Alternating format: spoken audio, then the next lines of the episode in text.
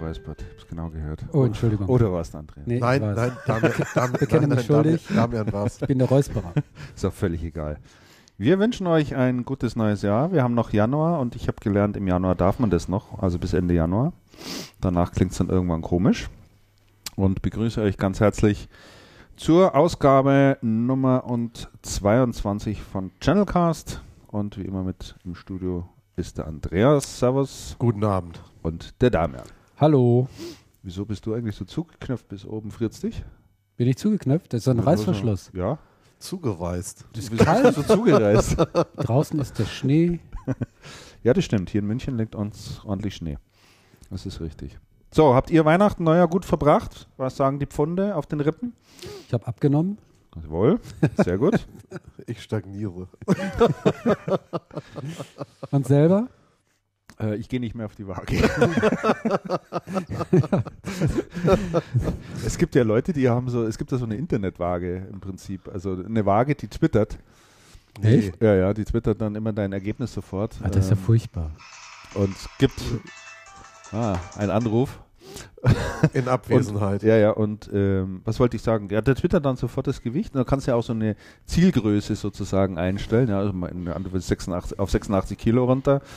Und dann twittert die halt immer 92 Kilo, noch 6 Kilo, ne, so als, Aha. damit du da einfach ein bisschen am, bisschen am Ball bleibst. Aber ähm, das sind ja alles jetzt so, so Gadgets und solche, äh, wie sagt man, ähm, Things, die, die ja jetzt alle im, im Kommen sind, ne? diese ganzen Gesundheitsgadgets da, Fitbit und ähnliches und von Nike, die bringen ja lauter so Zeug raus, Mhm. wo du ja ständig deine Gesundheit und deinen Fitnesszustand tracken kannst. Wie viele Stufen bist du heute hochgestiegen? Wie viel bist du gelaufen? Ja. Was hast du gegessen? Ja. Das kommt da ganz stark. Es war jetzt auf der CES in Las Vegas auch wieder sehr stark Ja. zu sehen. Internet of Things, so. Das, große Internet der Dinge. Das Internet das der Dinge, auf genau richtig. Naja. So, wir haben uns äh, kurz vor Weihnachten, glaube ich, das letzte Mal zusammengesetzt. Das heißt, das ist jetzt auch schon wieder gut vier Wochen her. Und wenn man so auf unseren Themenplan blickt, der da vor uns liegt, und äh, unsere eifrige Schattenredaktion in Form vom äh, Michael Schickram, der hat da auch fleißig eingetragen. Also Themen haben wir auch was. Wir werden mal schauen, wie wir da heute durchkommen. Äh, ganz herzlich bedanken wollen wir uns auf alle Fälle noch äh, beim Thorsten Seifert, der hat uns nochmal ein Feedback gegeben. Ähm, der hat eine ganz nette E-Mail geschrieben. Äh, wird er geschrieben, er saß auf der Toilette und hörte Channelcast oder irgendwie so Und war wäre, Einstieg. Ne? wäre fast das, Fast iPhone das Telefon. in selbiges gefallen. Genau. Heute Äh, hört man Podcasts auf dem Klo und liest nicht mehr Zeitung. Ja, genau. Hat er geschrieben. So hat es geschrieben. Und äh, glaub, er so hat ähnlich sich. ist das auch. Bitte? So ähnlich ist das auch. Ja. Also er hat sich jedenfalls äh, angeboten, äh, ein Intro für uns zu äh, komponieren. Und ähm, wir werden da auf alle Fälle zurückkommen drauf, Thorsten. Ich wollte dir nur mal so ein paar Sachen zusammenstellen, in welche Richtung es vielleicht gehen könnte. Der kann das ja sowas, ne? Der kann das gut. Der ist ja. ja Musiker Ja. und Also es gibt, ich, ich, ich, ach, das, das Video mache ich dann rein bei uns auf die Webseite. Da gibt es ein tolles Video jetzt, wo er sich ähm, an einer Laserorgel äh, mal probiert. hm. Kennt ihr das? Das ist so ein, kommen, ich weiß nicht, wie viele Laserstrahlen raus an der Seite, die, die, also so nach oben. Mhm. Und da hat er dann so Handschuhe an und wenn er mit reingreift in den Laserstrahl, macht er einen bestimmten Ton. Ne? Und dann machst du also, Aha. streckst du mal deine Hände aus in den Laserstrahl rein und dann kannst du quasi Musik spielen. Aha. ich glaube, ja erfunden witzig. hat das, Interessant. wenn mich nicht alles täuscht, Jean-Michel Jarre. Und ähm, er spielt das da irgendwo und ist das noch aufgezeichnet worden. Also wer Thorsten Seifert mal Laserorgeln sehen will, wir machen das Video rein. Ich finde das bestimmt wieder. Ähm, dann gibt es noch ein paar andere Themen, aber da komme ich dann später im Laufe des äh, Podcasts noch dazu. Und ähm, wir fangen an mit unserer Rubrik äh, Aktuelles und Personalien. Da hat sich jetzt über äh, die vergangenen Wochen doch einiges, ähm, ist da einiges aufgelaufen. Und wir schauen mal, ähm, wo wir hängen bleiben, oder? Darf ich vielleicht sofort mal bei dem mit dem Namen anfangen, der mich bei der Durchsicht am meisten ähm, interessiert hat, beziehungsweise wo ich sofort hängen geblieben bin. Und Ja. da hat der Andreas sein Kürzel hintergemacht. Wer ich? Ja, AR Okay. bist du. Ja. Doris Albitz verlässt Ah, IBM. mhm. Das, das interessiert mich. Da musst du uns noch ein bisschen weiter was zu erzählen. Ich weiß da leider gar nichts so. drüber, außer dass das so ist. Ach, mehr weißt du auch nicht. Nein, ich weiß nur, ich Ist- weiß nur, dass es so ist. Ist das im Zuge dieser, dieser, dieser Neuorganisation da im, im, im, im Channel-Bereich Europa? Da hatte IBM ja etwas mitgeteilt, dass der, der, der Channel-Chef Europa ähm, ähm, ersetzt wird, beziehungsweise ausgetauscht wird. Und da hatte ich mir auch tatsächlich die Frage gestellt, ist das der Job von der Doris Albitz? Nee, ich glaube, ich glaube nicht. Sie hat Distribution auf europäischer Ebene gemacht. Mhm. Und Aber es könnte schon durchaus damit zusammenhängen, meiner Meinung nach. Also ähm, ich habe mir gerade mal die Meldung noch dazu aufgerufen. Dort heißt es, IBM hat die Verantwortlichkeiten in der Europäischen Business Partner Organisation BPO neu verteilt. David Cornick, seit 2005 Vice President Europe äh, für Business Partner und Mid-Market, wechselt auf einen neu geschaffenen Posten mit globaler Verantwortung als Manager Executive für Tech Data zeichnet er ab sofort für die Zusammenarbeit mit dem weltweit größten Distributionspartner von IBM verantwortlich. ja, aber das ist ja noch, das das ist ja eine weltweite anderes, Stelle. ja. Das ist, eine, Ja, das ist noch eine andere Das ist Geschichte. noch eine andere Geschichte. Seine Nachfolge in der Europäischen Channel-Organisation tritt David Kay ein. Kay war zu Nee, das hat dann damit sicherlich. ich glaube, das hat damit nichts zu tun. ist Mark Fischer denn noch da? Der ist doch Mark auch Fischer auf die ist, soweit ich weiß, auf der europäischen Ebene, ist aber nie wieder aufgetaucht. Und dann ist ja noch Ja, äh, der Kollege Wippermann. Na, der ist ja in, Nee. der ist ja in Deutschland. Ah, der ist in Deutschland. Der ist ja in Deutschland und der ist nach wie vor in Deutschland. Ich habe jetzt ja. gerade nochmal aufgerufen hier Xing, das Xing-Profil von, von der Doris Albitz, äh, Vice President Distribution Sales BPO and Ja, Mid-Market. das Europe. ist die Organisation, über die Ja. ich gerade gesprochen habe. Ja. Mhm. Das ist schon richtig. Mhm. Und ähm, Aber wir hatten doch sagen wir damals- So, es hat mich nicht überrascht. Nein. Es hat mich überhaupt nicht überrascht. Es war damals ja auch schon so, dass sie aus privaten Gründen schon mal die, ähm, das Engagement beträchtlich zurück oder gebremst hatte. Und ich denke, das ist irgend so eine, so eine Mischung aus, aus Faktoren, die, die auf der einen Seite privat sind und auf der anderen Seite, Gab es vielleicht Ja, auch ein nicht, gutes die- Angebot? Oder vielleicht gab es ein gutes anderes Angebot oder was. Aber ich denke, wir werden Doritz in Kürze wiedersehen. Ja, doch. In interessanter Position. Absolut, bin ich mir absolut sicher. Mhm. Aber das, ich finde die Personalie auch interessant. Ich habe bloß nicht mehr, nicht mehr rausgekriegt Mhm. dazu. Ah ja, okay. Über was wir sicherlich nicht mehr großartig sprechen müssen, aber der, um der Chronik zu genügen, der René Obermann hat seinen Au- äh, Ausstieg ja a- angekündigt, bei der Angekündigt. Telekom. Mhm. Oder hatten wir das das letzte Mal schon? Nee, ne? Nee, nee, das war, war, an dem Tag. war an dem Tag am Abend dann. Ne? genau. Genau. Da hat, äh, kam das dann noch rein. Richtig. Stimmt, Ja. ja. Dann der Herbert Schönebeck ähm, ist nun bei Sharp gelandet. Äh, dann haben wir Sam Mentek, beruft den Frank Tönus. Das ist der bisherige Chef von Symantec Schweiz zum Mittelstandschef in Zentraleuropa. Und ähm, ja, der Uwe Zeithammer ist jetzt wieder aufgetaucht. Da hatten Ja, interessant, gesprochen, Ne? Interessant. Der ist jetzt bei der Also Also. gelandet. Das ging ja ganz schön ähm, so fließend, ne? Ja. Der, der Übergang war relativ, Ich denke nicht, dass er relativ da. kurz. Ja, Also je nachdem, wann er bei, bei TechData offiziell raus war, das weiß ich ich, denke natürlich Ende des nicht. Jahres. Nehme ich mal an. Ja. Und dann und dann wirklich Mhm. War ich überrascht, weil die meisten wechseln ja um, wechselten ja umgekehrt. Wechseln, wechselten, wechselten ja um. Äh, die, die große Bewegung war ja eher andersrum. Ja, Hm. Dann der Klaus Rumsauer Das hat mich jetzt wieder verlässt überrascht. HP nach 18 Jahren. Das hat mich, das, also die Personal hat mich sehr überrascht. Warum? Der Rumsauer ist sehr lang dabei, hat, hat wirklich toll Karriere gemacht, Mhm. war nicht unerfolgreich und es war nicht, nicht rauszufinden, was jetzt passiert ist. Es gibt zwei Thesen. These 1, er hat ein besseres Angebot und ist demnächst wieder da. Und da wurde, da werden Gerüchte gehandelt über ähm, EMC. Mhm. Das heißt, Rumsauer würde zu EMC wechseln. So die, die Theorie Nummer eins. Die Theorie Nummer zwei, die ich gehört habe, ähm, auch ganz interessant. Es hat ja letztes Jahr Änderungen in den Konditionen bei ESSN gegeben, die dazu geführt haben, dass die das große Systemhäuser bei HP direkt gekauft haben und nicht mehr in der Distribution. mhm. Was für die Distributoren ein ziemliches Desaster war und ein Affront für die Systemhäuser. Da ist dann auch mal dieses berühmte, diese berühmte Äußerung gefallen, wir wollen keine Kistenschieber. Ähm, Und angeblich sei das auf eine Initiative von Rumsauer zurückzuführen. Und angeblich wäre er darüber gestolpert und das wäre inzwischen rückgängig gemacht. Theorie Nummer zwei, weiß aber nicht, welche stimmt. Mhm. Aber Rumsauer hat mich sehr gewundert. Der ist ja von, von Compaq in die, in die HP gekommen. reingekommen mhm. und ist in dem Serverbereich wirklich sehr, sehr erfolgreich unterwegs gewesen. Mhm. Hat sehr hohe Sichtbarkeit und Bekanntheit bei den Partnern. Mhm. Also da war ich doch von den Socken. Und wo ich genauso von den Socken war, das die nächste, die bei uns auf der Liste steht. Ja. Und zwar eine Änderung bei G-Data. Mhm. Die fand ich auch sehr interessant. Also das finde ich ja, das finde ich ja komplett wahnsinnig. Bei G-Data ist ja letztes Jahr ähm, Frau Kaspersky eingestiegen, die Ex von Kaspersky Kaspersky. Von Eugen.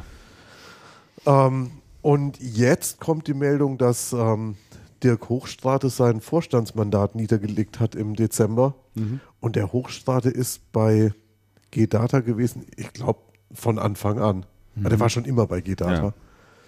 Und war auch einer der, oder einer der großen Vordenker, ne? also absolut, als CTO. Und, absolut, stand, der, der stand auch ähm, sehr stark in der Öffentlichkeit, also total. der war auch das Gesicht von G-Data, ja. definitiv. Und, ähm, und der ist eigentlich so ein ganz lockerer Typ, ja, wenn man den, den, wenn man den so trifft. Ich finde den super. Das ist, also das macht schon Spaß. Mhm. Und sein Nachfolger kommt interessanterweise von Siemens, heißt Wolfgang Horlacher und ist da jetzt Vorstand, ich glaube Finanzvorstand oder sowas. Wieso interessanterweise?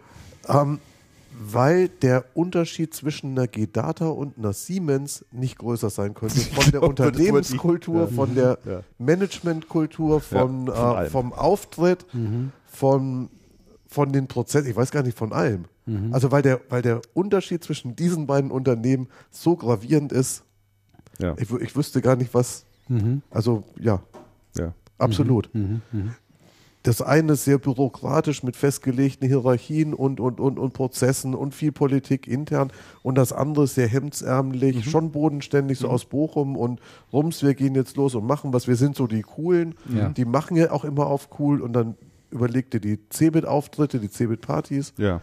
und ja, Mhm. Überlege ich Kochen mir, gemeinsam immer, kochen eine eigene gemeinsam, riesen Küche eingebaut genau. hat. Ja. Mhm. Überlege ich mir auf der einen Seite der Hochstrat und auf der anderen Seite einen Siemens-Manager, der sein halbes Leben bei Siemens verbracht hat. Mhm.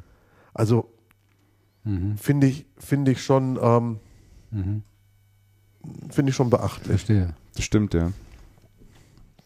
Aber er hat sich sicherlich auch verdient, der, der, der Kostrate und jetzt mal ein bisschen zu privatisieren. ich, ich glaube, dass der ich bin ja mal gespannt, was der was Zeit da auch reingesteckt macht. hat. Ne? Ja. Das denke ich, das denke ich mir auch. Der ist, der ist schon sehr, sehr committed da mhm. gewesen. Ja. Dann der Peter Schäfer, der Ex-Chef äh, für den indirekten Vertrieb, der hat bei Cubeware angeheuert und ist dort als äh, ja auch General Sales Manager für die Dachregion zuständig. Und Nachfolger bei Haufe ist jetzt die Marion Winkler, ehemals F-Secure.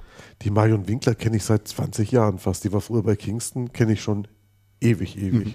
Wahnsinn, da war ich auch ein bisschen überrascht. Okay. Traf sie nämlich neulich noch bei F-Secure. Kein Wort hat sie gesagt. Mhm. Dann haben wir noch aus, aus dem, noch einen Security-Anbieter, der Walter Jäger. Der gibt äh, Dach ab also die Dachregion ab. Das ist gerade heute bekannt geworden. Und mhm. aus dem Systemhausbereich gibt es noch der Rainer Luis löst den Frank Kottmann ab als Vertriebschef bei einem Computercenter. Mhm. Donnerwetter, das ist aber ein ähm, sehr prominenter Wechsel. Ja. Das ist richtig. Ich glaube, dann haben wir so was fast ist denn alles. da vorgefallen? Ist da was vorgefallen? Ich habe kein, hab ich keine Informationen. Ich glaube, ich glaube, ist der Kottmann nicht in Rente gegangen oder so? Ja, könnte. Ich, meine, ich, ich glaube nicht, dass da ist. Ich meine, äh, Computer Center ist ja auch in Deutschland wieder gut unterwegs. Computer Center ist nicht unerfolgreich Im letzten Jahr ja. auch wieder gewachsen, habe ich gerade noch mitbekommen. Jetzt nicht so wie in, im Jahr zuvor, aber ich glaube, 4 Prozent oder so konnten sie den Umsatz nochmal ausweiten. Ja. Also die sind gut aufgestellt. Und der Rainer Luis, der war ja mal eine ganz kurze Zeit auch bei Bechtle gewesen. Äh, die sprechen heute noch in den höchsten Tönen von ihm. Mhm. mhm. Also der ist ein richtig guter Mann. Und äh, der war vorher für das Servicegeschäft, glaube ich, bei Computer Center zuständig. Und der ist bei, Bechtle, halt, äh, bei Computer Center. Ah, bei Computer Center. Er ist ja jetzt schon ein paar Jahre wieder da. Ach so, Computer Center. Also der war Computer Center, Bechtle, ja. Computer Center. Okay. Ach nee. Und ähm, der füllt mit Sicherheit die Position des Vertriebschefs hervorragend aus. Der könnte auch so ein Unternehmen leiten, nach dem, was ich äh, über ihn gehört habe. Mhm. Okay. Sicher, gute Lösung. Dann hast du noch reingeschrieben, Andreas, ähm, etwas zum Herrn Sinowski. Zu Sinowski, ja, zu Sinowski genau. Ähm, Sinowski wurde ja bei Microsoft gegangen, da hatten letztes, ja. letztes Mal ja intensiver drüber gesprochen. Ähm, also der Windows-Chef. Windows Windows-Chef Sinowski, genau. Mhm. Ähm, und Sinowski ist jetzt wieder aufgetaucht, und zwar mit seinem eigenen Blog.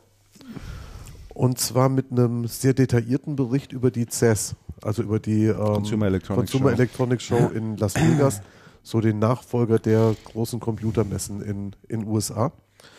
Ähm, ich hatte das zuerst so gesehen, habe gedacht, mal, was, was macht er sich da wichtig? Und ähm, es ist der Blog-Eintrag aus mehreren Gründen recht äh, lesenswert. Und da verlinken wir best, am besten auch dann über die, über die Seite im mhm. Nachgang. Mhm. Ähm, der ist sehr lesenswert. Auf der einen Seite ist es wohl so, Sinowski hat schon ähm, seine ganze Karriere lang, immer wenn der auf einer Messe war, einen Bericht drüber geschrieben. Und zwar relativ detailliert über das, was er gesehen hat, die Trends, was er beachtlich fand. Er schreibt im Vorspann zu diesem Blog-Eintrag, schreibt er auch genau über diese Messeberichte und was der Vorteil dran ist und wie man das machen kann. Also so ein bisschen Management-Hintergrund fand ich persönlich ganz interessant, habe ich noch nie drüber nachgedacht. Ähm, und er geht dann auf Trends ein und sagt also große Displays und Mobility und geht aber relativ detailliert ein und gibt einen sehr schönen Abriss von der Show. Es liest sich so fast so, als wäre man dabei gewesen. Er hat Bilder online gestellt, auch Videos online gestellt, ist ein absolut lesenswerter Bericht und was an dem Bericht auch sehr interessant ist, es unterstreicht die Bedeutung von Trade-Shows, von Messen. Mhm. Ähm, weil genau auf der Messe kann sich jemand, und der Sinowski sagt, er ist ein Product Guy, also der ist so ein Produkt, Produkttyp, ähm, kann sich auf einem Platz schlau machen, sieht alle Trends, sieht interessante Hersteller, ähm, sieht die Produkte und ist auf einen Schlag informiert. Ähm, hat mich, hat mich, ähm, hat mich dann auch so ein bisschen bestätigt, weil ich ja auch ein Fan von Messen bin und sage, also wir brauchen das, egal was im Internet geschieht, weil man möchte sich Sachen anschauen, man möchte mit den Leuten auch mal, auch mal direkt sprechen und man, man, man braucht auch einen Platz, wo komprimiert sehr viel stattfindet. Hm. Also äußerst lesenswert. Was Sinowski jetzt draus macht und wo er wieder auftaucht, ganz andere Geschichte, kommt auch gar nicht drin vor. Also das hat er jetzt mal eher so aus privatem. Das ist eher so eine, das eher so eine private Geschichte, die er, also schätze ich mal. Oder vielleicht ist das einfach in der Tradition, in der er seit 20 Jahren steckt, aus der er nicht rauskommt, keine Ahnung. Genau. Aber, aber schon, schon interessant. Und es hat ja dann auch geheißen, dass Sinowski an die Harvard Business School als, als ähm, Dozent geht. Ich glaube aber nicht, dass den das ausfüllt. Ich denke, der wird dann auch wieder was mhm. Neues machen. Aber ich fand es auch von, von der Management-Theorie auch sehr interessant also Leute, lest euch das durch, schaut euch das an, da kann man wirklich was draus lernen. Okay. Egal, was man von Zinowski denkt. Wie habt ihr dann die, die CES wahrgenommen? Habt ihr die in irgendeiner Form verfolgt? Oder mal reingeschaut, was so Neues gibt? Ja, schon. Schon als nicht so intensiv. Der Sinowski war sehr aufschlussreich drüber.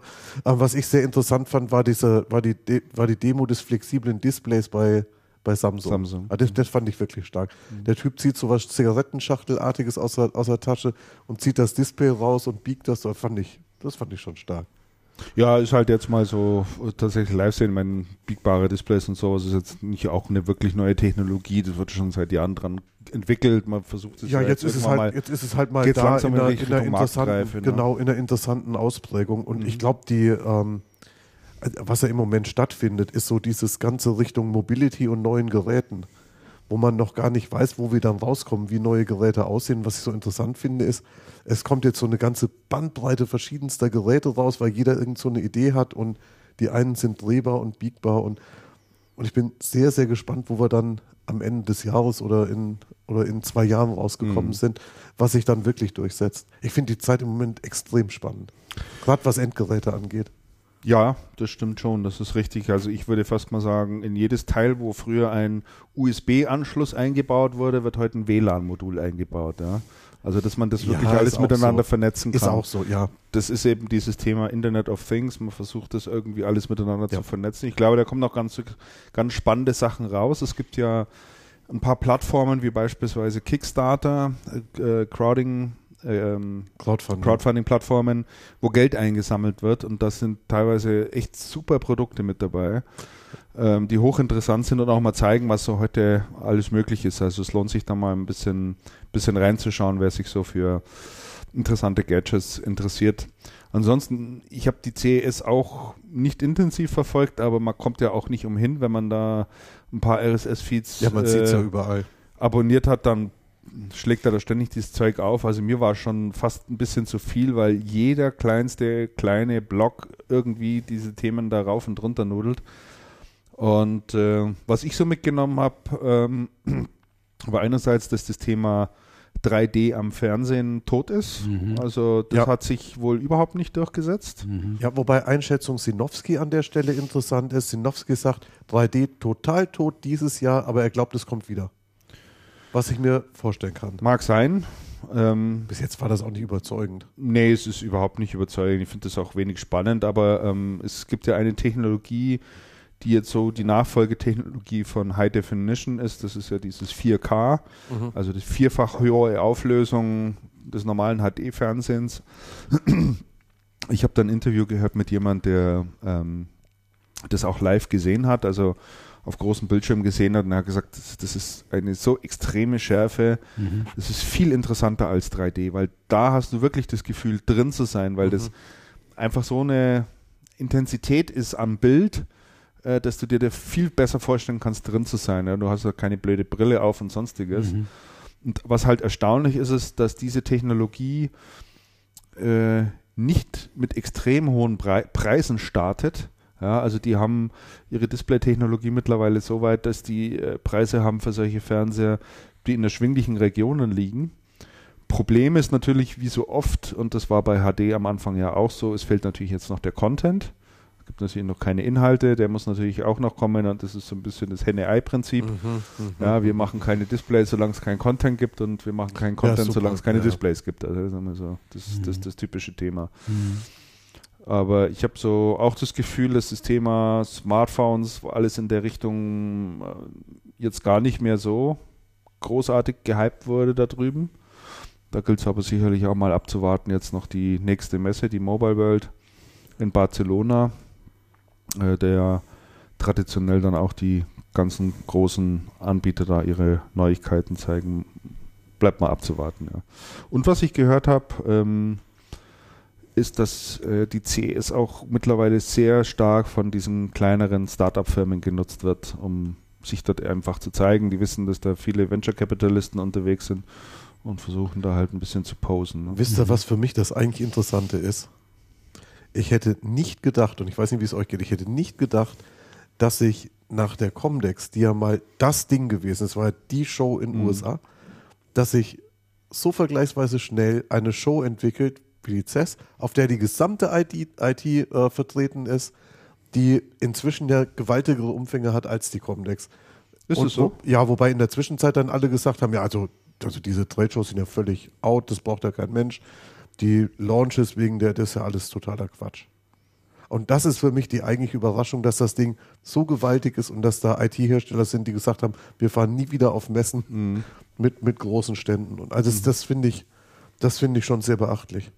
Ja, ich denke, wie du schon sagst, auf solchen Messen hast du halt wirklich an einem Fleck mal alles, was so passiert. Ne? Also ja. von daher ist es sicherlich nicht ganz uninteressant. Das stimmt schon. Aber weite Anreise nach Las Vegas. Da ich liebe Las Vegas. Ich sag euch, wie es ist. Also ich mag es auch gerne, aber äh, wie war Las Vegas die Anreise? Nicht, nicht länger wie eine Woche. Eine Woche, dann, ist, dann, eine Woche dann, Las Vegas ist schon, ist schon das super. reicht dann. Danach ist man irgendwie müde. das ist ganz interessant. Ich habe mal, mal Urlaub gemacht in Hawaii und ähm, das ist ja wirklich paradiesisch da drüben, also so wie man sich vorstellt. Egal wie man sich das Paradies vorstellt, da drüben findet man es. Auf einen der, der Inseln ist ja nicht nur eine, sind ja mehrere. Und äh, ich bin dann mal mit einem Inselbewohner ja so ein bisschen ins Gespräch gekommen und habe die gefragt, wo macht ihr eigentlich Urlaub? Mhm. Na, hat der mir Las gesagt, Vegas. Las Vegas. Zwei bis dreimal im Jahr schauen die, dass sie irgendwie nach Las Vegas ja. kommen. Mhm. Die brauchen da halt einfach das Kontrastprogramm. Mhm. Die können Palmen, Strand und Meer können die nicht mehr sehen. Las Vegas ist brauchen Gebimmel und Las, Chicago, Vegas, Detroit. Las Vegas ist der einzige Ort, wo die Amerikaner komplett aus sich herausgehen, wo politisch Correctness überhaupt keine Rolle mehr spielt, mhm. wo alle Amerikaner, ich weiß nicht, wie das, ich war schon länger nicht mehr drüben, aber früher war es so, in ganz Amerika hat kein Mensch rauchen dürfen. In Las Vegas hat man überall geraucht, man hat überall getrunken, es war überall Party, es war, und die Leute sind nach Las Vegas gekommen, Schalter umgelegt und waren total anders als zu Hause. Das ist halt das amerikanische Oktoberfest, das, das ganze Jahr das, lang ja, sozusagen. Ne? Absolut. Also es ist, es ist, wirklich, es ist wirklich interessant. Und das ist für die Amis so ein Ausgleich zu dem, zu dem so ein bisschen tristen, politisch korrekten, ja. Das stimmt, ja. Und Hab's dann, genossen. Äh, yeah. Ganz unten hast du noch was hingeschrieben. Was habe ich denn noch geschrieben? Ja, die letzte ich Meldung, die ja, ganz unten steht. ständig irgendwelches Zeug hier rein. Sascha, Personal, Sascha Riechmann. Sascha Riechmann ist bei Antec weg, habe ich mhm. jetzt gehört. Der war ja Country Manager von Antec. Das ist ein, ähm, das ist ein ähm, Komponenten, Komponenten, Komponenten Netzteile, Netzteile Kühler, sowas Hersteller.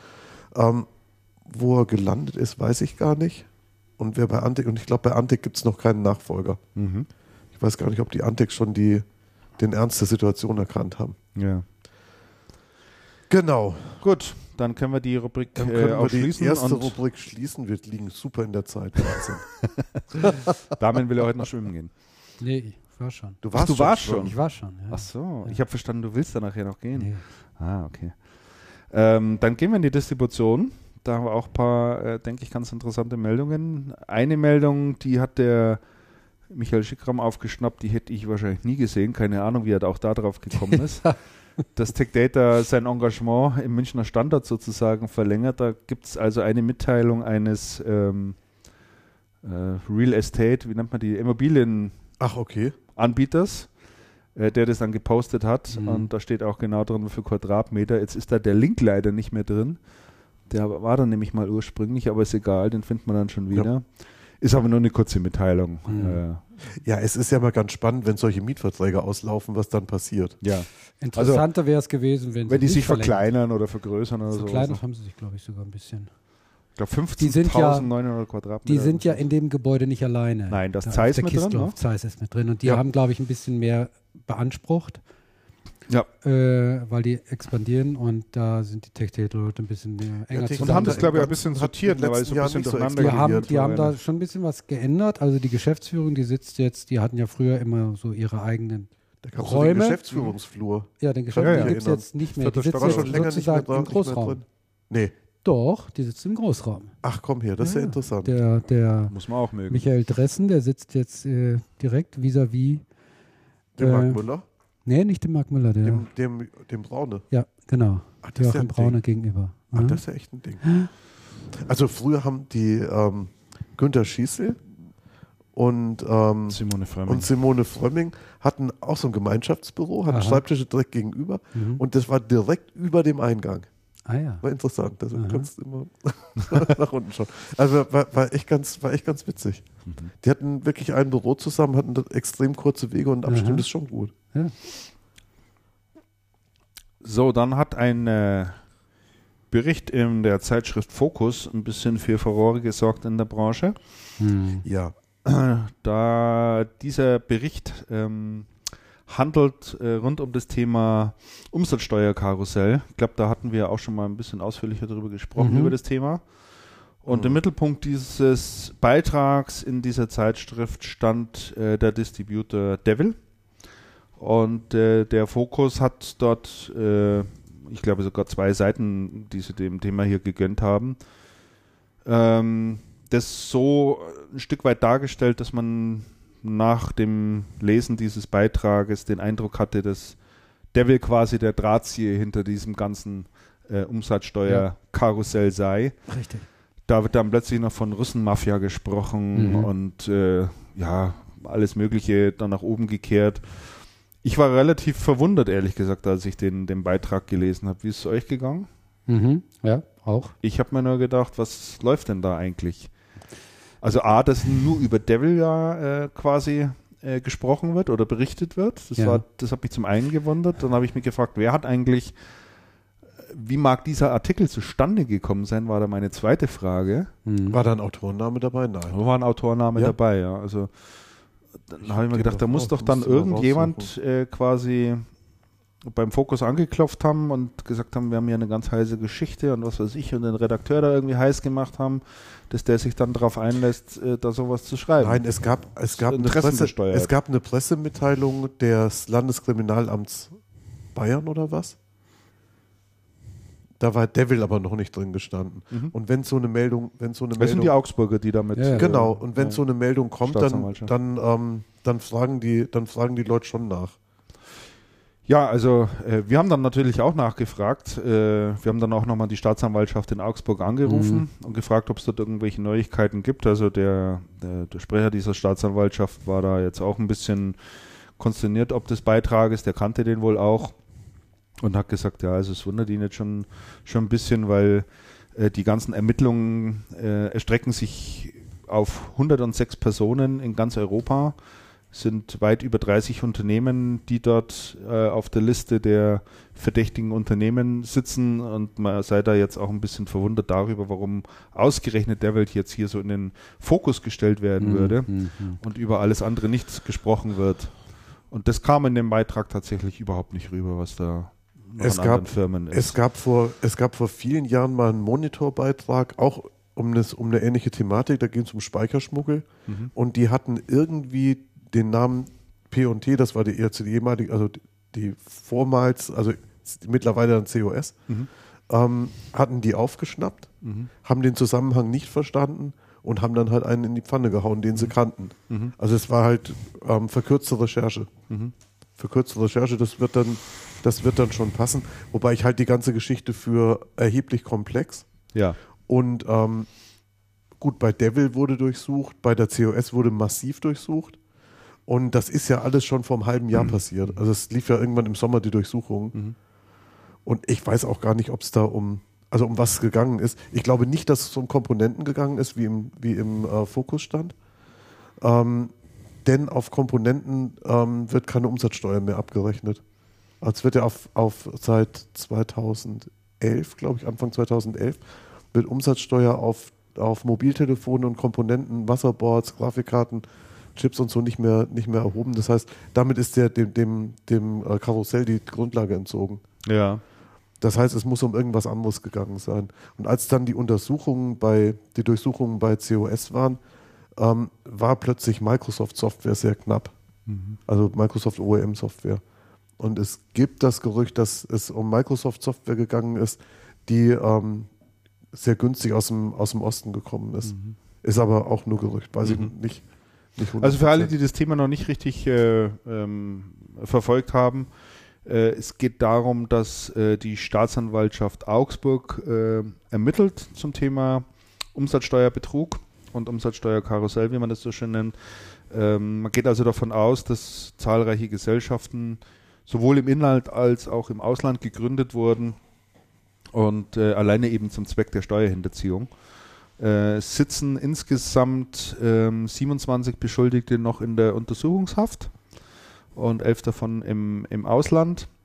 Und ähm, der Staatsanwalt hat äh, auf den Artikel nochmal angesprochen, dann geäußert, also uns gegenüber, woher sie stammen, also diese Informationen mhm. stammen äh, können wir nicht nachvollziehen. Möglicherweise könnte ein Verfahrensbeteiligter dazu geäußert, sich dazu geäußert haben und die im Fokusbeitrag dargestellten Sachverhalte werden wir aufgrund des Steuergeheimnisses weder bestätigen noch dementieren. In der detaillierten Art und Weise, wie hier die Sachlage geschildert wird, würden wir uns aber nie äußern. Obendrein legen der Staatsanwaltschaft der äh, zu der im Fokusbeitrag erwähnten Russenmafia keine Erkenntnisse vor. Mhm. Also es ist schon eine ganz schöne Pistolenstück, was da mhm. geschrieben wurde. Ne? Ja, Devil hat sich dann natürlich auch nochmal äh, drauf hingemeldet und haben das eben auch nochmal alles so bestätigt. Also eine obskure Geschichte irgendwie, finde ich. Ich habe eigentlich gedacht, diese Mehrwertsteuergeschichten wären so richtig von vorgestern. Früher gab es sowas ja oft. Mhm. Mehrwertsteuerbetrug, Zollbetrug und, und, und. Und ich habe eigentlich gedacht, sowas gibt es gar nicht mehr in unserer Branche, aber anscheinend, anscheinend doch. Wobei es hieß ja auch Geld, in der, in der ähm, Pressemitteilung ähm, hieß es ja, in der, in der offiziellen hieß es ja, es wäre auch Verdacht auf Geldwäsche im mhm. großen Stil, das kann man schon vorstellen. Mhm. IT kostet halt viel und geht und dreht wahnsinnig schnell. Ja. Das ist so. Äh, Wäre wär mal interessant zu wissen, wofür überhaupt noch, also wofür genau Mehrwertsteuer oder Umsatzsteuer auf, abge, abgerechnet wird und worauf nicht mehr. Es müssen ja dann Systeme sein oder Software oder sowas. Also wenn es da mal einen Experten gibt, und den gibt es sicherlich in der Branche, der sich mit dem Thema gut auskennt und äh, da mal ein bisschen uns gegenüber erläutern könnte, wie man sich sowas genau vorstellen kann. Also ich kann es nicht. Ich bin da nicht so weit drin, dass ich das Ortdetail sagen könnte, wie man sowas dreht sozusagen. Mhm. Der kann sich gerne mal bei uns melden. Da können wir gerne mal ein kurzes Interview machen oder das aufzeichnen und dann hier mal einspielen. Ich glaube, das interessiert viele mal. Ähm genau, und wir können auch total diskret sein und Stimmenverzerrer einsetzen. wir machen dann Stimme vom Darth Vader. Wir leiten das nicht als Finanzamt weiter. nee, es geht ja nur darum, ob, ob uns das mal einer so die wirtschaftlichen Zusammenhänge und wie man sowas tatsächlich macht und auf was man da also sozusagen, mhm. welche Lücke man da nutzen kann, wie auch immer. Du meinst Tipps genau und Tricks. Tipps. Ja. Du, ich glaube, da, ich glaub, da, ich glaub, da, glaub, da gibt es keine Lücke, es ist einfach kriminell. Ja, ja, genau. Das heißt, die Leute führen einfach irgendwas nicht ab und hoffen drauf, dass man nicht drauf dass kommt. keiner es merkt oder so. Ja. ja. Ja, ich meine, ist auch die Frage dann ein Stück weit, wie kann man sich davor schützen oder kann man sich überhaupt du, dafür du kannst schützen? Dich, ne? Also interessant ist, ich habe vor Jahren mit jemandem vom Zoll mal gesprochen, genau aufgrund so einer Geschichte. Damals mhm. hieß die, war das Aktion Goldfisch, vielleicht erinnern sich noch ja. Ein, der ein oder ja, ihr erinnert euch klar noch dran. Ähm, Aktion Goldfisch, ähm, wo es um, wo es auch um Mehrwertsteuer und Zoll ging. Und der sagt, das Problem ist, die Abgabe haftet der Ware so lang an, bis sie abgeführt ist. Das heißt, der, der zuletzt die Ware in der Hand hat, kann im Zweifelsfall dafür verantwortlich gemacht werden, dass die Abgabe abgeführt wird. Mhm. Und das ist halt sehr tricky. Mhm. Das heißt, selbst wenn ich irgendwas kaufe und davon ausgehe, da ist alles korrekt gelaufen, kann, das, kann, das, ähm, kann die Behörde kommen und sagen, pass mal auf, hier wurde nie was abgeführt, du mhm. zahl jetzt mehr. Mhm. Und der sagt dann, ich? Wieso ich? Und du, und du kannst da halt, und, und das wird in der Regel nicht durchgezogen, aber es könnte durchgezogen werden. Und wenn, wenn du Ware kriegst, die nicht einwandfrei ist und man weiß es nicht unbedingt. Ja. Richtig. Wir hatten das letzte Mal darüber gesprochen, dass die also ja ein äh, Unternehmen zugekauft hat, das sich spezialisiert hat auf den Vertrieb von Software elektronischer Art. Mhm. Mhm. Und ähm, da gab es jetzt die erste Meldung aus dem Hause Also, beziehungsweise Also Digital nennt sich dieser Geschäftsbereich ja. Und zwar wurde ein Vertrag geschlossen mit Microsoft. Genau, das der heißt, erste ESD-Vertrag. Mhm. Haben ja schon mal einen ganz großen Player dann mhm. mit an Bord, ne? Es ist erstaunlich, wie schnell das gegangen mhm. ist.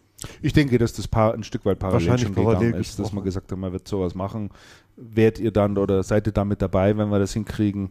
Ich kann mir nicht vorstellen, dass das im Anschluss gegangen ist, sondern äh, relativ schon, schnell ja, ging. Ne? Aber es ist schon echt erstaunlich, wie schnell es geht. Ja. Ich bin mal gespannt, wann die, wann die ganze Shop-Geschichte jetzt live geht. Mhm.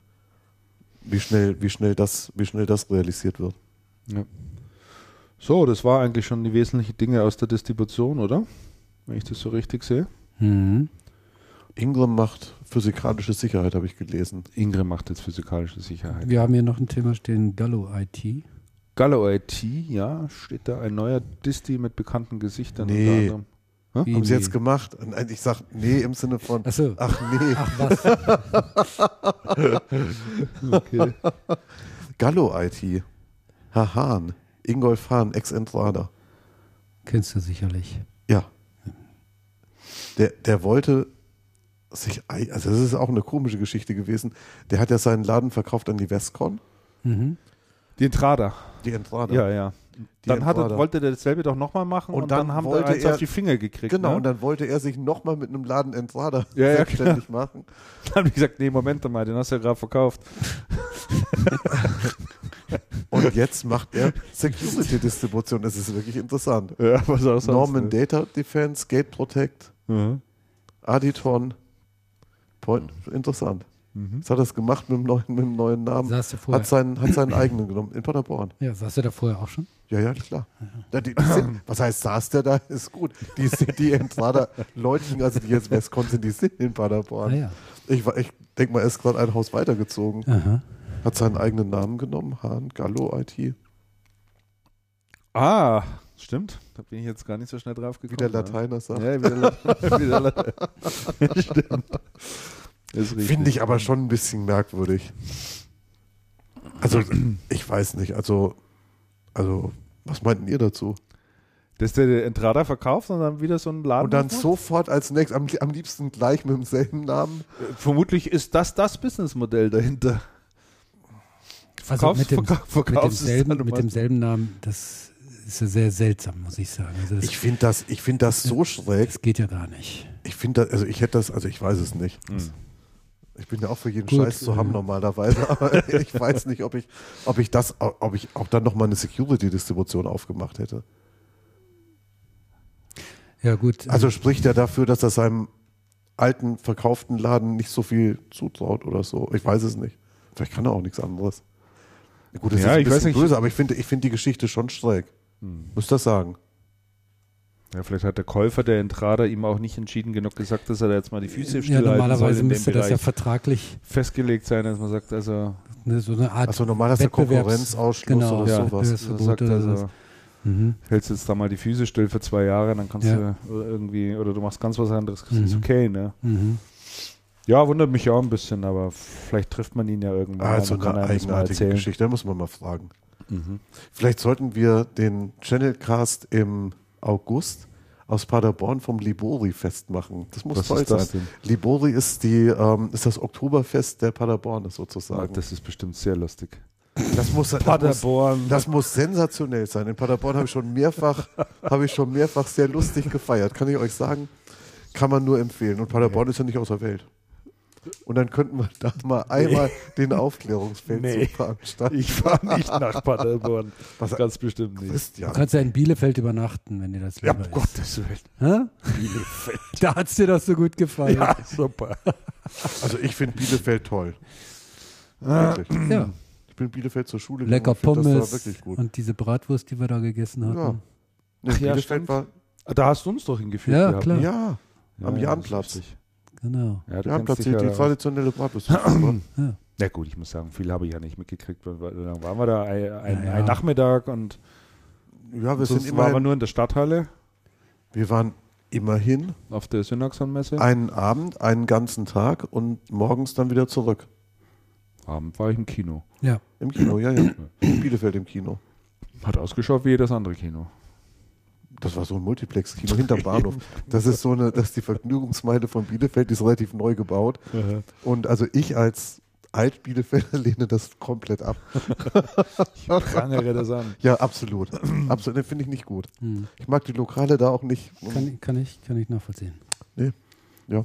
Also ich kann mich noch erinnern, mit wem bin ich denn da zu, zu Mit Fuß? mir. Mit, wir beide sind noch zu Fuß Ja.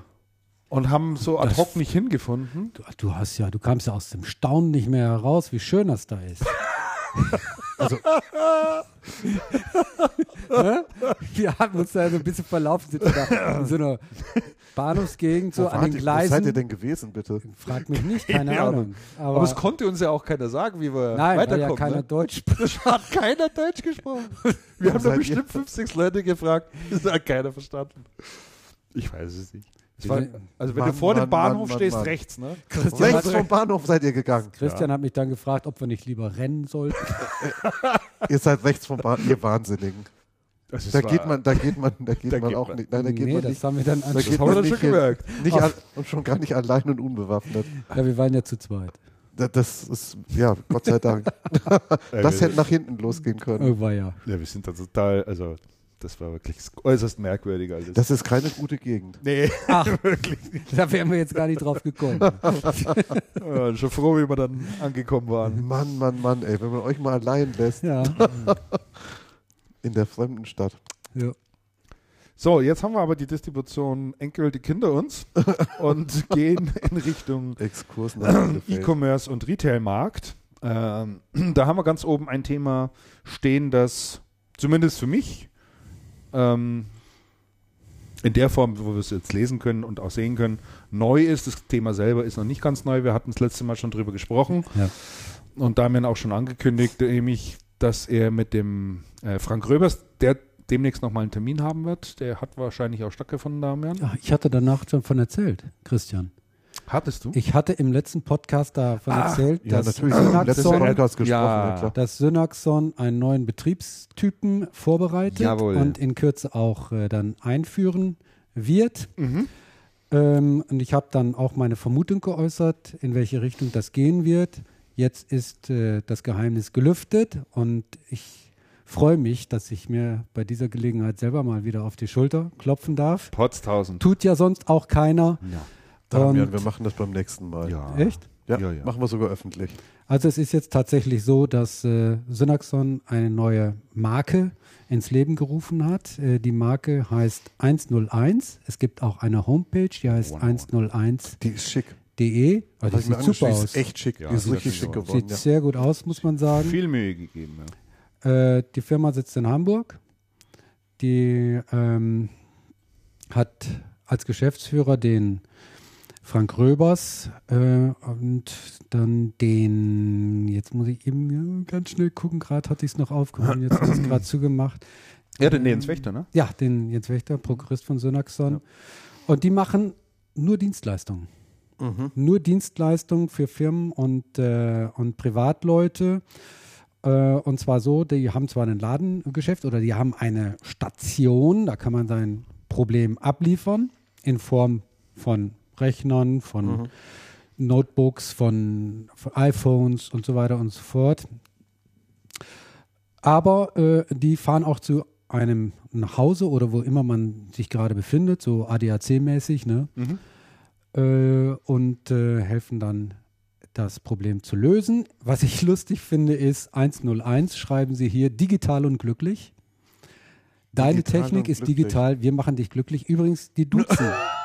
Die duzen den äh, Kunden äh, durchgehend. Das hat mich ein bisschen gewundert, dass sie das machen. Mhm. Scheint doch wohl eher dann äh, so zu sein, dass sie ein eher jüngeres Publikum ansprechen wollen damit, weil ich fühle mich jetzt, wenn mich jemand duzt, hatten wir schon mal drüber gesprochen, Ja. nicht sofort so begeistert. Also ich bin dann doch lieber, doch lieber gesiezt, äh, gerade im Business-Umfeld. Facebook duzt dich auch. Hm? Facebook duzt dich auch. Muss nicht sein, wenn es nach mir geht. Ich habe Facebook auf D- Englisch. äh, Hättest Ich du lieber, dass die nicht. oben stehen, Herr Sicking, was ist los? Ja, genau. Die brauchen Herr diese Sicking, Frage überhaupt nicht zu stellen. ja, genau. Fände ich auch irgendwo komisch. Aber das Wie ist auch, Ihnen, das ist auch total nebensächlich. Auf jeden Fall finde ich das eine interessante Geschichte. Ich hatte zuerst gefragt, 101, äh, wie kommen die auf 101? Äh, ist das irgendwie die Telefonnummer, ist das die Hausnummer oder so? Aber es ist tatsächlich wohl so, dass es 1 und 0 digital Digital, binär, ja. Genau. 101. Und, genau. Und äh, naja, jetzt sind wir mal ganz gespannt, also ich zumindest, wie das angenommen wird. Und das ist natürlich ein äh, Projekt, das ist ja ausbaufähig. Na, also die haben jetzt mal in Hamburg damit gestartet. Mhm. Ich denke, das ist auch eine, ja, man, ich könnte mir das auch als Franchise-Idee oder Realisierung vorstellen. Absolut. Äh, Ich glaube, die Jungs hier sind Mikrotrendpartner. Aha. Die jetzt das äh, Ja. hier in Hamburg Aha. machen. Ja. Wobei, jetzt, wo ich es mir genau überlege, kann er eigentlich nicht sein. Es ist ja eine direkte eine, eine Marke von. Ich habe nur in einem Blog mal gelesen, Ja, wo einer der schon so. Kollegen, äh, ich glaube Andreas Wenninger war es, gesagt hat, äh, Mikrotrendpartner 101. Aber das kann auch eine Nebelkerze gewesen sein, Mhm. weil die ja, das hatte er nämlich im Dezember gepostet und dies ist ja jetzt ganz frisch, also in der letzten Woche Ja. sozusagen ins. Naja, die, die interessante Frage, das kann schon sein, wo die Jungs halt herkommen. Die müssen ja nicht unbedingt aus, also die die Initiative dann ergreifen bzw. auch umsetzen, die müssen ja nicht zwingend aus der Zentrale kommen. Das kann schon eine Initiative sein, die aus irgendeinem lokalen, lokalen ähm, Franchiser oder aus irgendeinem Laden lokal äh, geboren wurde oder, oder dann umgesetzt wurde. Ja. Könnte ich mir schon vorstellen. Mhm. Also, ganz dass die das ja ähm, nicht. äh, von der Ansprache, um dann nochmal was dazu zu sagen, Damian, ich finde es äh, gut, dass die einen mit per Du ansprechen, Mhm.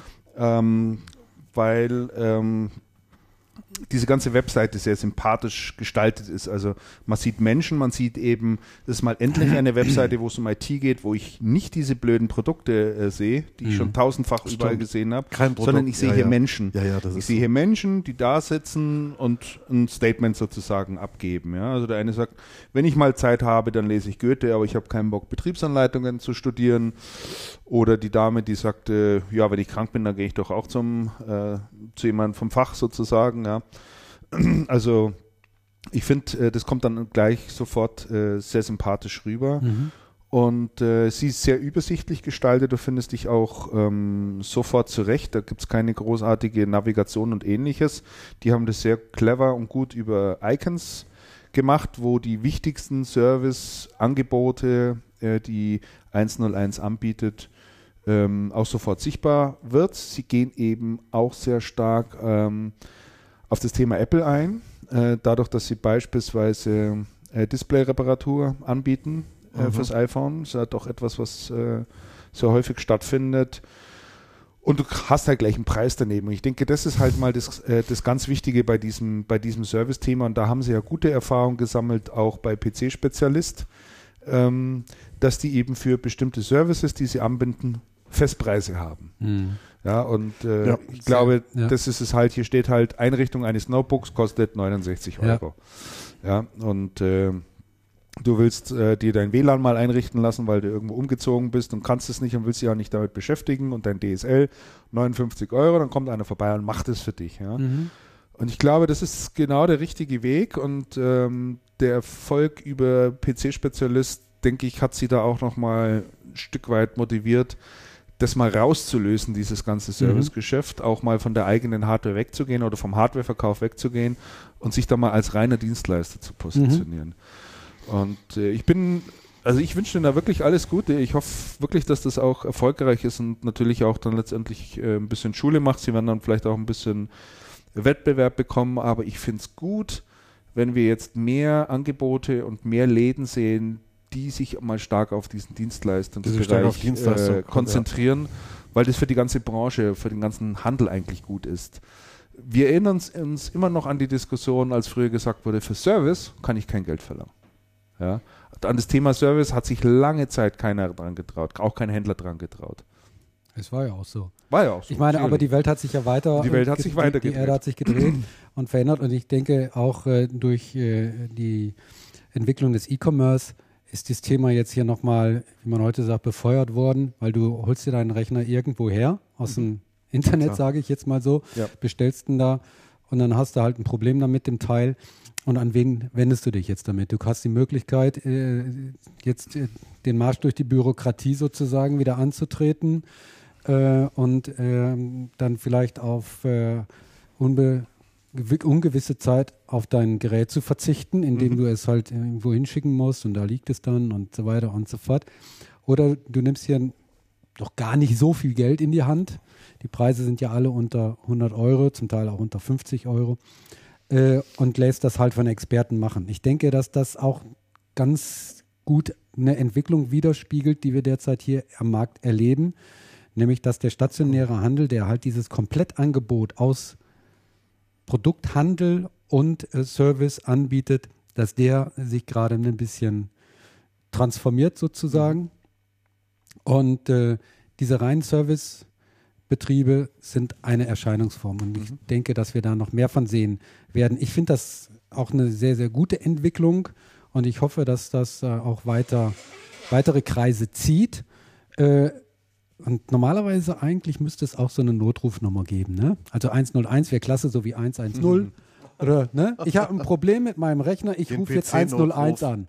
Ja, das wäre wär super. Ja, ne? also, weil, also für Firmen wird es ja angeboten, äh, zumindest. Äh, 101 für Firmen, du brauchst Support rund um die Uhr.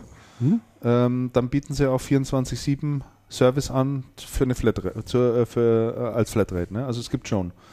Mhm. Zumindest für Firmenkunden, für ähm, Privatleute wohl offensichtlich noch nicht. Also Sie könnten, Sie könnten ja theoretisch wirklich eine deutschlandweit einheitliche Nummer ein, einführen, mhm. weil die haben ja das Netz dazu. Also mhm. Sie bräuchten halt genug, genug Läden, die mitmachen, mitmachen.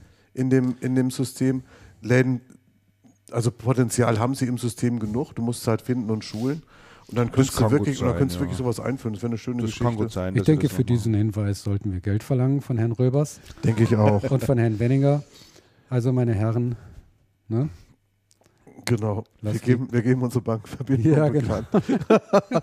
also du kannst ja zumindest rund um die Uhr äh, so einen Service buchen. Der Laden selber hat natürlich Öffnungszeiten von 9.30 Uhr bis, bis immerhin 19.30 Uhr. Ja, 19.30 Uhr heißt es und am Samstag hat er auch von 10 bis 18 Uhr auf.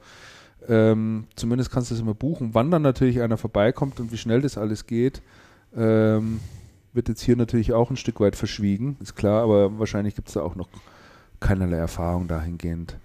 Äh, ja, die sind jetzt wie schnell dann jemand vorbeikommt und jetzt hier mein WLAN einrichtet. Ne? Ja. Ob der dann ein paar Stunden später bei mir oder zehn Minuten später bei mir auf, de, auf, auf der Matte steht oder in, in, in drei Tagen kommt, das weiß ich natürlich auch nicht. Ne? Hm. Aber drei Tage ja, wären sicherlich zu lang. Drei Tage wären sicherlich ja. zu lang, völlig klar. Ja, sehe ich auch so. Aber ja, also viel Glück und viel Erfolg und sind dann mal gespannt, wie die Sache anläuft. Und mhm. wäre natürlich toll, wenn wir da ein bisschen auf dem Laufenden gehalten werden würden. Prima. So, dann haben wir, was haben wir da als nächstes draufstehen? Das ist dieser Komplex Media, Komplett Saturn, Me ja. Metro. Mhm. Magst du da ein bisschen was dazu sagen, Damian?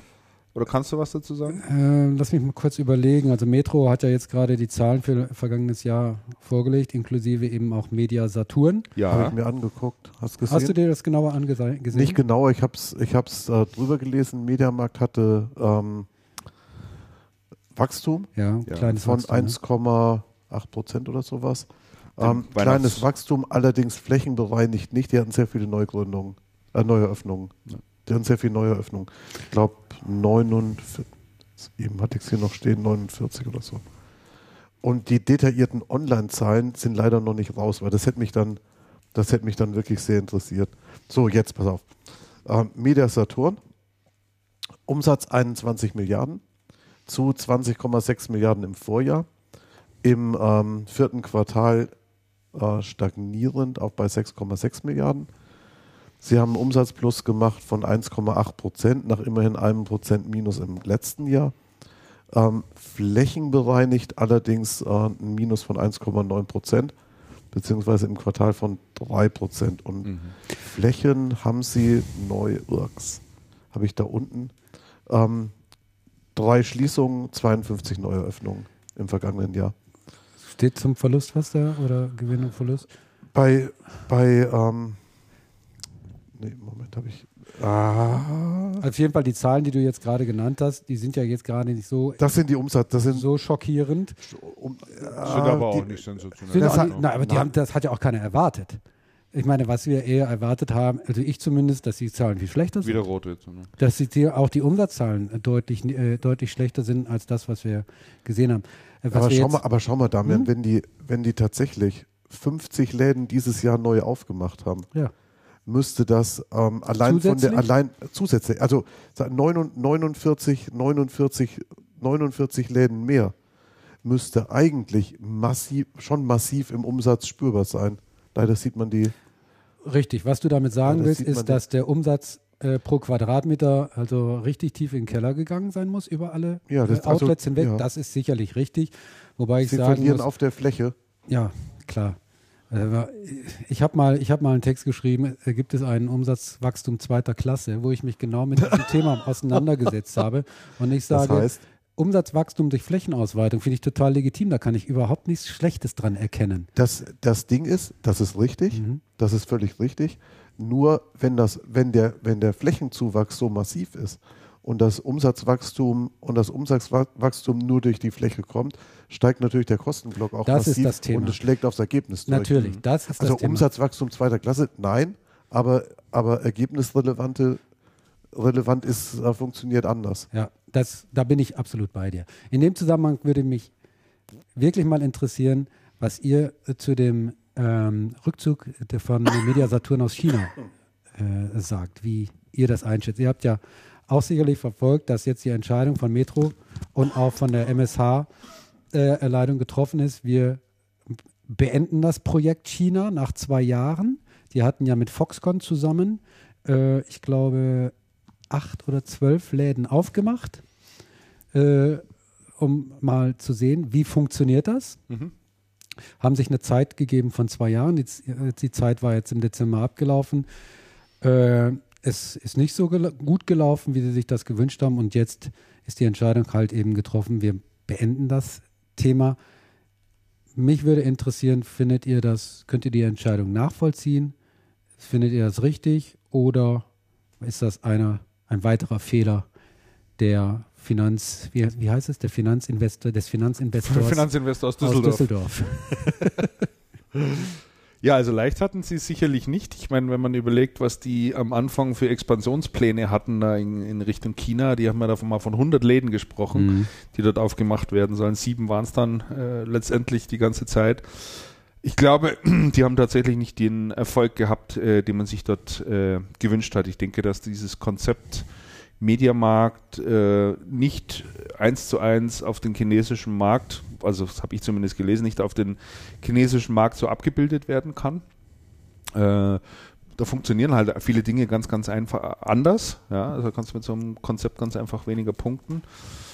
Und äh, ja, also schwierig zu sagen. Und ich meine, es gab ja dann innerbetrieblich sozusagen auch ständig Querelen. Also äh, Kellerhals hat ja immer gesagt, ich gehe dieses Thema nicht mit, zumindest nicht auf die Art und Weise, wie ihr das vorhabt. Also wenn, dann kauft da drüben mhm. bestehende Ladenketten, die es schon gibt und versucht das Geschäft dort zu mhm. etablieren.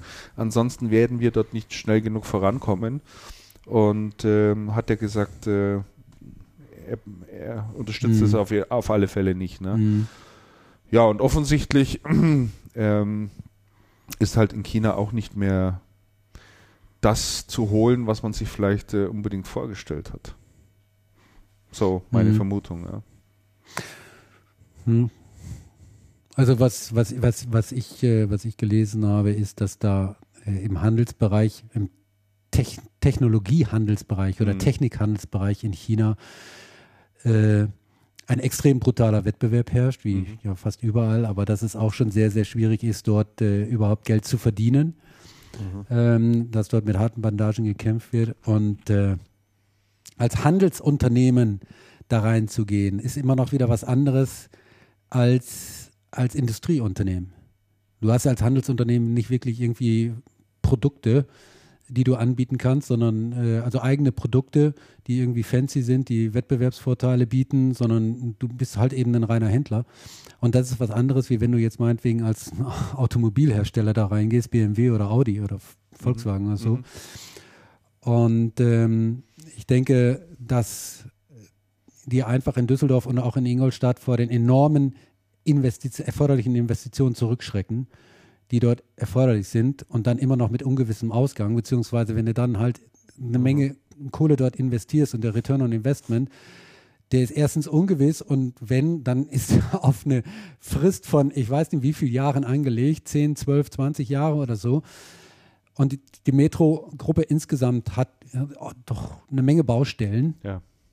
äh, die vielleicht erstmal äh, zu Ende gebracht werden müssen. Mhm. Und vor dem Hintergrund ist meine Ansicht, dass das eine vernünftige Entscheidung ist, aus dem China-Markt wieder äh, auszusteigen. Ich denke, ja, ich denke auch, dass äh, vor allen Dingen halt westliche Unternehmen es auch nicht einfach haben, äh, da drüben äh, solche Handelsketten auch hochzuziehen. Also zum einen gibt es in China schon einen sehr großen Elektronikhändler, äh, der heißt, äh, ich weiß jetzt nicht, wie man es richtig ausspricht, ich nehme mal Sunning oder Sun Ing wahrscheinlich irgendwie in der Art, der 1700 äh, Shops da drüben hat, also dieses Modell ein Stück weit schon fährt. Ich weiß auch, dass Best Buy ja damals versucht hat, in den chinesischen Markt reinzukommen. Die sind ja auch kläglich gescheitert. Ja. Ich denke, dass du ihn gerade in oh. China halt auch sehr stark von persönlichen Kontakten, von den Netzwerken, die es dort einfach viel ausgeprägter gibt, ähm, da musst du dazugehören sozusagen, ja, sonst wirst du eigentlich immer ausgebotet. Also gerade was den Einkauf dann anbelangt und was bestimmte Konditionen anbelangt, glaube ich, hast du es als Europäer extrem schwer. Und zur Not lassen die dich dort einfach ein Stück weit abprallen ja, oder am, am langen Arm ver verhungern. Also ich, also ich, ich denke, man, man kann auch von der anderen Seite mal drauf gucken. Ich denke, so ein Engagement erfordert schon eine extreme Energie und, und Managementaufwand. Mhm. ähm, und enorme Fokussierung darauf, dass man es richtig hinkriegt, mhm. auch vom Top-Management, weil man ja ruckzuck über, also ich sage jetzt mal flapsig, ruckzuck über den Tisch gezogen ist in einer, in einer Landschaft, wo man die Sprache nicht ja. kennt und gar nichts. Und, und dann in einer Situation, wo ja das Kerngeschäft eigentlich schwächelt. Ja. Und wo man eine Baustelle hat, ähm, online Umsätze und Online-Geschäft auf die Beine zu stellen, was hinten und vorne überhaupt nicht hinhaut und sich mitten in einem Marktumbruch beschäftigt, dann noch zu sagen, okay, und da haben wir noch eine große Baustelle, da müssen wir die Kohle investieren, die wir im Moment im, im Kerngeschäft kaum verdienen, ja. ähm, stelle ich mir schon schwierig vor und von daher ähm, kann ich mir schon vorstellen, dass der Weg, den der Kellerheiz sagt, kauf doch was Bestehendes da drüben mhm. und bau das dann um. Mhm ich glaube, das ist auch nicht einfach, aber das ist dann schon praktikabler, weil da steht dann halt ja. schon eine Struktur, auf ja. die man aufsetzen kann. Da muss man bloß aufpassen, dass einem nicht so geht wie der Walmart, als sie nach Deutschland gekommen sind mhm, und von allen, hast du auch dran gedacht, ja. und von allen Ketten, die es zu kaufen gab, die mit Abstand Schlonzigste erwischt haben, mhm. mit völlig fertigen Läden und, Wo sowieso und, und komplett runtergewirtschaftet, was das Einzige war, was sie kriegen konnten.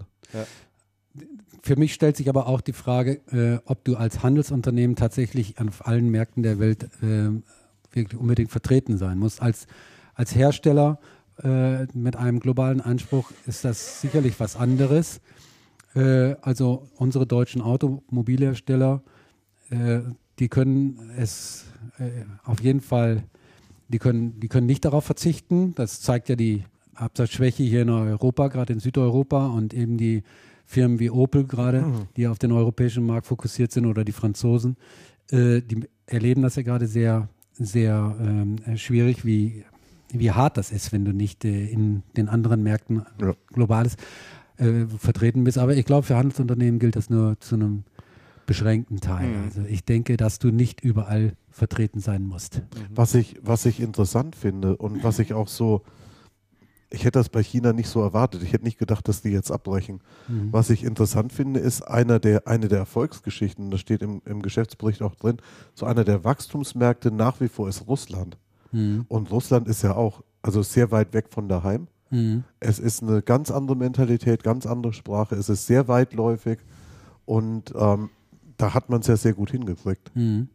Und dass, dass man es dann in China nicht auf die, ich weiß es nicht. Also interessante Frage, warum hat das eine gut geklappt und warum klappt das andere ja, nicht? und, Frage, und genau wo liegen die Parallelen eigentlich ja. nicht? Oder welche Parallelen sehen wir, die es äh, so nicht gibt? Hm. Ja, also der, der Frank Bussalb, äh, so heißt der, der Mediamarktmanager, der drüben das China-Geschäft auf, aufbauen sollte, der hat ja auch ähm, ein Interview gegeben zu dem, zu dem Thema. Und da hat er auch äh, schon sehr stark zugegeben, dass bestimmte Themen da drüben einfach nicht funktionieren. Ach so, wo, wo kann man also das lesen? Auf der Welt hatte, äh, auf, ah. der, auf der Welt ähm, mhm. äh, ist es erschienen. Ah, ja. Ist glaube ich sogar der Link, den wir hier in der Themenplanung ja? drin haben. Ich das meine müssen ja. wir durchlesen. Das interessiert mich. Ähm, und äh, da wird halt schon davon gesprochen, dass ähm, was weiß ich äh, so eine Küchenausstattung, wie man sie jetzt hier kennt, funktioniert in China einfach nicht. Also mhm. der Chinese kauft sozusagen nicht so ein. Er kauft auch Musik nicht in seinen Läden ein. Er kauft auch, äh, er lässt seine Fotos nicht in solchen Läden entwickeln und mhm. und und. Also so diese ganzen Standardangebote, mhm. die hier in Europa, Europa, etabliert sind, funktionieren auf dem chinesischen Markt nicht. Mhm. Ja? So und äh, da wurde ja in meinen Augen eigentlich schon viel zu wenig Marktforschung im Vorfeld betrieben äh, sondern man war eben mal wieder dieser großartigen Überzeugung, äh, dass man doch das Konzept Mediamarkt äh, global ausrollen könnte ne? und dass das auf der ganzen Welt so funktioniert. Und das passt dann letztlich äh, auch zu einem Kommentar, den ich äh, zu meinem Eintrag in Facebook bekommen habe, den ich am Anfang überhaupt nicht einordnen konnte. Ähm, als dieses Thema anstand, hat nämlich der, der Dirk Hochstrate dazu geschrieben mhm. als Kommentar, äh, Hallo Mediamarkt, willkommen in der Realität. Mhm. Jetzt verstehe ich das ein ja. Stück weit.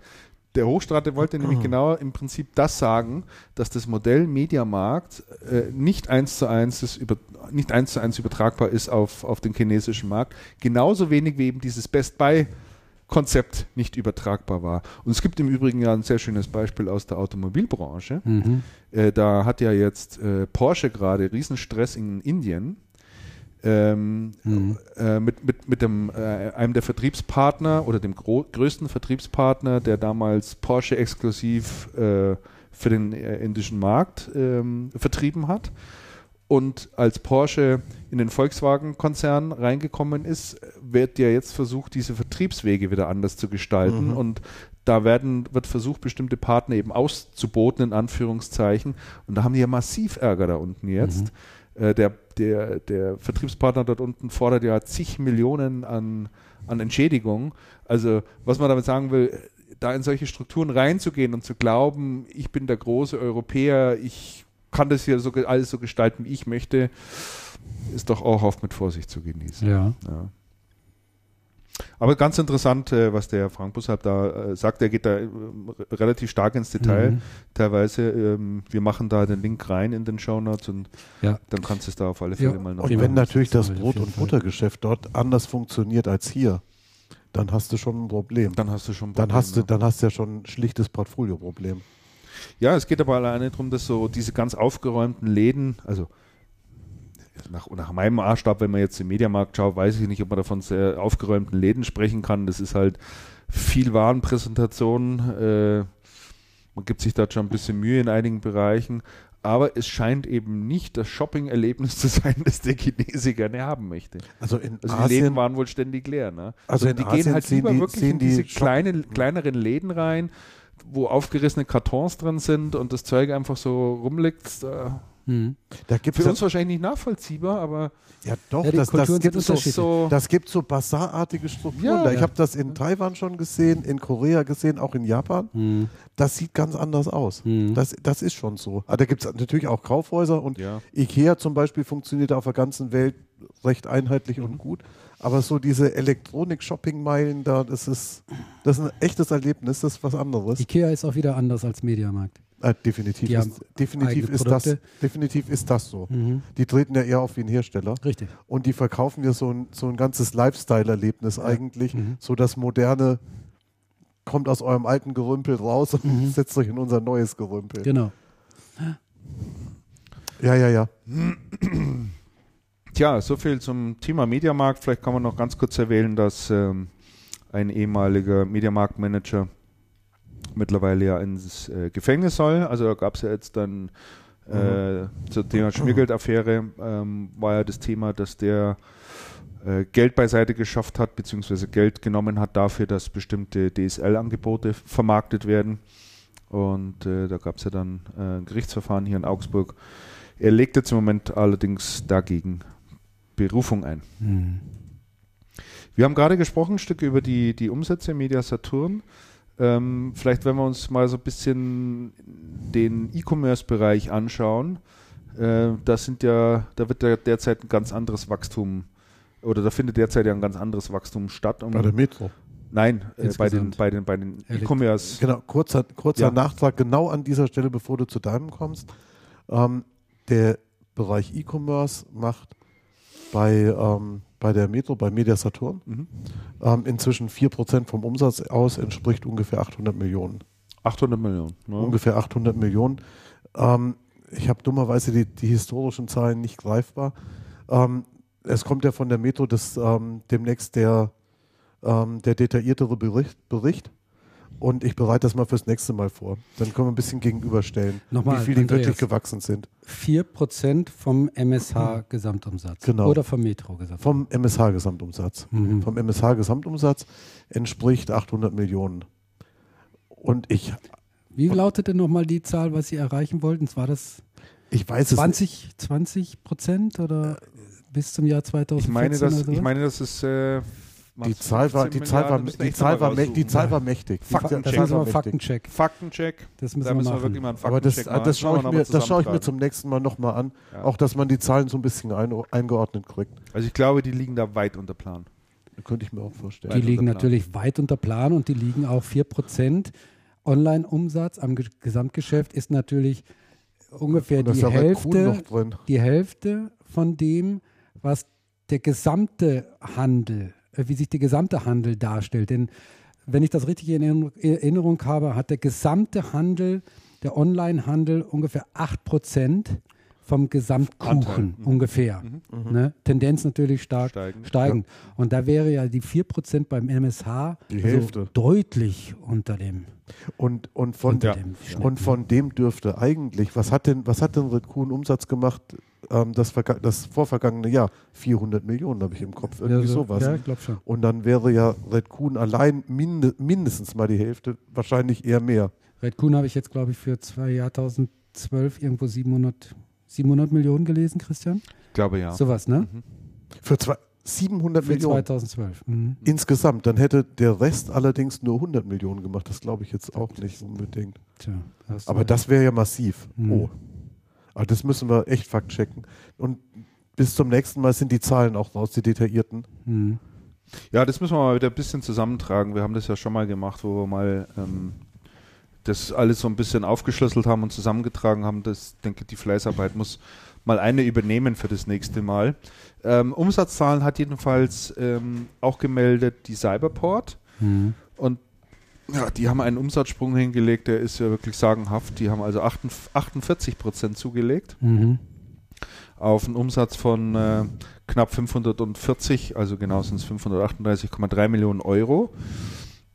Äh, das ist schon ein ganz schöner Sprung, den die hier gemacht haben.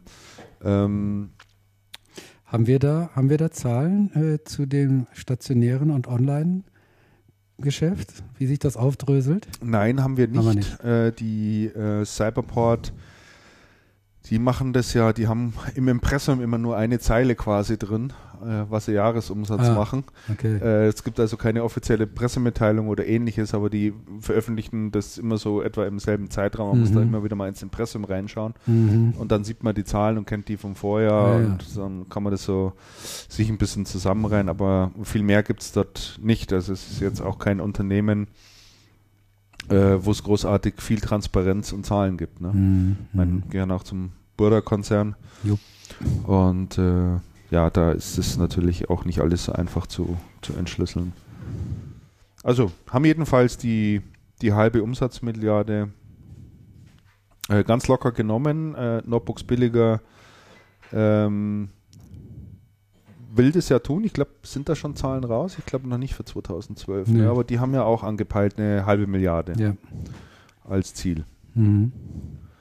So, dann gab es auch äh, Zahlen von äh, Alternate Wave.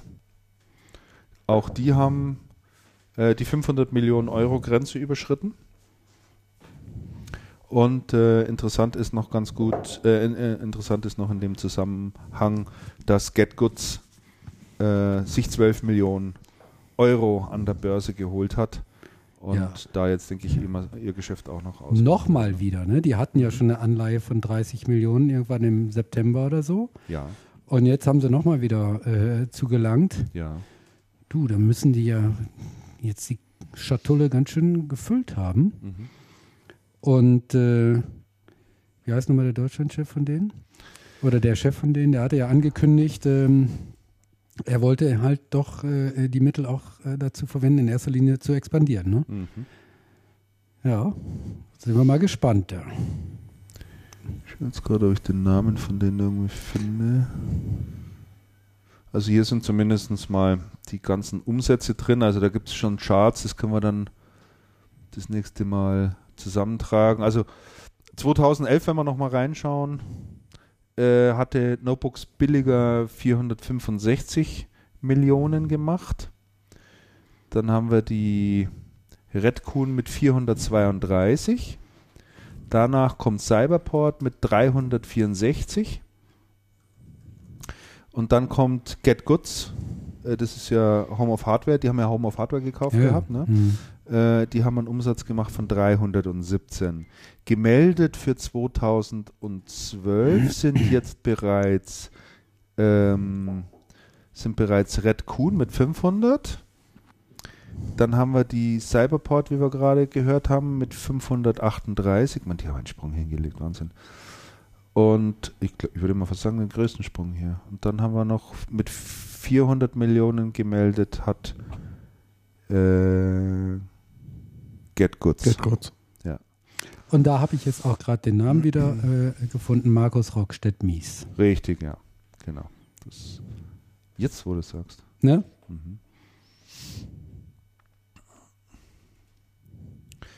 Ja, und äh, vielleicht noch eins auch, Expert wächst. Und ist, glaube ich, um 7% gewachsen. Wenn mich alles Wobei das jetzt mit Onlinehandel relativ wenig. relativ wenig zu tun hat. Nee, nur Das mal so, der Klassiker. dass Das es ist sehr durchaus noch ein paar Mhm. stationäre Händler gibt, die, die, die auch wachsen können. Ne? Ja, das ist doch gut. Ja. Es gibt eine Studie, ähm, die zwar, wenn ich es richtig in Erinnerung habe, äh, in Großbritannien stattgefunden hat. Ich denke aber doch ein Stück weit auch übertragbar ist äh, auf andere Märkte. Und zwar geht es darum, hat wir auch schon mal drüber gesprochen, über das Thema Showrooming. Ähm, in der Studie kam raus, dass mittlerweile jede vierte ähm, die Preise im Laden vergleicht, also sich mit dem Smartphone reinstellt oder ähnlichen und dann mal schaut, was das in dem Laden kostet und dann in der Regel Mhm. auch woanders bestellt. So. Jetzt grätsche ich da mal kurz rein. In Deutschland? Die, diese Das Studie wissen wir nicht. aus, aus dem- Also doch, das wissen wir schon. diese Studie kommt aus UK. Das ist ja mein Okay. Punkt. Und zwar ähm, habe ich da eine kleine Anmerkung dazu. Ich habe kurz vor Weihnachten an äh, so einer Online-Pressegespräch mit dem Bitkom teilgenommen. Mhm. Da ging es um äh, Entwicklung im Online-Business, gerade Weihnachtsgeschäft, aber auch darüber hinaus. Und da sagte der Professor Kempf ähm, unter Bezugnahme auf eine Studie aus dem Herbst vergangenen Jahres, dass doch äh, immerhin 87 Prozent der Studienteilnehmer vor dem Kauf sich im Internet informieren, Vor dem Kauf. vor dem Kauf und dann im Internet und dann im stationären Geschäft kaufen. Auf der anderen Seite informieren sich 71 Prozent im Geschäft, Showrooming, ja, und kaufen anschließend im Internet. Also es ist äh, nicht so, dass jetzt nur äh, dieses, äh, in, dieses Information im stationären Handel stattfindet und dort kein Geschäft gemacht wird, äh, sondern es wird genauso äh, diese Auch Information andersrum. im Internet gesammelt und dann im stationären Handel dann das Geschäft, findet dort das Geschäft statt. Das fand ich eine ganz, ganz interessante, ähm, ein ganz interessantes Ergebnis. Hätte ich so nicht vermutet. Man müsste das jetzt allerdings auch mal in absoluten Zahlen sehen, was das bedeutet. Ne? Also was, jetzt, was das für Umsatzströme sind, in die eine als auch in die andere Richtung. Das haben die jetzt nicht gesagt. Das haben die jetzt natürlich nicht gesagt Mhm. und ich denke, da würde dann, das würde, wäre der, der Wahrheit noch ein Stück weit dienlicher. Was, wieso, hast du eine Vermutung oder wieso Ich- fragst du jetzt? Ja, meine, meine Vermutung ist Mhm. tatsächlich, nachdem dieses Thema Showrooming immer mehr um sich greift und, und, und äh, in Studien ja auch ganz klar rauskommt, dass diese Preisvergleiche da gemacht werden, vermute ich schon, dass ähm, viel Umsatz vom stationären Handel Ja, natürlich. in Online abfließt. Ja, und zwar deutlich mehr als Ja.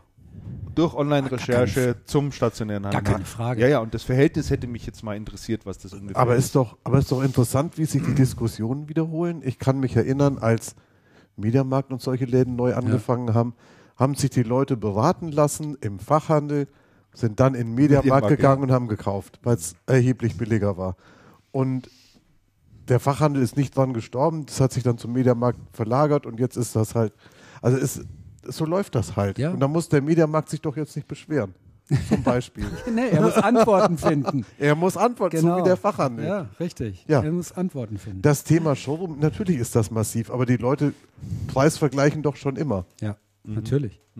Mein Großvater hat mir gesagt, weißt du was, wenn du was kaufst, Bub, und das ist schon lange her, dann schaust du aber erst in drei Läden und Ja, sicher. Und Wo dann- kriege ich die beste dann- Leistung für mein Geld? Ist doch klar, wirtschaftliches Prinzip. Ja, ja, sicher.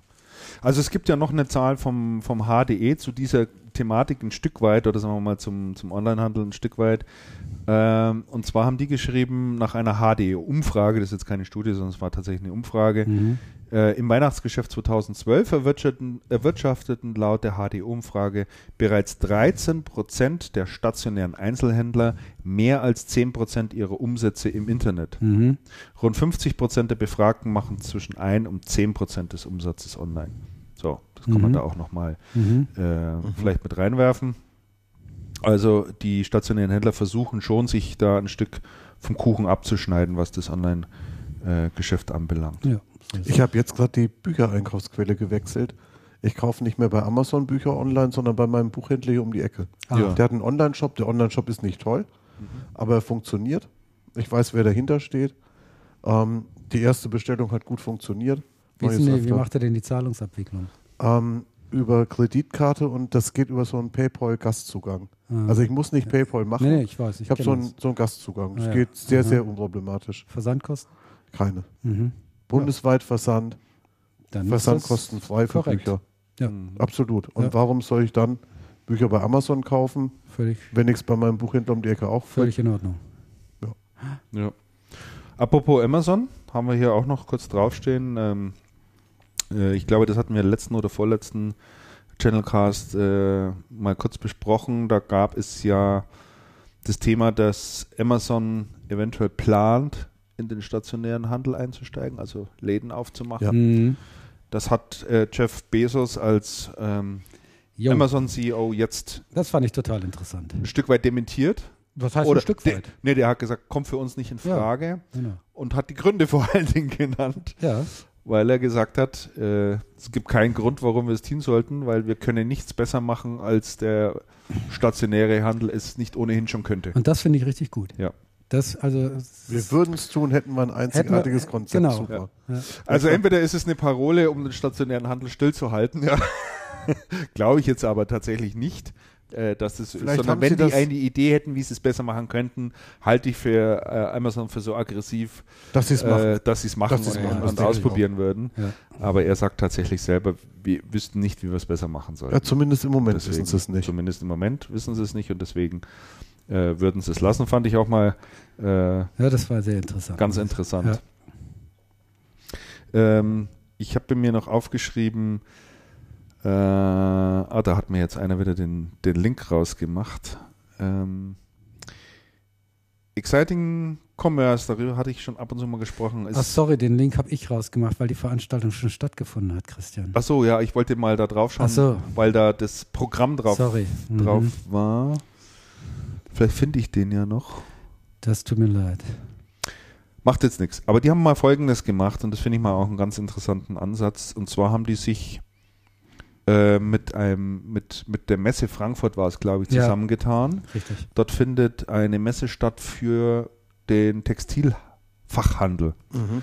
Und es gibt ja auch jede Menge Textilfachhändler natürlich, also stationäre Händler.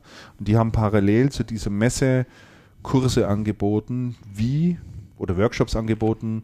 Wie kannst du als stationärer Textilfacheinzelhändler äh, dein Geschäft auch ein Stück weit online bringen mhm. oder in das Thema einsteigen? Mhm. Und da hätte ich jetzt ganz gerne mal vorgelesen gehabt, was die da so angeboten haben als Workshops. Es war nämlich ganz interessant, weil oftmals denkt man dann, naja, ähm, die kriegen da jetzt so die großen E-Commerce-Strategien und wie man so einen Online-Shop aufbaut und was weiß ich. Überhaupt nicht. Das war gar nicht. Das ging tatsächlich mal wirklich bei den Basics los. Mhm. Wie muss ich eine Homepage machen, damit ich eine elektronische Visitenkarte habe, damit ich überhaupt mal eine Anlaufstelle habe für meine Kunden, dass die sich darüber informieren können.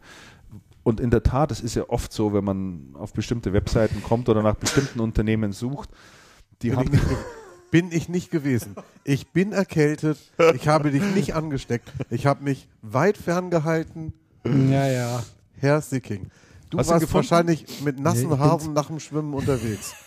Ich bin zwar jetzt auf der Homepage von Exciting Commerce, das ist excitingcommerce.de. Ah, ich hab's, glaube ich.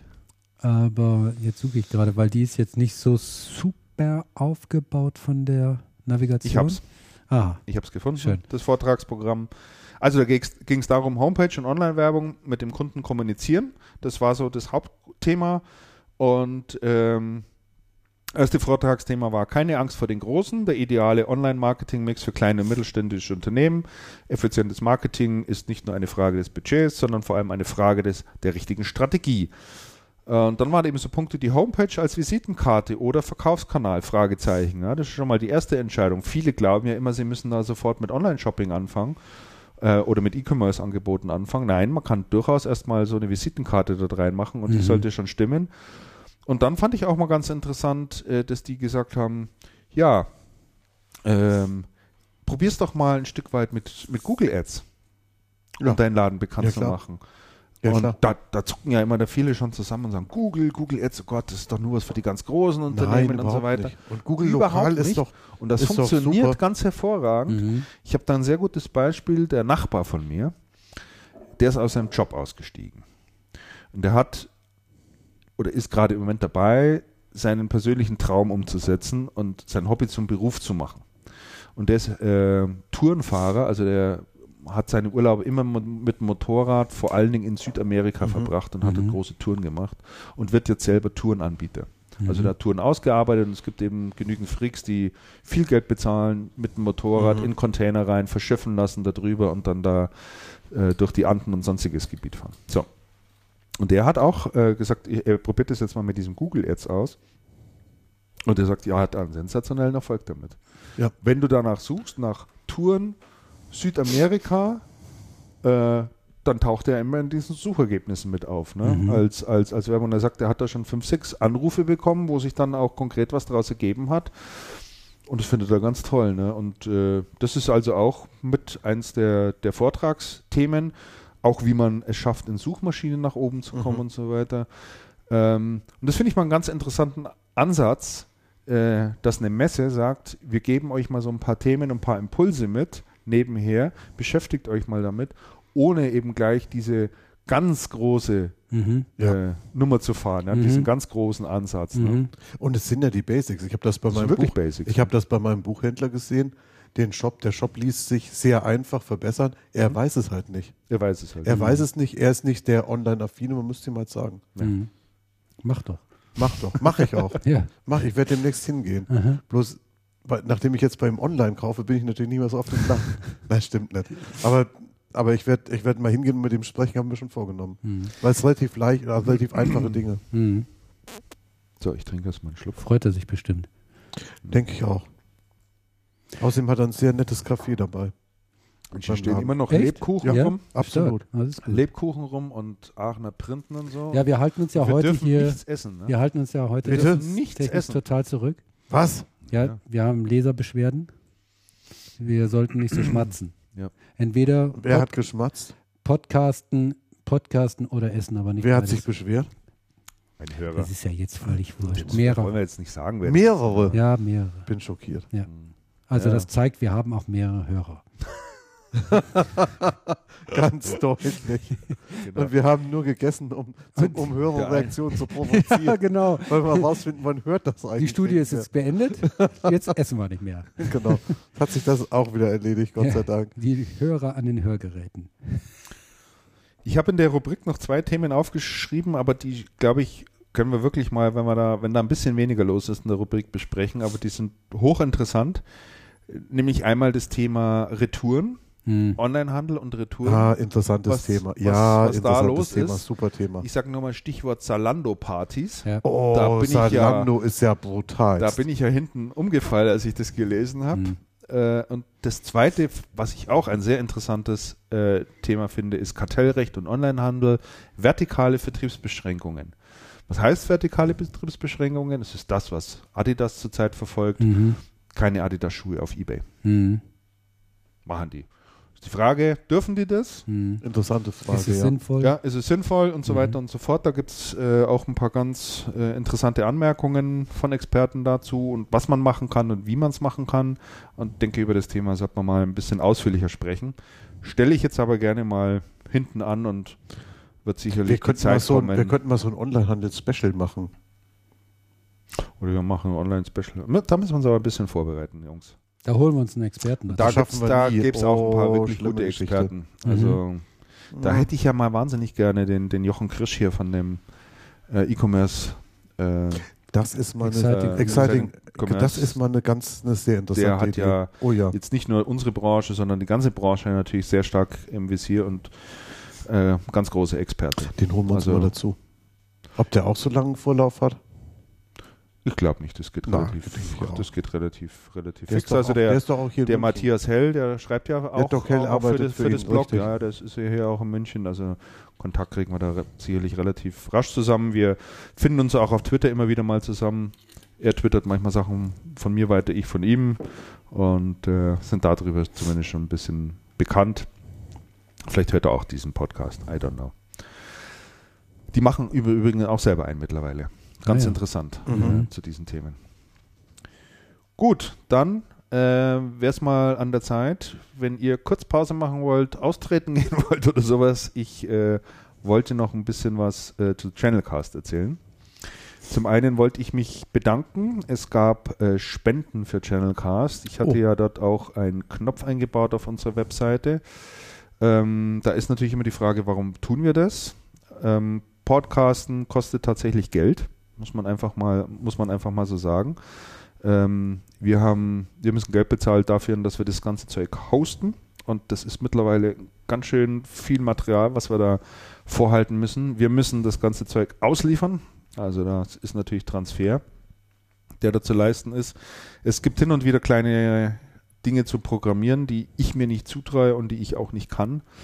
Und äh, es gibt jetzt zudem ein Projekt, das ich gerne wiederum unterstützen möchte und wo ich äh, unsere Hörer ein Stück weit um Unterstützung bitte. Und zwar geht es um das Thema Kapitelmarken auf der Webseite im Webplayer. Ich weiß, dass die derzeitige Lösung, die wir haben, suboptimal ist. Also dort kann man ja den Podcast starten, hören. Wenn man das nächste Mal an den Rechner geht, kann man wieder von vorne anfangen. Es gibt also so gut wie keine Möglichkeit, auch zwischendrin mal etwas zu machen und vor allen Dingen schon gar keine Möglichkeit, ein bestimmtes Thema direkt anzuspringen. Hm. Es gibt ein in der Podcast-Szene äh, sehr interessantes äh, Projekt, das nennt sich Podlove. Podlove.org, kann man auch mal draufschauen, wenn das interessiert. Dort wird gerade ein Player oder nicht nur ein Player entwickelt. Was heißt entwickelt? Der ist eigentlich sogar schon fertig. Ähm, mit dem es so tatsächlich möglich ist, ähm, Dateien dahinter zu legen, sodass man den Player starten kann und jedes beliebige Kapitel sofort ansteuern kann. Man kann äh, einzelne Kapitel auch ähm, weitergeben sozusagen. Also da gibt es dann einen dedizierten Link und könnte es dann einem Kollegen schicken und sagen mal, hör mal rein, da wird gerade über das Thema XY gesprochen. Mhm. Dann bekommt er einen Link und landet genau an der Sprungstelle innerhalb des Podcastes und kann sich dann mhm. eben diesen Teil anhören. Äh, damit macht es mehr Sinn, natürlich solche Sachen auch mal zu teilen. Und ähm, ja, das ist ein ganz tolles Projekt, ähm, ist aber auch eine Privatinitiative, die so äh, in der Podcast-Szene gerade stattfindet. Und da werden im Moment einige Entwickler dran gesetzt, um das Projekt noch voranzutreiben. Ich habe es probeweise schon mal eingebaut, es läuft gut. Man muss da noch ein bisschen an die Optik ran. Auch da werde ich wieder einen Programmierer beauftragen müssen, weil das traue ich mir dann doch nicht alleine zu. Außer es gibt jemand hier in der Hörerschaft, der sich auf CSS und HTML äh, gut versteht und da mal bereit wäre, äh, eine halbe Stunde auszuhelfen. Aber jeder Euro zählt tatsächlich. Also wenn jemand sagt, das finde ich eine gute Idee, so ein Webplayer würde ich auch unterstützen wollen, bitte spendet. Äh, es muss nicht viel sein. Ich gebe das komplett weiter und ähm, habe gesagt, ich werde da bei uns in den Hörer, bei den Hörerschaft auch mal ein bisschen, bisschen rumfragen, wäre wirklich eine tolle Unterstützung. Ansonsten der Rest geht dann wirklich eins zu eins ähm, auf die Kostenstelle Podcast, Produktion, was wir dort an, an Kosten haben. Es dient also hier überhaupt nicht der Selbstbereicherung oder ähnliches, um Gottes Willen. Das wollte ich mal gesagt haben. Also vielen Dank äh, dort für die Unterstützung und auch für die kommende Unterstützung. So, wir machen weiter mit unserem Blick nach Japan, würde ich sagen, oder? Ja, sehr gerne. Mhm. Panasonic. Was ist denn da wieder los? Die wollen Geschäftsfelder schließen. Aha. Der äh, Link stammt vom Chico. Der erwägt vor. Äh, Hersteller Panasonic steht vor einem radikalen Umbau. Ne? Das ist ja nichts Neues, da haben wir ja schon öfter drüber gesprochen. Ne? Aha, der hat auf der CES wohl da nochmal ein bisschen was von sich gegeben, aber ich sehe gerade, das ist nichts wesentlich Neues als wir bis dato schon berichtet haben. Ne? Fernsehgeschäft, Halbleiter, Mobiltelefone und so weiter, alles wird in Frage gestellt. Ja, da haben wir aber auch schon drüber gesprochen des Öfteren. Sharp verkauft sein Anwesen in Hamburg. Ja, das ist ja ein Trend. Ne? Nokia ist damit angefangen. Genau, ne? genau. Weg mit, dem, weg mit dem Immobilien. Und Sony äh, verkauft ja auch äh, USA-Headquarter. Mhm. Also die verkaufen derzeit alle mal ihre ja, was, was soll man sagen? Ihr Tafelsilber, mhm. kann man das sagen? Ja, das ist ja dieses Sale and Leaseback, ja. Sale and Leaseback äh, äh, Geschäft, was die da machen, um sich einfach Liquidität zu verschaffen. Ja, ich glaube, da geht es da mein, geht's um Kohle. Ja, natürlich geht es um zu Kohle. machen. Ja. Kurzfristig, äh, was willst du noch tun? Ne, Nokia kennen wir die Situation, Sony und Panasonic auch äh, extrem schwierig. Ja. Also, ich habe allerdings jetzt gerade mal nachgeguckt, ähm, was der Aktienkurs von den Unternehmen macht. Die in den letzten Tagen ist er wieder berappelt er sich was vielleicht auch Sharp, mit der. Ähm, ich bin jetzt bei Panasonic, Panasonic. aber bei, so, bei, bei, Sony ist es auch so. Mhm. Sharp ist ja nur noch, ich weiß gar nicht, die sind ja zwei Milliarden, zwei oder drei Milliarden nur noch. Also Sharp Börsenwert ich, derzeit. Also ne? Sharp habe ich mir habe ich mir ein bisschen angeguckt, ja. habe mir den Geschäftsbericht tatsächlich mal durchgelesen, den letzten, und muss sagen, habe selten einen so informativen, offenen, aussagekräftigen Geschäftsbericht gelesen wie diesen. Ach. Inter ja, wirklich Meinst interessant. du das jetzt ernst? Oder? Nee, meine ich ganz ernst. Mhm. Meine ich wirklich ganz ernst. Es geht wahnsinnig viel draus hervor. Moment, ich habe das so ein bisschen mal zusammengefasst. Mhm. Ähm, erstens, das Unternehmen hat seine Struktur niemals der Umsatzentwicklung angepasst. Das heißt, der Umsatz ist ähm, vor Zeiten schon massiv, massiv runtergebrochen. Das heißt, der Umsatz ist ähm, von 2008 zu 2012 um etwa ein Drittel, ein Drittel rückläufig.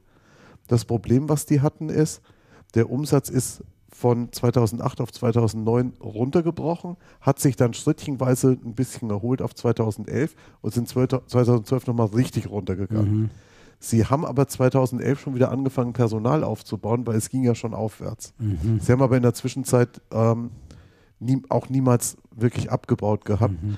Ähm, in der Zeit, in der sich, in der der Umlauf 30 Prozent rück, rückläufig ist, von 2008 auf 2012, ist, die, hat sich die Mitarbeiterzahl von 53.708 Mitarbeitern in 2008 auf 56.756 Mitarbeiter in 2012 erhöht. Äh, massiv. Massiv.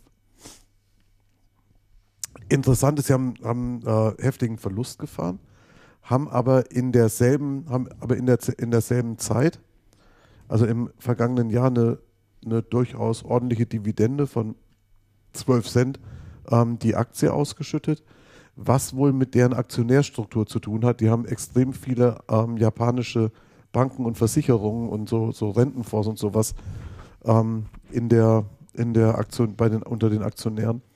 Und ich glaube, wenn man denen nichts ausschüttet, dann gehen die Alarmglocken ganz massiv an. Mhm. Jetzt hat die gute Frage, also warum, warum ist das bei denen so? Wo hängt das eigentlich? Mhm. Denn sie haben gute Technologie, sie haben gar nicht schlechte, also sie haben gute Produkte, sie haben einen Haufen Patente und sie haben auch eine, ähm, eine hohe Wertschöpfungstiefe oder eine tiefe Wertschöpfungstiefe. Also die machen, ja, ja. Die also machen sehr viel selber. Vom Halbleiter bis zum fertigen Produkt genau. können die eigentlich alles selber in der Schatulle. Ne? Genau. Und das ist auch ganz interessant und da ist der, ähm, da ist der Geschäftsbericht sehr aussagekräftig. Ähm, der, der Geschäftsbericht sagt erstens und geht sehr detailliert auf die, auf die Problemfelder ein. Sagt erstens, ähm, problematisch starke Regionalität. Das heißt, das Gros des Umsatzes wird in Japan generiert und wurde auch immer in Japan generiert und die anderen Regionen sind dagegen homöopathisch. Ach. Es hat nie eine wirkliche Internationalis Internationalisierung gegeben. Mhm. Ganz interessant ist dann, es gibt auf jeden so einen Antwortblock, auf jeden Problemblock einen mhm. Antwortblock. Ähm, in der Internationalisierung ist es so, sie, ähm, sie äh, haben jetzt tatsächlich echte internationale Headquarters in den Regionen gebildet. Das heißt, die was es vorher gegeben hat, müssen so Satellitentruppen gewesen sein, die halt die japanischen Befehle ausgeführt haben und, überhaupt nicht, und überhaupt nicht eigenständig, also in keinster Weise eigenständig arbeiten konnten. Alle ferngesteuert. Ähm, komplett ferngesteuert, wurde, wurde geändert. Mhm. Wurde geändert. Dann ist ähm, eins der ein, eines der Probleme ist die ähm, extreme Wertschöpfungstiefe, die sie haben. Nämlich sie machen alles selber Forschung, Entwicklung, Produktion, Vertrieb, Marketing, Service und das ab dem Komponentenlevel. Das heißt, wirklich bis zum Halbleiter. Wenn die gesagt haben, hey, wir brauchen für einen neuen Fernseher neue Ideen, hat sich irgendeiner hingesetzt, hat das dann selber entworfen von Grund auf man hat selber produziert. Das hat man geändert. Man hat gerade in der ähm, Komponentenproduktion und dabei Bildschirmen eine Kooperation mit Honhai, das ist die, ähm, das, äh, der, die Muttergesellschaft von Foxconn. Mhm. Ähm, auf diese Kooperation ist im Geschäftsbericht auch sehr intensiv eingegangen worden, weil es wohl für ein japanisches Unternehmen mit äh, japanischen Aktionären gar nicht einfach ist, ähm, einen chinesischen Geldgeber mit reinzuholen. Also das ist dann auch sehr detailliert dargestellt, wie seriös das ist, wie groß die eigentlich sind und ähm, wie wichtig das ist. Ähm, sehr interessant ist, ähm, das Ziel der gemeinsamen Monitor- und ähm, Panelproduktion ähm, ist, ist folgendermaßen, es gibt zwei Ziele. Erstens möchte man effizienter werden und damit kostengünstiger produzi produzieren. Na klar möchte man das. Das ähm, will ja jeder. Das will, das will ja jeder. Das Interessantere allerdings ist, ähm, und ich zitiere wörtlich, es geht um eine Stable Operations at, at the uh, Sakai Plant. Das heißt, ähm, die Produktion, also das heißt innerhalb der Produktion, die, die, Produktion ist anscheinend nicht stabil gelaufen. Mhm. Das heißt, die Produktion war anscheinend so, ich würde das gern mal sehen. Die war anscheinend so produziert, dass sie wahnsinnig viel Ausschuss oder, oder dass die ein rechtes Chaos in der, in der Fabrik haben. Das heißt, die Fabrik hat wahnsinnig viel Ausschuss produziert, ist nicht stabil gelaufen. Und das finde ich auch ziemlich beachtlich. Mhm. Ich glaube aber, dass das nur die halbe Wahrheit ist, was da drin die, steht. Ja, jetzt pass auf, jetzt sagen sie, das, das ist auch noch, ich bin auch gar nicht, bin auch gar nicht durch. Dann okay. sagen sie, sie wollen neue Märkte erschließen, sie sind viel zu schmal aufgestellt, ähm, konzentrieren sich viel zu stark auf, ähm, auf Consumer, auf Konsumerprodukte ähm, möchten auch Märkte wie Medizintechnik zum Beispiel angehen oder Education. Medizintechnik ist man schon aktiv, macht aber so gut wie keinen Umsatz, also verschwindend gering. Und die sagen, wir haben so viel Technologien und Patente, die wir in verschiedensten Geräten zum Einsatz bringen können. Ein intelligenter Staubsauger, dieselbe Intelligenz kann man ja auch in, in anderen, also jetzt übertrieben, in anderen Geräten zum Einsatz bringen, die man erheblich hochmarschiger verkaufen kann. Das heißt, man geht, man geht, sehr, punktu man geht sehr punktuell vor. Ähm, das ist so eine. Und dann haben die in Japan, machen sie den Service selber und zwar flächendeckend. Das heißt, die müssen eine gigantisch große Technikerbasis haben mhm. und ähm, gehen jetzt dazu über und sagen, die können ja eigentlich auch was anderes als auf Servicefälle zu warten, weil so viele Servicefälle gibt es dann nicht und, ähm, und möchte die auch und möchte die auch anders nutzen. Ähm, ein Hauptproblem ist bei ihnen tatsächlich, okay, das, das ein, eins und dann, wenn man es sich anschaut, die, ähm, das Komponentengeschäft ist bei denen ein Hauptproblem, da machen die Riesenverluste. Das, ähm, das Gerätegeschäft hat man anscheinend schon mal, schon mal deutlich profitabler gemacht. Da fahren die ähm, den Hauptteil der Verluste ein. So, dann hatte ich noch, nee, das, ja, das ist das und so und den, ach so, und dann habe ich Supply Chain und Lager, habe ich mir dann auch noch angeschaut. Also Lagerbestände massiv. Mhm. Lagerbestände massiv und vermutlich relativ hoch bewertet mit viel Abschreibungsbedarf. Mhm. Ähm, interessant an dem Geschäftsbericht war, dass alle diese Punkte sehr, sehr, sehr sauber aufgeführt worden sind mit den jeweiligen Antworten dazu und dass es auch sehr offen war. Also fand ich, fand ich wirklich sehr erstaunlich. Also den Druck hatten die jetzt sicherlich mal auch der die, ja, von Seiten haben, der Investoren da mal die Hosen runterzulassen. Sie, ja, sie müssen dringend was machen. Wenn ich den, wenn ich wirklich hergehe und erwäge, ich hole mir einen ausländischen, sprich chinesischen Investor, der meine Firma rettet, weil mir geht die Kohle aus, dann äh, hat man da, und dann muss man auch offenlegen. Der chinesische Investor kann ja auch unter Umständen Lenovo heißen. Das heißt, da gibt es ja diese, ja jetzt, die, die, äh, ähm, die Verhandlungen Gerüchte, in Sachen Fernsehgeschäft, äh, ob man sich da nicht zusammen berappeln möge. Ja. Ähm, alles andere, denke ich, stimmt soweit. Was ja, aber immer verschwiegen vor. wird und äh, das würde ja noch nicht erklären, warum es auch Unternehmen wie, wie Sony, wie Panasonic und äh, Olympus und Toshiba und wie sie alle heißen, äh, denen geht es ja allen nicht wirklich gut. Also da haben wir ja auch schon öfter drüber gesprochen. Und es ist halt zumindest mein altes Credo, dass ich sage, diese Unternehmen haben den Anschluss verpasst. Also das, haben, das ist so. Sie haben einfach, sie sind so auf dem hohen Ross gesessen und haben gesagt, wir sind die Unterhaltungselektronikbranche und Unterhaltungselektronik kommt aus Japan, war schon immer so. Uns Von der Spielekonsole bis zur Stereoanlage, Fernseher, alles, was ihr haben wollt, kommt von uns. Ja. Und äh, die haben geglaubt, dass das so ewig weitergeht. Aber das, nicht gemerkt, dass ich da das Sie, Rad gedreht das hat. Siehst du ja, das siehst du ja sehr schön an den Zahlen. Das heißt, es geht mal runter und dann denkt man, ach Gott, jetzt geht es ja gerade wieder rauf mhm. und wir müssen ja, wir müssen ja gar, wir müssen nichts, gar nichts anpassen. Sie, sie fangen ja jetzt an, was zu tun. Mhm. Die haben ja vorher überhaupt nichts Viel getan. Zu spät, ja. Die sitzen auf einer Mannschaft, die seit dem, seit dem, seit dem Einbruch massiv gewachsen ist. Mhm. Also ich meine, hallo. Ja. Das ist schon, das ist schon irre. Und man sieht schon, dass ihnen, dass ihnen ganz deutlich auch die Kohle ausgeht.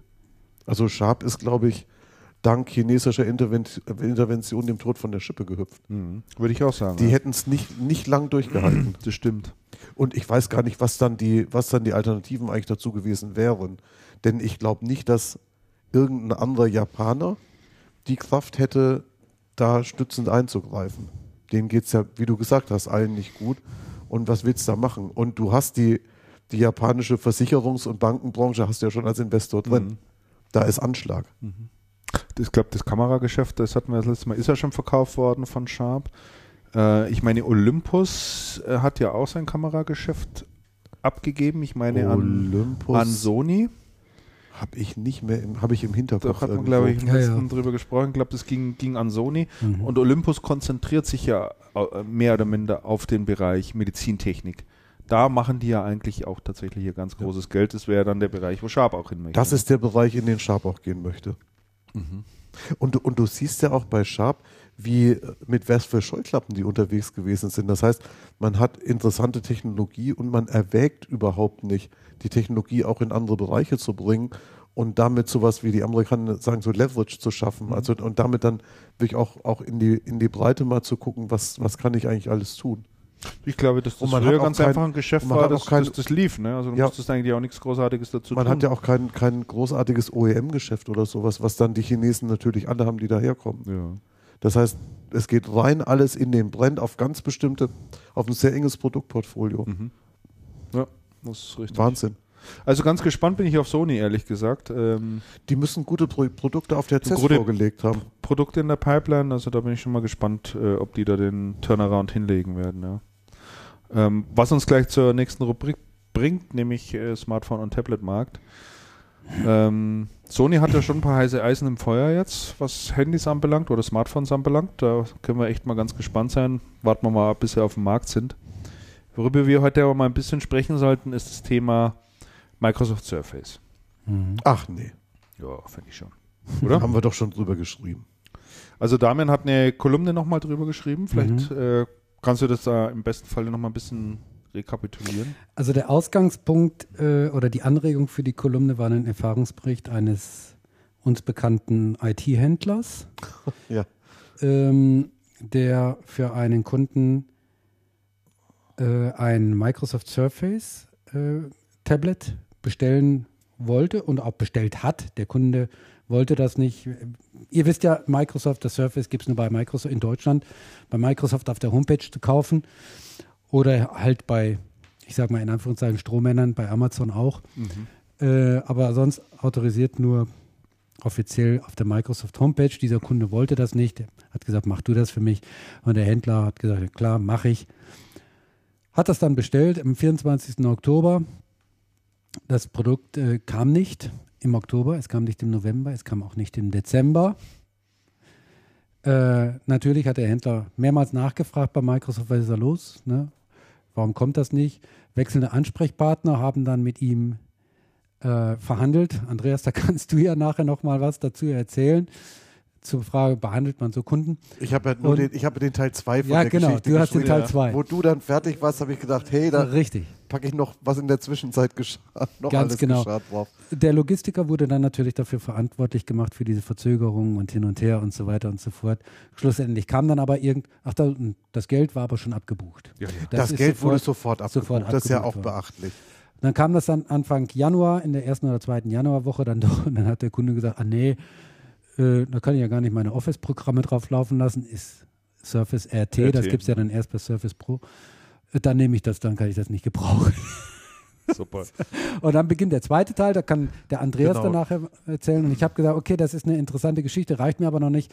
Ich will noch ein bisschen mehr äh, zum Surface äh, herausfinden und habe dann ein bisschen recherchiert. Ich habe interessante Studien gefunden, aktuelle Studien äh, unter, ähm, unter Usern, jungen Verbrauchern Äh, wie findet ihr äh, das Teil? Was ist euer, euer Favorit, äh, wenn ihr mal so die verschiedenen Produkte nebeneinander legt? Und zu meinem großen eigenen Erstaunen äh, kam dann dabei heraus, dass das Surface hervorragend be be äh, beurteilt worden ist. Also sowohl jenseits des Atlantiks in den USA. Als auch hier? Als auch hier, beispielsweise in Österreich. Da hat eine, also die große Wirtschaftstageszeitung, das Wirtschaftsblatt, immerhin auch, äh, ich glaube, 1200 Leser befragt oder 1200 haben dann teilgenommen. Äh, was ist das Gadget of the Year 2013? Das Surface. Und da haben nee. die meisten gesagt, das Surface. Äh, auf Platz 2 war Apple. Keiner von denen hat das Produkt je in der Hand gehabt, oder? Äh, ja, es ist ja auch gar nicht so einfach, so ein Teil zu kriegen. Eben, das haben wir ja gerade gehabt. Wobei man auch nicht weiß, ob die jetzt einen Apple iPad oder einen, oder einen Samsung-Gerät schon mal hatten. Das, das sind die reinen Ergebnisse, die ich dort äh, äh, gefunden habe. Und äh, die Kommentare dann waren ganz interessant auch äh, dazu. Verschiedene Blogs haben das aufgegriffen und sich dazu geäußert und haben gesagt, ja, das äh, sei eigentlich gar nicht so verwunderlich. Und einer hat, glaube ich, sogar geschrieben, dass dass die Apple-Produkte mittlerweile schon zu populär seien, um, um noch, cool noch, populär zu, sein. Um noch cool zu um sein. noch cool zu sein. Das, äh, hat schon jeder. Das hat schon jemand, jeder. Man kann sich damit nicht mehr differenzieren. Äh, keiner sagt mehr, oh, was hast du denn da für ein geiles Teil? Lass mal sehen und so, weil der Kollege hat es auch schon. Mhm. Und äh, die Jugend sucht jetzt wieder das nächste äh, äh, Produkt. Und das könnte halt ein Microsoft Surface sein. Ich sage jetzt mal, Klammer auf, könnte im Smartphone-Bereich auch vielleicht ein Nokia Lumia 920 sein oder demnächst sogar ein BlackBerry mit ja. Betriebssystem 10. Ja. Ne? Klammer zu. Ja. ja. Who knows? Donnerwetter. Fand ich jedenfalls ganz, ganz interessante Ergebnisse. Äh, in dem Zusammenhang sollte man erwähnen, der Verkaufserfolg des äh, Surface hält sich ja doch äh, in engen Grenzen. Äh, eine Million Stück sollen jetzt äh, verkauft worden sein quasi ähm, nichts. Das ist ja, das ist, das ist also echt Peanuts. Und äh, ich glaube allerdings auch, dass Microsoft äh, gar nicht offensichtlich erpicht darauf ist, äh, so viele Geräte zu verkaufen wie möglich. Denn wenn man sich mal die Frage stellt, tut Microsoft Mr. Steve Ballmer wirklich alles, um dieses Gerät zum Erfolg zu machen, zum Bestseller zu machen, so oft wie möglich zu verkaufen, dann gibt es nur eine Antwort auf diese Frage. Mhm. Und die lautet nein. Ja. Natürlich tut er es nicht. Ja. Ne? Was heißt, natürlich tut er es nicht? Ich, ich frage mich, warum tut er es nicht? Das ist, darüber wäre zu diskutieren. Aber Fakt ist, er tut es nicht. Ich habe da eine Theorie dazu. Ich habe da auch eine Theorie dazu, da können wir gleich nochmal drüber, hören, darüber, darüber sprechen. Aber vielleicht fängst du erst nochmal mit Teil 2 zu unserer kleinen Händlergeschichte. Ja, Teil 2 der Händlergeschichte. Ähm, ist dann, ist dann der Akt gewesen um die Rückgabe des Geräts. Mhm. Ähm, das Geld wurde ja sofort abgebucht. Der Händler hat dann angerufen bei dieser, bei dieser Hotline und gesagt, Freunde, der Kunde will es nicht. Ich schicke es euch zurück und das ist ja alles gesetzlich geregelt. Dann war die Antwort von Microsoft, von Microsoft, von dem Callcenter, in dem er da rausgekommen ist, war die Antwort, na, da sind die Fristen ja schon abgelaufen. Ich sehe es doch hier, das haben es doch schon im Oktober gekauft. Oh Gott. Ja. Und dann musste natürlich geklärt werden, wie kommt eigentlich dieser Versatz dazu. Ja. Dann gab es in der, in der ähm, Bestellabwicklung gab's, gab's eine Panne im Vorfeld schon, was das Ganze zusätzlich ähm, verkompliziert hat. Und dann war es also sehr schwierig, die Unterlagen zusammenzustellen und an den zuständigen Ansprechpartner zu geben, vor allem dann kam man wieder bei einem anderen Ansprechpartner raus und es herrschte im Callcenter ein absolutes Chaos. Mhm. Man ist hin und her verbunden worden von jemandem, der keine Ahnung hat, zum anderen, der keine Ahnung hat. Und ähm, der ursprüngliche Ansprechpartner war dann auch zunächst nicht wiederzufinden. Der war dann auch nicht autorisiert, was zu tun. Das heißt, der musste Rücksprache halten. Und ich weiß gar nicht, ob der ganze Fall schon final geklärt ist. Das ich glaube, er hat es im Laden liegen und verkauft es jetzt an den nächstbesten weiter, der es haben will weil es einfacher ist als da. Ja. Also und so und das Interessante an der Geschichte war, der fragte mich dann, sag mal, jetzt frage ich mal dich, geht man so mit Kunden um? Mhm. Und dann habe ich gedacht, ja, eigentlich nicht, aber interessant ist doch. Und so, das ist dann für mich, mich der interessante Ansatz gewesen. du bist doch auch gar nicht der Kunde von dem, mit dem du geredet hast. Das heißt, der mit dem, du bist nicht der Kunde. Der sitzt in dem Callcenter, dem ist das völlig scheißegal, wer der Kunde ist. Mhm. Der hat ein Interesse, seinen Job zu machen. Sein Job ist, ähm, es gibt ein Ticket, das muss man schnellstmöglich zumachen. In vielen Callcentern, nicht in allen habe ich gelernt, aber in vielen Callcentern ist das genau so. Ticket zumachen ist wichtig, denn ein geschlossenes Ticket ist ein abgeschlossener Vorfall, ist Kundenzufriedenheit. Ja. Das heißt, wir haben alle Anfragen innerhalb von nur zehn Sekunden beantwortet. Wir haben ja super zufriedene Kunden. Auf der Strecke bleibt derjenige, der ein echtes Problem hat, mhm. ähm, weil dessen Ticket wird dann auch geschlossen. Das wird dann halt neu angelegt, wenn er das nächste Mal anruft. Ähm, das heißt, wir befinden uns, und das ist ja kein Einzelfall, das heißt, wir befinden uns in so einer, in so einer Welt, wo ganz gern die Verantwortung durch Outsourcing wegdelegiert wird der, das Callcenter, der Kunde des Callcenters ist ja nicht der Microsoft-Kunde, sondern Microsoft ist der Kunde des Callcenters. Da gelten dann ganz andere, ähm, ganz andere Kriterien, ganz andere ähm, Erfolgskriterien und man kommt im Zweifelsfall niemals irgendwo hin, wo man sich beschweren kann. Mhm. Oder um die Diskussion jetzt mal ein Stück von Microsoft wegzuholen, weil Microsoft ist ein Fall. Mein Telefonanbieter hat neulich mal einen Netzausfall gehabt, das heißt, mein Telefon war tot. Dann habe ich mit dem Handy die Hotline angerufen, landete auf einer, landete auf einem Sprachcomputer, der absolut arrogant besprochen ist, klick mich durch die Menüs und am Ende des Menüs, da gibt man dann seine Telefonnummer ein, und am Ende des Menüs kam die Ansage, in Ihrem Bereich werden gerade Wartungsarbeiten durchgeführt, deswegen steht Ihnen das Telefon jetzt nicht zur Verfügung. Warten Sie ein paar Stunden, dann geht's wieder. Tschüss. Aufgelegt, Bob. Das heißt, ich konnte überhaupt keine Botschaft loswerden. Es hat keine Sau interessiert. Mhm. Geht man so mit Kunden um? Weiß nicht. Das war noch nicht mal ein Nein. Callcenter. Das war der Telefoncomputer meines Anbieters. Ich habe da neulich mal einen lebenden Menschen dran gehabt. Da ging es dann um, um, um einen anderen Fall.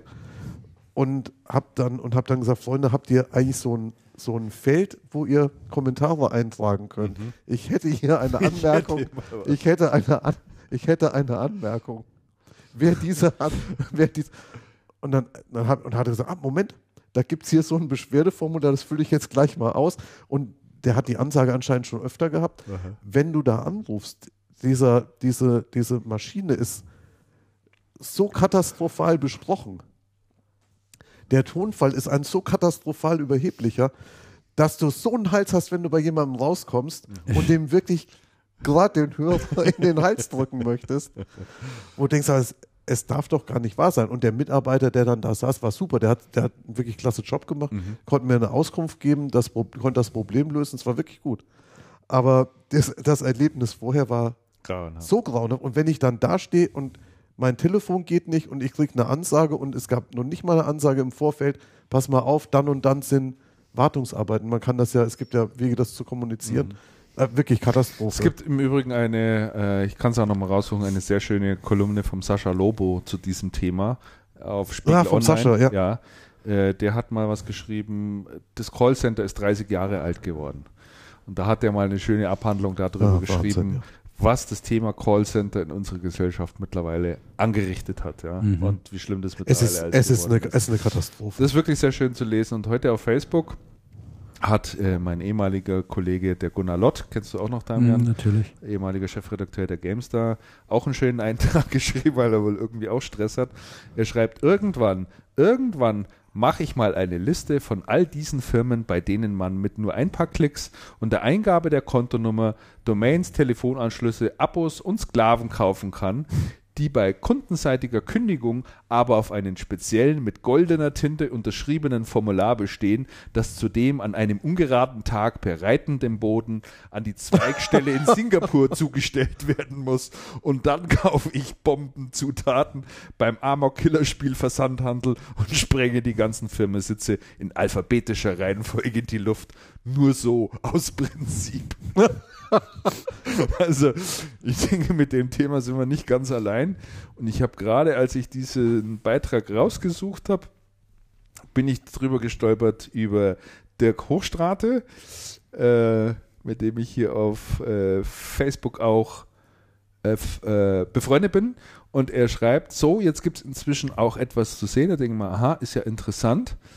Und zwar gibt es Dr. Hochstrate IT Consulting. Mhm. Das ist wohl äh, das, was er jetzt macht. Mit, er schreibt hier mit 20 Jahren Berufserfahrung, decken wir im Bereich Beratung der gesamten Wertschöpfungskette von strategischem Marketing, Forschung, Entwicklung, Produktmanagement, bla bla bla. Ah, macht er also. Also Unternehmensberatung. Macht er wohl. Mhm. Forensik, Management. Einmal bietet er alles an. Interessant. Aha, okay. Mal mal in Ruhe anschauen. Scheint aber ein ganzes Team von Leuten zu sein, oder? Nee. Ach nee. Das sind nur Referenzen, die er da drauf hat.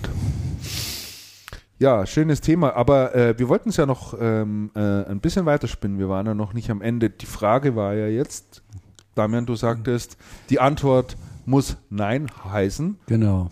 Jetzt kommen die Theorien dazu. Ja, äh, Andreas hatte sich ja schon aus dem Fenster gelehnt und hat gesagt, er wüsste, warum Microsoft sich da so zurückhält. Bei, also ich habe ich hab eine hab ne Theorie zu, zu, dieser, zu dieser Surface-Geschichte. Meine Theorie ähm, hat gar nichts mit Microsoft oder dem Markt zu tun, sondern mit dem, was man halt so, wie, es halt den Unternehmen so zugeht. Ähm, meine Theorie ist, bei Microsoft hat sich jemand Gedanken gemacht und hat dieses Surface entwickelt und ist dann ins Meeting und sagt, hey, ich habe hier was Tolles und das fanden sie auch toll. Dann haben sie, hey, super Sach.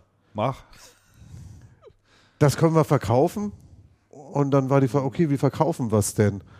Und jetzt, wenn du hergehst und sagst, okay, wir kippen das in den Partnerkanal, in die Distribution, bis man Artikelnummern anlegt, die ganze Maschinerie in Gang bringt, dauert es erbärmlich lange Zeit. Und hat irgendeiner gesagt, wir haben doch da die Shops und den Online-Shop, stellen wir es rein, machen wir es selber.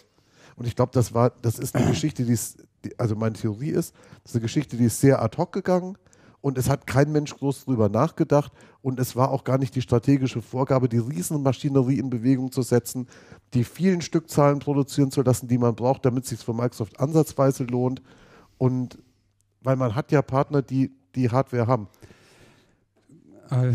Ich glaube, das war so eine aus, de, aus, dem Bauch, aus dem Bauch nee, Aus dem Bauch wir, überhaupt gar nicht. Wir um machen Gottes das, um es bei unseren. Du glaubst doch nicht, dass die Microsoft irgendwas aus dem Bauch ent, äh, äh, entscheidet. Nein. Was haben sie denn bis jetzt aus dem Bauch Andreas. nicht aus dem Bauch entschieden? würde ich mal umgekehrt, würde ich jetzt ja, gut. mal, würde ich der jetzt Bauch mal ist, Der Bauch ist groß genug. Jedenfalls, jedenfalls vom, nein, aber erinnere dich doch zurück. Erinnere dich doch zurück. Äh, Tatsache ist, dass äh, im äh, Tablettmarkt äh, die, Microsoft, die auf dem Microsoft basierenden äh, Tablets äh, entweder gar nicht da waren oder wenn sie da ja, waren, alles, alles nicht verkaufbar alles unter waren. aller Kanone. Nicht unter aller Kanone. Und, ja, ja, und, und, ähm, und, und die, die, die Hardwarehersteller, also die Partner von Microsoft, dann lieber an, auf Android gesetzt haben als auf Microsoft. Ja, aber und wer hat es denn die Hardware entwickelt? Bitte? Der, der Eklat war doch der auf Microsoft der C sicherlich nicht. Der, der, der Eklat auf der Cebit war doch, warum seid ihr nicht in der Lage, vernünftige Hardware zu entwickeln? Ja auf, auf der unser Zeug gut ja, genau. läuft. Das und da hat Microsoft dann gesagt, jetzt zeigen wir euch mal, wie das funktioniert. Das glaube ich auch. Wie das geht. Und hat sozusagen ein, ein, ein wie, wie sagt Referenzdesign so ein. Referenzprodukt ja. äh, äh entwickelt. Glaube ich sofort. Und hatte von Anfang auch gar nicht die, An äh, die Absicht, dieses in riesigen Stückzahlen in den Markt zu drücken. Glaube ich auch. Aus Rücksichtnahme eben auf die Hersteller. Glaube ich genau auch. Was ich allerdings an Microsoft Stelle ge gesagt, gemacht hätte, ich hätte gesagt, Freunde, hier habt ihr mein Produkt, hier habt ihr meine Pläne, baut es als OEM sozusagen. Das haben sie nicht gemacht. Das vielleicht, weiß, vielleicht war auch kein Interesse auf Seiten ich weiß von, nicht, zumindest, von Acer. Zumindest offen und ehrlich Fall kommuniziert. Nicht, auf jeden Fall ja. nicht öffentlich. Ja. Zumindest offen und ehrlich kommuniziert. Aber ich, ähm, ich würde genau in dieselbe äh, Kerbe stoßen. Ich also glaube, das, dass dem, also dem Steve Ballmer irgendwann der Kragen geplatzt ist. Also für mich ist das eine typische Entscheidung eines Steve Ballmer, die zwar nett gemeint ist, aber dann tatsächlich auch mal wieder extrem schlecht umgesetzt ist. Ich glaube, das war wissen, nicht nett gemeint. Der meint nie was nett. Nee, der meint auch nie was nett. wir, wir, wir erinnern uns an, ja, an das, wir erinnern uns ja an das, an das legendäre Interview. Das hat man ganz zu Anfang von Channelcast ja mal gemacht, als er sich da so wahnsinnig lustig macht. What? A Smartphone für 500 Dollars und, ja, ja, ja. und Tablets hat er auch total runtergemacht. Der Markt hat an Fahrt gewonnen und die waren extrem unter Zugzwang. Intel hatte nichts äh, konnte nichts dazu beitragen und Microsoft schon gleich gar nicht von der Betriebssystemseite. So, dann ist dem Steve Ballmer irgendwann der Kragen geplatzt. Er hat gemerkt, er muss hier irgendwie etwas tun. Dann hat er ja wohl offensichtlich, wenn man der Geschichte Glauben schenken darf, eine gute Handvoll Entwickler eingesperrt, also wirklich eingesperrt quasi in ein äh, abgeschottetes äh, Forschungszentrum, hat gesagt, macht mir mal so ein Ding. Mach das, das haben, sie, haben sie dann auch getan. Dann haben sie es vorgestellt. Es war offensichtlich nicht großartig mit den Herstellern abgesprochen oder mit den Partnern, weil da war ja die Aufregung Das war mit keinem relativ, relativ groß. Also das zeigt ja nochmal, dass da eine sehr impulsive Handlung wohl äh, hier stattgefunden hat. Der muss aber so, so einen Hals gehabt haben. Was Steve Barmer hätte machen müssen, in meinen Augen, ist zu sagen, passt auf, hier habt ihr mal ein Referenzmodell, so können wir uns das vorstellen. Auflage eine Million, macht mal sowas nach. Dann wäre Ruhe gewesen. Aber so, du weißt doch überhaupt nicht, wo du mit diesem Surface dran bist. Kommt es jetzt noch? Kommt es jetzt noch mal über den Handel? Will das überhaupt jemand? Können die überhaupt liefern? Lauter Fragen, die völlig ungeklärt sind. Ja, ich die glaub, die Verwirrung wurden- ist groß. ja, die wurden nie und nach wie adressiert. vor kriegst Die du wurden nie dieses adressiert. Surface nur, wenn du eine Hotmail-Adresse hast. Sensationell. Ach so, echt? Ja, also kannst du es nicht bestellen. Ach, das ist ja ein Ding. Das ist nur so ein kleines Detail am Rande. Aber äh, also man kann dort überhaupt nicht erkennen, mit welcher Ernsthaftigkeit oder Nicht-Ernsthaftigkeit Microsoft auf dieses Produkt setzt. Ja, das, das, das ist alles völlig unausgegoren. Gebe ich, Das dir- ist- gebe ich dir komplett Das recht. ist ehrlich gesagt eigentlich unter, Also unter gebe aller ich, Kanone. gebe ich dir komplett recht. Ja, Das glaube ich auch. Glaube ich auch. Nur ich, also nur diesen Teil der Vertriebs, der Vertriebsentscheidung Ja. ist, glaube ich, so eine Geschichte gewesen, wo man gesagt hat, hey, wo verkaufen wir es? Hey, in unseren eigenen Läden, super, wo, wo- wozu haben wir es denn? Ja. Macht Apple doch auch. Ja. Und über die Homepage und pff.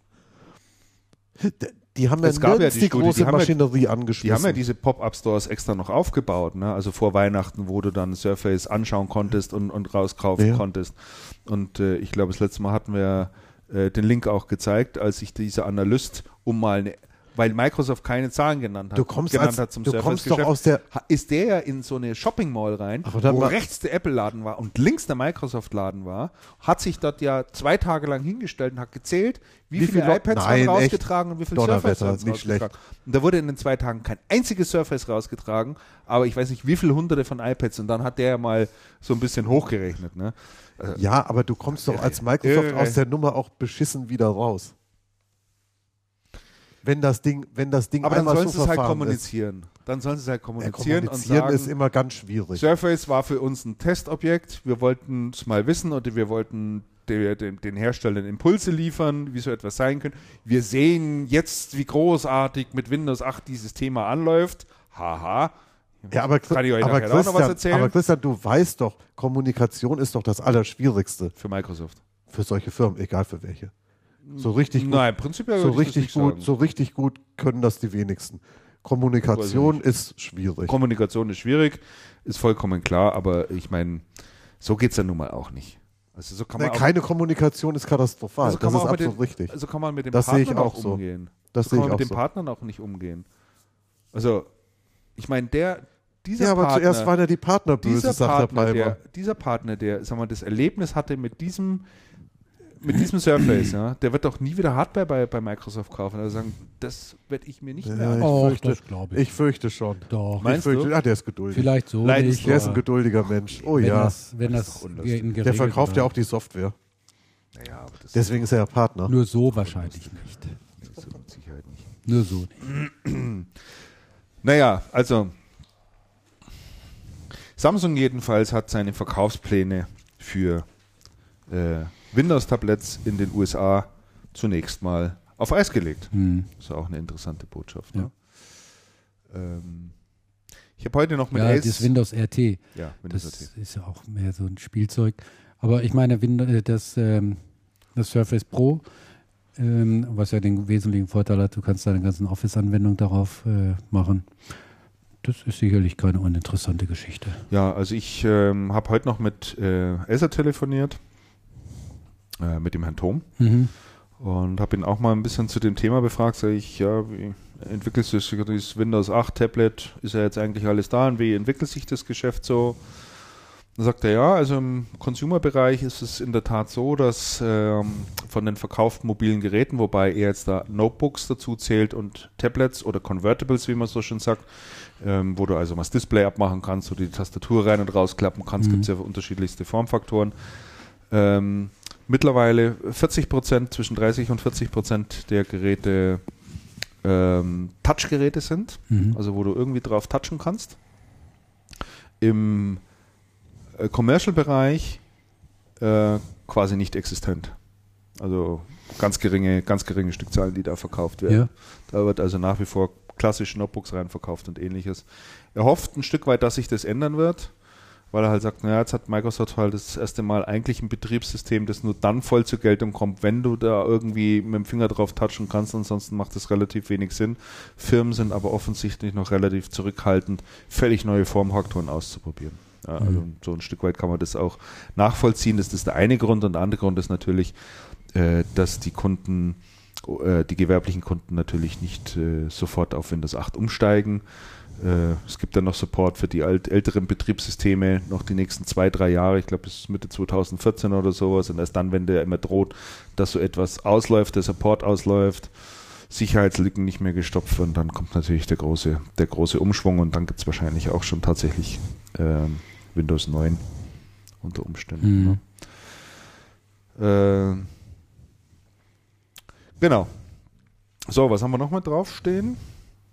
1000 neue Smartphones auf der CES. Ich glaube, das Thema lassen wir jetzt mal außen vor, da hatten wir vorhin schon drüber gesprochen. Panasonic steigt auch aus dem Smartphone-Business aus aus Deutschland. Ach ja, das hatte ich ESA auch gefragt, wie es denn mit ihren Ambitionen in Sachen Smartphones eigentlich aussieht. Interessant. Und?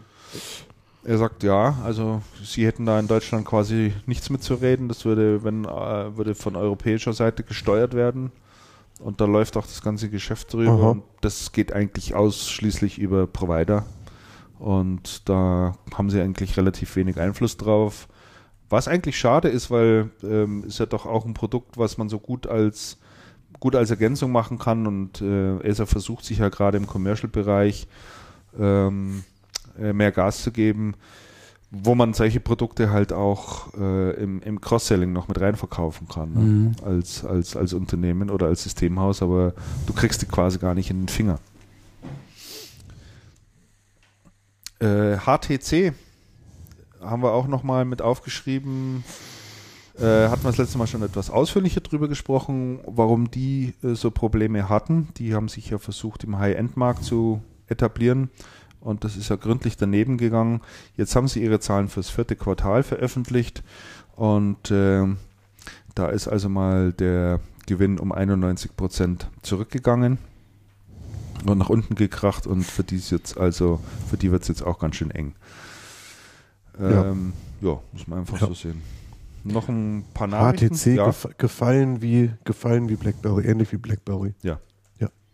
Von der, von der echten Nummer auf wenig. Und HTC kann nicht auf irgendwelche Bestandskunden zurückgreifen in der Hoffnung, dass man die nochmal reaktivieren kann oder auf irgendwelche oder eigene Technologien, Technologien, oder sowas. Ja, das ist schon bitter. Wie BlackBerry Server. Ähm, da ist es also schon wirklich äh, äußerst unangenehm. Mensch, der, der Schicko hat hier Zeug eingetragen. Das ist echt unglaublich. Wahnsinn. Also was vielleicht bekannt geworden ist, ähm, um sich das mal wieder ein bisschen vor die Augen zu führen, wie der Kampf derzeit der Giganten auch im Internet tobt. Der eine oder andere kriegt es sicherlich auch ein Stück weit mit. So ist zum Beispiel für Windows Phone-Nutzer nicht möglich, Google Maps aufzurufen. Das ist schon erstaunlich, ne? Also du hast ein Windows Phone. Was hast du für ein Telefon? Hast du das neue iPhone? Ja. Hast du schon die Google Maps App drauf? Ja. Aber erst kürzlich. Die kam vor sechs, sieben Wochen. da, da, da, sagt der Richtige was. Und die ist sensationell gut. Das, das weiß ich schon. Also die ist richtig. Bloß ist Apple hat sie vorher spektakulärst vom Telefon geworfen. Ja. Es geht jetzt hier aber darum, dass du mit einem, einem Telefon das ja. Windows-Betriebssystem hast, hat nicht auf äh, den Kartendienst von Google zugreifen kannst. Und das finde ich ja schon ziemlich heftig. Ne? Also, dass du da ausgesperrt wirst quasi und umgeleitet wirst auf die Google Homepage. Ähm, finde ich schon bedenkenswert und bedenklich sowas, äh, wenn Hersteller glauben, sie müssten jetzt Kunden quasi gängeln.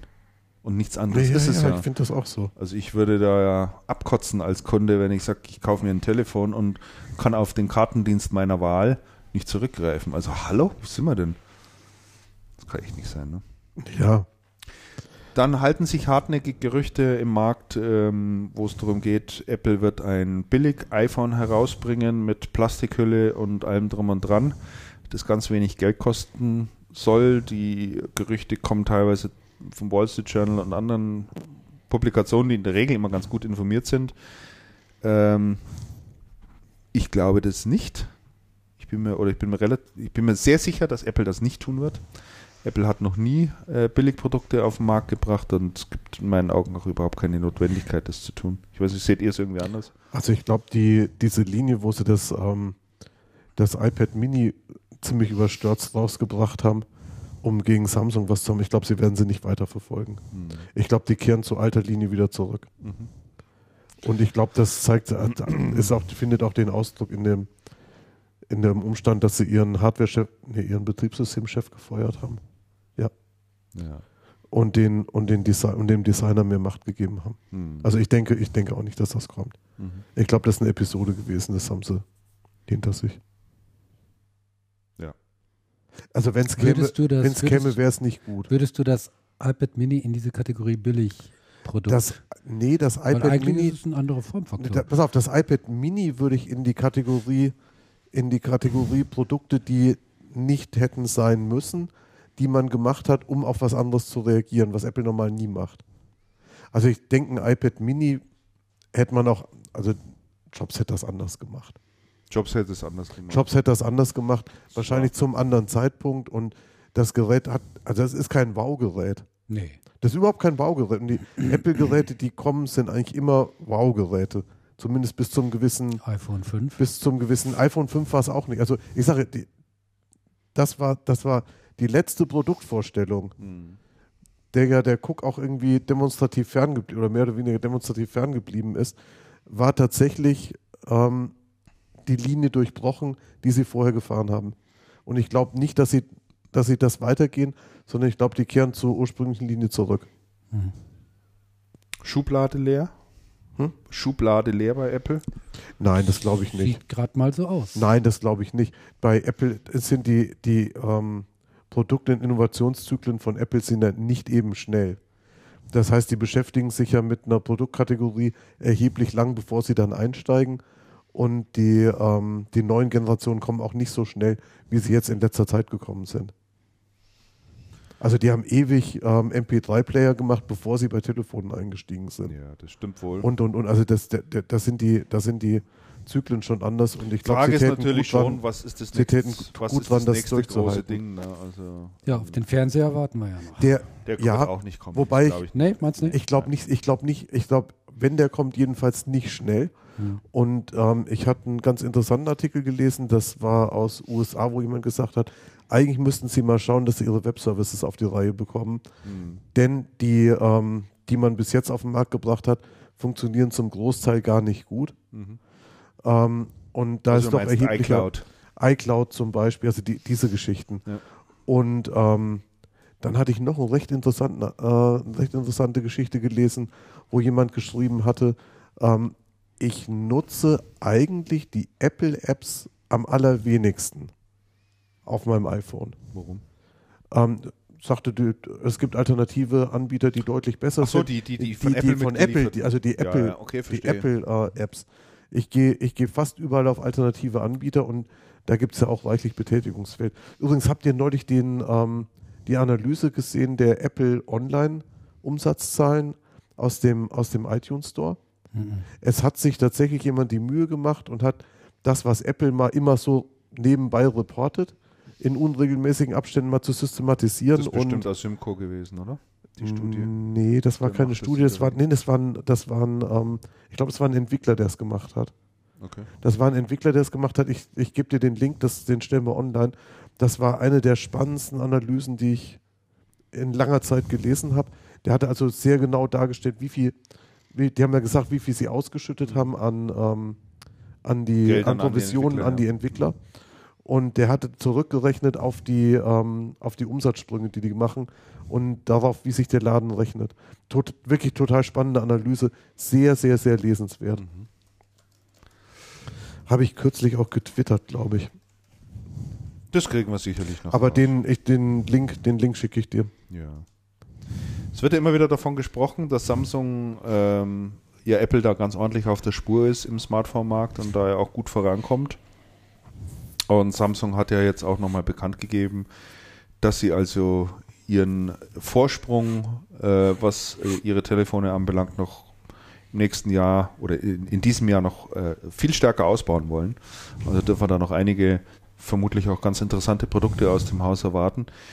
Äh, dennoch, wenn man es mal äh, ein Stück weit runterbricht und den direkten Vergleich sozusagen machen, also dann iPhone gegen Galaxy-Klasse. Ich denke, das ist der richtige Vergleich, weil Samsung hat natürlich 30, 40 andere Modelle im Portfolio, die Billiggeräte sind und an die Provider sozusagen gehen. Äh, wenn man aber tatsächlich mal den direkten Vergleich macht, äh, dann muss man tatsächlich sehen, dass Samsung im Galaxy-Bereich etwa 100 Millionen Geräte weniger verkauft, als Apple äh, das iPhone verkauft. Ähm, ich denke, das ist mal ganz, ganz interessant, das wieder ein Stück weit gerade zu, gerade zu biegen, weil da wird natürlich auch ein bisschen Äpfel in dem Fall mit Birnen verglichen. da passt es tatsächlich auch mal. Mhm. Äh, ganz interessant äh, zum Thema Smartphone-Markt noch, ähm, noch eine Studie, die ist da tatsächlich von Asimco ähm, dem, dem Analysten, die, der mal äh, sich die Mühe gemacht hat, quasi auszurechnen, rein mathematisch auszurechnen, wann denn eine Marktsättigung stattfinden wird bei den Smartphones. Aha. Also du siehst ja jetzt schon die Entwicklung über ja. die ganzen Jahre, was dort für, äh, für Zahlen auch gemacht werden. Und er sagt 2014 äh, werden wir annähernd 80 Prozent haben und dann wird die Marktsättigung eintreten. Okay. Und ähm, ja, was das dann bedeutet, ist klar dann geht es natürlich in die Marktverdrängung äh, und äh, dann wird es sicherlich lustig werden. Und ich denke, dann wird auch ein Unternehmen wie Apple nicht mehr allzu viel Spaß haben in diesem Markt, sondern spätestens dann werden wir da auch äh, neue Dinge sehen werden müssen. Ja, die, die, das Innovationstempo bei Apple ist schon eine Geschichte. Mhm. Eine generelle, na klar.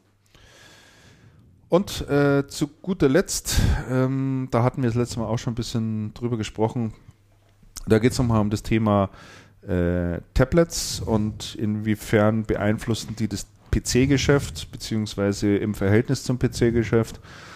Und äh, da gibt es eine aktuelle Studie von Gartner, die sagen, der Tablet-Boom, der wird sich also, ähm, der wird auch weiterhin anhalten und der wird auch weiterhin diesen PC-Markt sehr stark beeinflussen.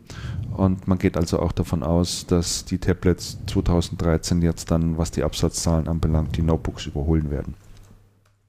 Ja, wir bewegen uns volle Kanne in die Nach-PC-Ära. Ja. Hat auch der Lenovo-Chef jetzt äh, ja so gesagt. Ne? Und, die, und die wenigsten klassischen PC-Hersteller haben wirklich interessante Antworten bis jetzt, Richtig. die in die Breite gehen. Ja. Das sind ganz andere Firmen. Ja. Und erinnern wir uns dran, ähm, Samsung hat Jahrzehnte, muss man fast sagen, versucht, im PC-Markt mit Notebooks was zu bewegen. Mhm. Es hat nie richtig geklappt und plötzlich schwappt das von der ganz anderen Ecke rum und man ist, und, man ist Marktführer. Ja, Wahnsinn. Und man hat alle anderen rechts überholt, davor gesetzt, in die Bremse gegangen und alles. Ja. Alle anderen sind hinten dran. Das stimmt. In Schleudern gekommen. Upsa. Der ähm, Systemhausmarkt was haben wir denn da alles mit drin stehen? Neuer Großaktionär steigt bei Bechtle ein. De, äh, kannst du da was sagen dazu, Damian? Nicht viel. Also, Nicht viel? Du bist ja immer der Bechtle-Spezialist eigentlich. Ja, hier. das ist ja jetzt auch schon wieder eine Weile her. Äh, ich glaube, dass das eine relativ unspektakuläre Geschichte ist. Soweit ich mich erinnern kann, war ja die, die BW-Bank oder so, diese baden-württembergische Bank, da ähm, sehr stark involviert. Jetzt ist das halt ein, ein, ein anderer großer Investor. Floss, Flossbach von Storch. Ja, noch nie von gehört. Was für ein Name. Die Frage, oder. Noch nie von gehört? Echt? Nein, noch, nie von, nicht davon noch nie von gehört. Äh, die Frage ist, warum ist das wichtig, äh, so ein Großaktionär, man sagt ja auch einen Ankeraktionär zu haben? Wichtig ist das aus dem Grunde, ähm, dass ähm, so ein Ankeraktionär oder auch mehrere Ankeraktionäre, also Aktionäre, die ein größeres Aktienpaket besitzen, dass die äh, ein, ein, gutes Mittel sind, äh, unerwünschte Übernahmen zu verhindern. Mhm. Weißt du, wenn du ein Unternehmen hast, was jetzt einen, äh, einen ähm, Streubesitz Streu, Streu, von 98 Prozent hat. Daimler zum Beispiel ist so ein Fall, ne? nachdem die Abu Dhabi raus sind, wollen, suchen die ja jetzt ganz aktiv nach einem äh, neuen äh, Investoren. China ist da ganz groß im Gespräch. Mhm. Ähm, wenn du halt eben deine ganzen Aktien im Streubesitz draußen hast, dann ist es, dann ist die Gefahr groß, dass sich jemand anschleicht und äh, dann dein, dein, dein, Unternehmen da übernimmt. Und deshalb ist es wichtig für so ein Unternehmen auch wie Bechtle so ein Ankeraktiennetz zu haben. Mhm. Aber mehr steckt da glaube ich auch nicht hinter. Mhm.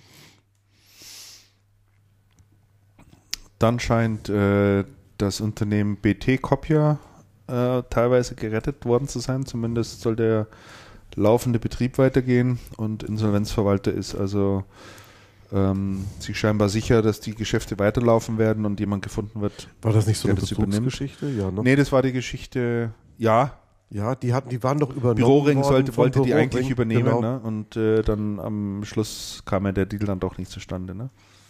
Wo ist jetzt hier dieses gerade geblieben mit, mit Bora und KM? Da war doch gerade noch ein. Das war ganz oben gestanden. Das hatte der ich, ist weg. Das hatte ich raus, weil ich es nach unten schieben wollte. Ah, falsch, oder? Ah, wo haben wir es denn jetzt? Wobei kannte äh, Bohrer und Mai, ja. Da kann ich jetzt nichts dazu sagen. Nee, das wollte ich nämlich ah, euch okay. auch mal fragen. Ob jemand von euch die Firma Bohrer? Nee, kenne ich nicht. Also ich habe auch nur draußen im Markt ein bisschen gefragt. Kenne ich nicht. Völlig unbekannt. Ich kenne Leute, die. Ich kenne es nur von Toni Marshall. Bora, Bora, eh. Sensationeller, sensationeller, sensationeller Titel. Titel. Kenn ja. nicht. Ja. Kennt ihr auch nicht die Firma? Nein. Dann Nein, aber kann man recherchieren, kommt aus dem Komponentenumfeld. Also da. Ja, da kannst so, du doch so gar nichts zu recherchieren. Bin, Was so du da also im Internet dazu recherchierst, ist gar nichts. Nein, im Internet musst du auch nicht dazu recherchieren. Nee. Und wenn du draußen mal ein bisschen Also ich kenne Leute, die die kennen. Doch, tatsächlich. Ich kenne Leute, kenn Leute, die. Ja. Ach so. Ja, ich kenne Leute. Ja. Ah. Ja, sehr gut. Definitiv. Ich habe bloß noch nicht mit denen gesprochen. Ah, okay. Ich habe das noch auf dem Zettel stehen mhm. und vielleicht schaffe ich das auch und ähm, vielleicht schaffe ich das ja. Ja, muss ja nicht unbedingt. Fände ich aber interessant, weil, ja. weil es gibt so, weil es gibt ja so Firmen, die aus dem, die, die so völlig aus dem Off kommen. Aus dem Nichts kommen. Was, was recht interessant ist an, an der Stelle, ganz andere, ganz, also auch Fachhandel, nicht IT, sondern TK ich habe mich mal beschäftigt mit Adressen von TK-Händlern und habe festgestellt, es gibt in TK-Handel relativ große Ketten, die kein Mensch kennt, die auch nicht unbedingt unter eigenem Namen unterwegs sind, die so Betreiber von einer ganzen, vom ganzen Haufen O2-Läden und sowas. Also die Strukturen sind da schon interessant, bloß man blickt da gar nicht unbedingt dahinter, weil es halt nicht öffentlich ist. Mhm. Ich bin da auch nur durch Zufall drauf gekommen. Ich gedacht, der hängt da dran und die E-Mail-Adresse ist auch so ähnlich mhm. und also war dann, war dann schon wirklich spannend und Bora, da, also zu Bora zumindest habe ich eine Verbindung. Gut. Und das werde ich mal, ich frage einfach mal nach. Okay. Also, weil, weil ich, interessiert mich auch, interessiert mich auch selber. Mhm. Fällt gerade ein, wer hat jetzt einen Faktencheck auf? Du, oder? Wieso? Hatten doch vorhin gerade noch ein Thema, wo wir gesagt haben, müssen wir Faktencheck machen. Ah, da ging es um die Umsätze der E-Commerce-Unternehmen. Mhm. Richtig? Ja. Wenn du das sagst. Ja, ich will es ja nur nicht, äh, nur nicht vergessen. ah, schau mal, der Chico hat hier den Link noch reingepostet äh, zu dem, was du vorhin gesagt hast, iTunes Economy. Es ist Asymco. Ich habe es eben auch, ich habe eben auch nachgeschlagen. Ist Asymco, du hast recht. Ja, ja. Ist also du hast recht. Glänzende Analysen. Das, die diese, diese Analyse ist wirklich Wahnsinn. Ja, das ist wirklich. Und da hat er länger als fünf Minuten dran gesessen. Ja. So, sonst gibt es nichts weiteres im Systemhausmarkt, ne? Das jetzt irgendwie großartig zu besprechen wäre. Nee, nächste, Macht aber auch nichts, weil das nächste Mal werden wir da, denke ich, ein bisschen tiefer eintauchen, oh, ja. Ja. weil dann werden wir zu Gast sein bei der Cancom mhm. und da haben wir als Gesprächspartner mit am Tisch dann den Klaus Weinmann und da freue ich mich ehrlich gesagt schon sehr drauf. Nächste Woche sehen wir uns ja da zur Eröffnung. ja des neuen Headquarters hier in München, ne? Richtig. Gehen ja. wir mal hin, ziehen wir uns einen Anzug wieder ja. an. Echt? Ja. Oder? Doch, ist okay. Sakko? ist Sakko, okay. ja. Sakko, ja. Sakko. Auf alle Fälle. Sakko kommt Ist gut. Kommt ja eben ganz hohes Tier von der Stadt München und so. Dann müssten wir eigentlich in Tracht kommen. In traditioneller. Ja, genau. Das mache ich, ich komme in Tracht. Macht es. Mache ich. Kann man nee, immer. Ist immer salonfähig. Wachtnatur ist ja immer salonfähig. fantastisch. Und der Oberbürgermeister, der Oberbürgermeister ist auch so unterwegs. Toll. Eröffnung, äh, Tracht geht immer. Ja, das Ja, super. das- Tracht geht immer. Oh, ja. Habt ihr denn da oben überhaupt Trachten, Damian? Gibt es da in der Gegend, wo du herkommst? Ja, selbstverständlich. Jeans und Flanellhemd.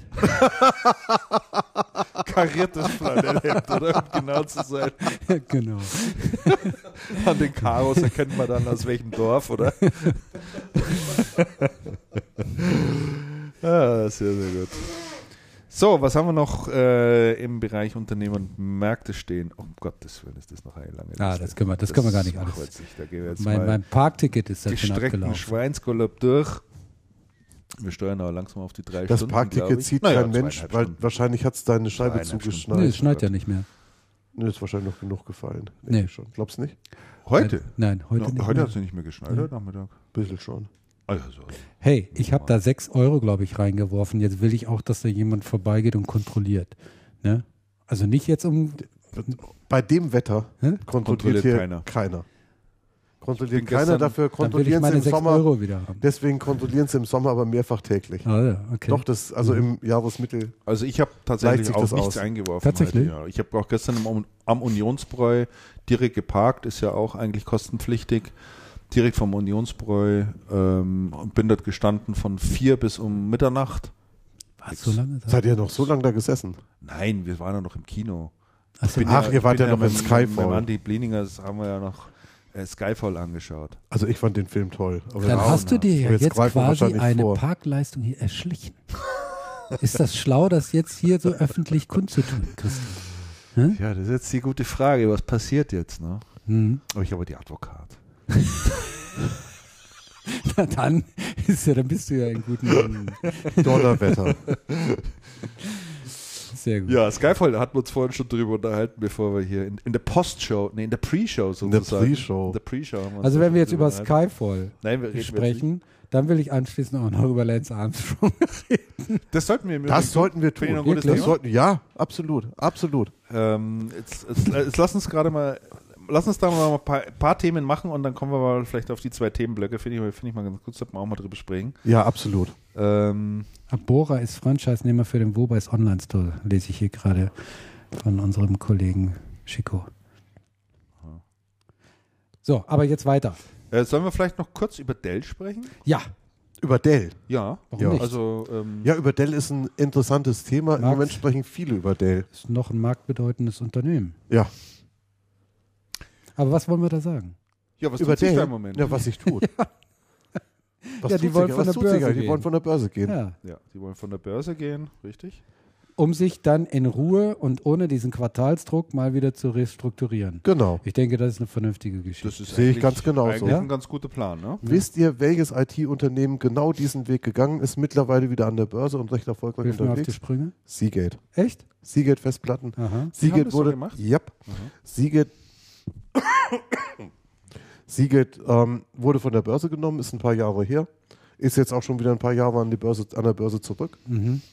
wurde in der Zwischenzeit ähm, reorganisiert. Gute Geschichte. Ja. Und Seagate du kannst sehr es ja. Ich meine, ich meine, Dell steht wirklich an einem Punkt, die können nicht so weitermachen Mhm. wie bisher. Die können es einfach nicht. Und sie sind natürlich dadurch, dass sie an der, ich glaube an der Nasdaq sind sie, denke ich mal, dass du bist ja unter permanenter Beobachtung der, der, der Aktien, des, des, des Marktes, Aktienmarktes, der Analysten, jeder gibt seinen Kommentar Ja. ab, der Kurs geht Jeder runter, der geht, ah, das ist furchtbar. Da kannst du ja gar nicht in, in Ruhe mal eine, ja, zukunftsbasierende Strategie. Kontinuierlich über einen längeren Das Zeitraum. das geht ja Nein, gar das nicht. ist ganz Die Die. Frage für mich ist allerdings ist, kann ein Michael Dell das? Das ist eine gute Frage. Hat der, hat der diese Vision, wohin er sein Unternehmen führen will? Mhm. Ich glaube ja, aber es ist auch so ein ganz typisches Unternehmen, was äh, dafür jetzt mittlerweile auch schon einiges getan hat, aber nicht in der Lage ist, es konsequent umzusetzen. Ich glaube, er hatte eine Vision, die ist aber nicht, hat aber nicht funktioniert. Ähm, und zwar wollte er ja, ähm, auch durch Zukäufe das Unternehmen in Richtung Komplettanbieter ausbauen. Vor allem im kommerziellen Ja. Im Sektor. kommerziellen, im Ich denke, das kommerziellen, will er immer noch. das will er immer noch. Das halte ich für einen Fehler. Nein, ich meine, das Ich hat, denke- das Soll hat er weiter das hat doch, PCs machen? es hat Soll doch, er weiter nur PCs Lenovo, machen? hallo?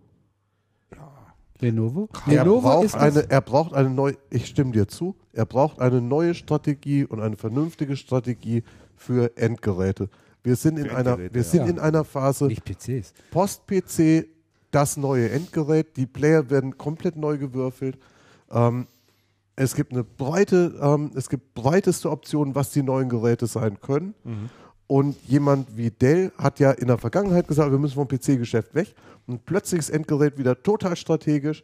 Es sind Player dran, an die, an die vorher kein Mensch gedacht Haben hat. sie, deswegen haben sie auch Ganz Weiß massiv im gekauft. Markt. Ja. Natürlich. Ja, wobei Weiß, wobei Ist auch Weiß Endgeräte. ist Endgerät, aber Weiß ist wieder in der ähm, Corporate-Strategie zu sagen, in Corporate die Endgeräte auf dem Schreibtisch Ja. werden, werden Weiß dümmer. war ein super Zukauf aus meiner, Weiß aus, war- aus meiner Sicht. die Zukäufe von Dell sind, sind sehr gut gewesen. Auch Waren die, alle gut. Auch die Softwarezukäufe sind gut Gute, gewesen. gute Unternehmen gekauft. Also die haben wirklich sehr gute ja, Technologie gute gekauft. Unternehmen natürlich. Aber die Strategie, die dahinter steht, hätte ich anders äh, verfolgt. Dann Sie kriegen es nicht umgesetzt. An Sie kriegen das nicht zusammengefasst, mal sich dann so ja, gut, darzustellen, dass, die, daran. dass die die Sachen äh, vernünftig bündeln können und nach außen darstellen können und auch verkaufen können unter dem Namen Dell. Das, das kriegen die in meinen Augen Die- nicht ja, hin. es ist- es ist ja- Umsetzungsstärke. Äh, Es- Umsetzungsschwäche. Es ist ja auch, es ist ja auch brachial schwierig, weil du musst ja sagen, wir haben ein funktionierendes Geschäft. Da muss man Das sich das auch vorher überlegen, Entschuldigung.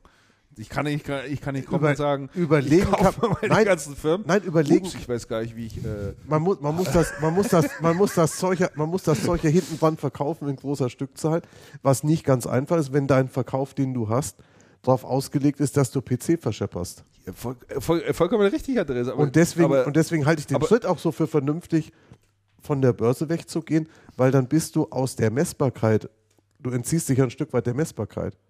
Ja, ja, Also ist vollkommen insofern- richtig. also Ich- insofern ich kann, gibt ich, das- ich, ist das ich, Bild gut. Ich kann dir da vollkommen folgen. Deswegen ist ja Na meine sei Frage, Dank.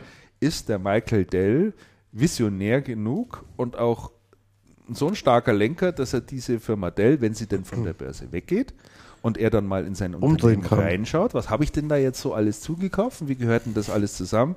Hat er denn die Durchsetzungskraft in diesem Unternehmen und auch den Willen und Also das, das, das so neu auszurichten? Das hoffe ich sehr. Ansonsten ist Er glaubt Dell, ansonsten sich, ne? ist Dell, ich sage mal so, Sonst äh, das, wie soll ich geht das- sagen, sonst die das- Unisys, Sonst wird das Ne? total schnell. die Unisys des äh, 20. unseres Jahrhunderts ja, oder 21. 21. 21. Jahrhundert.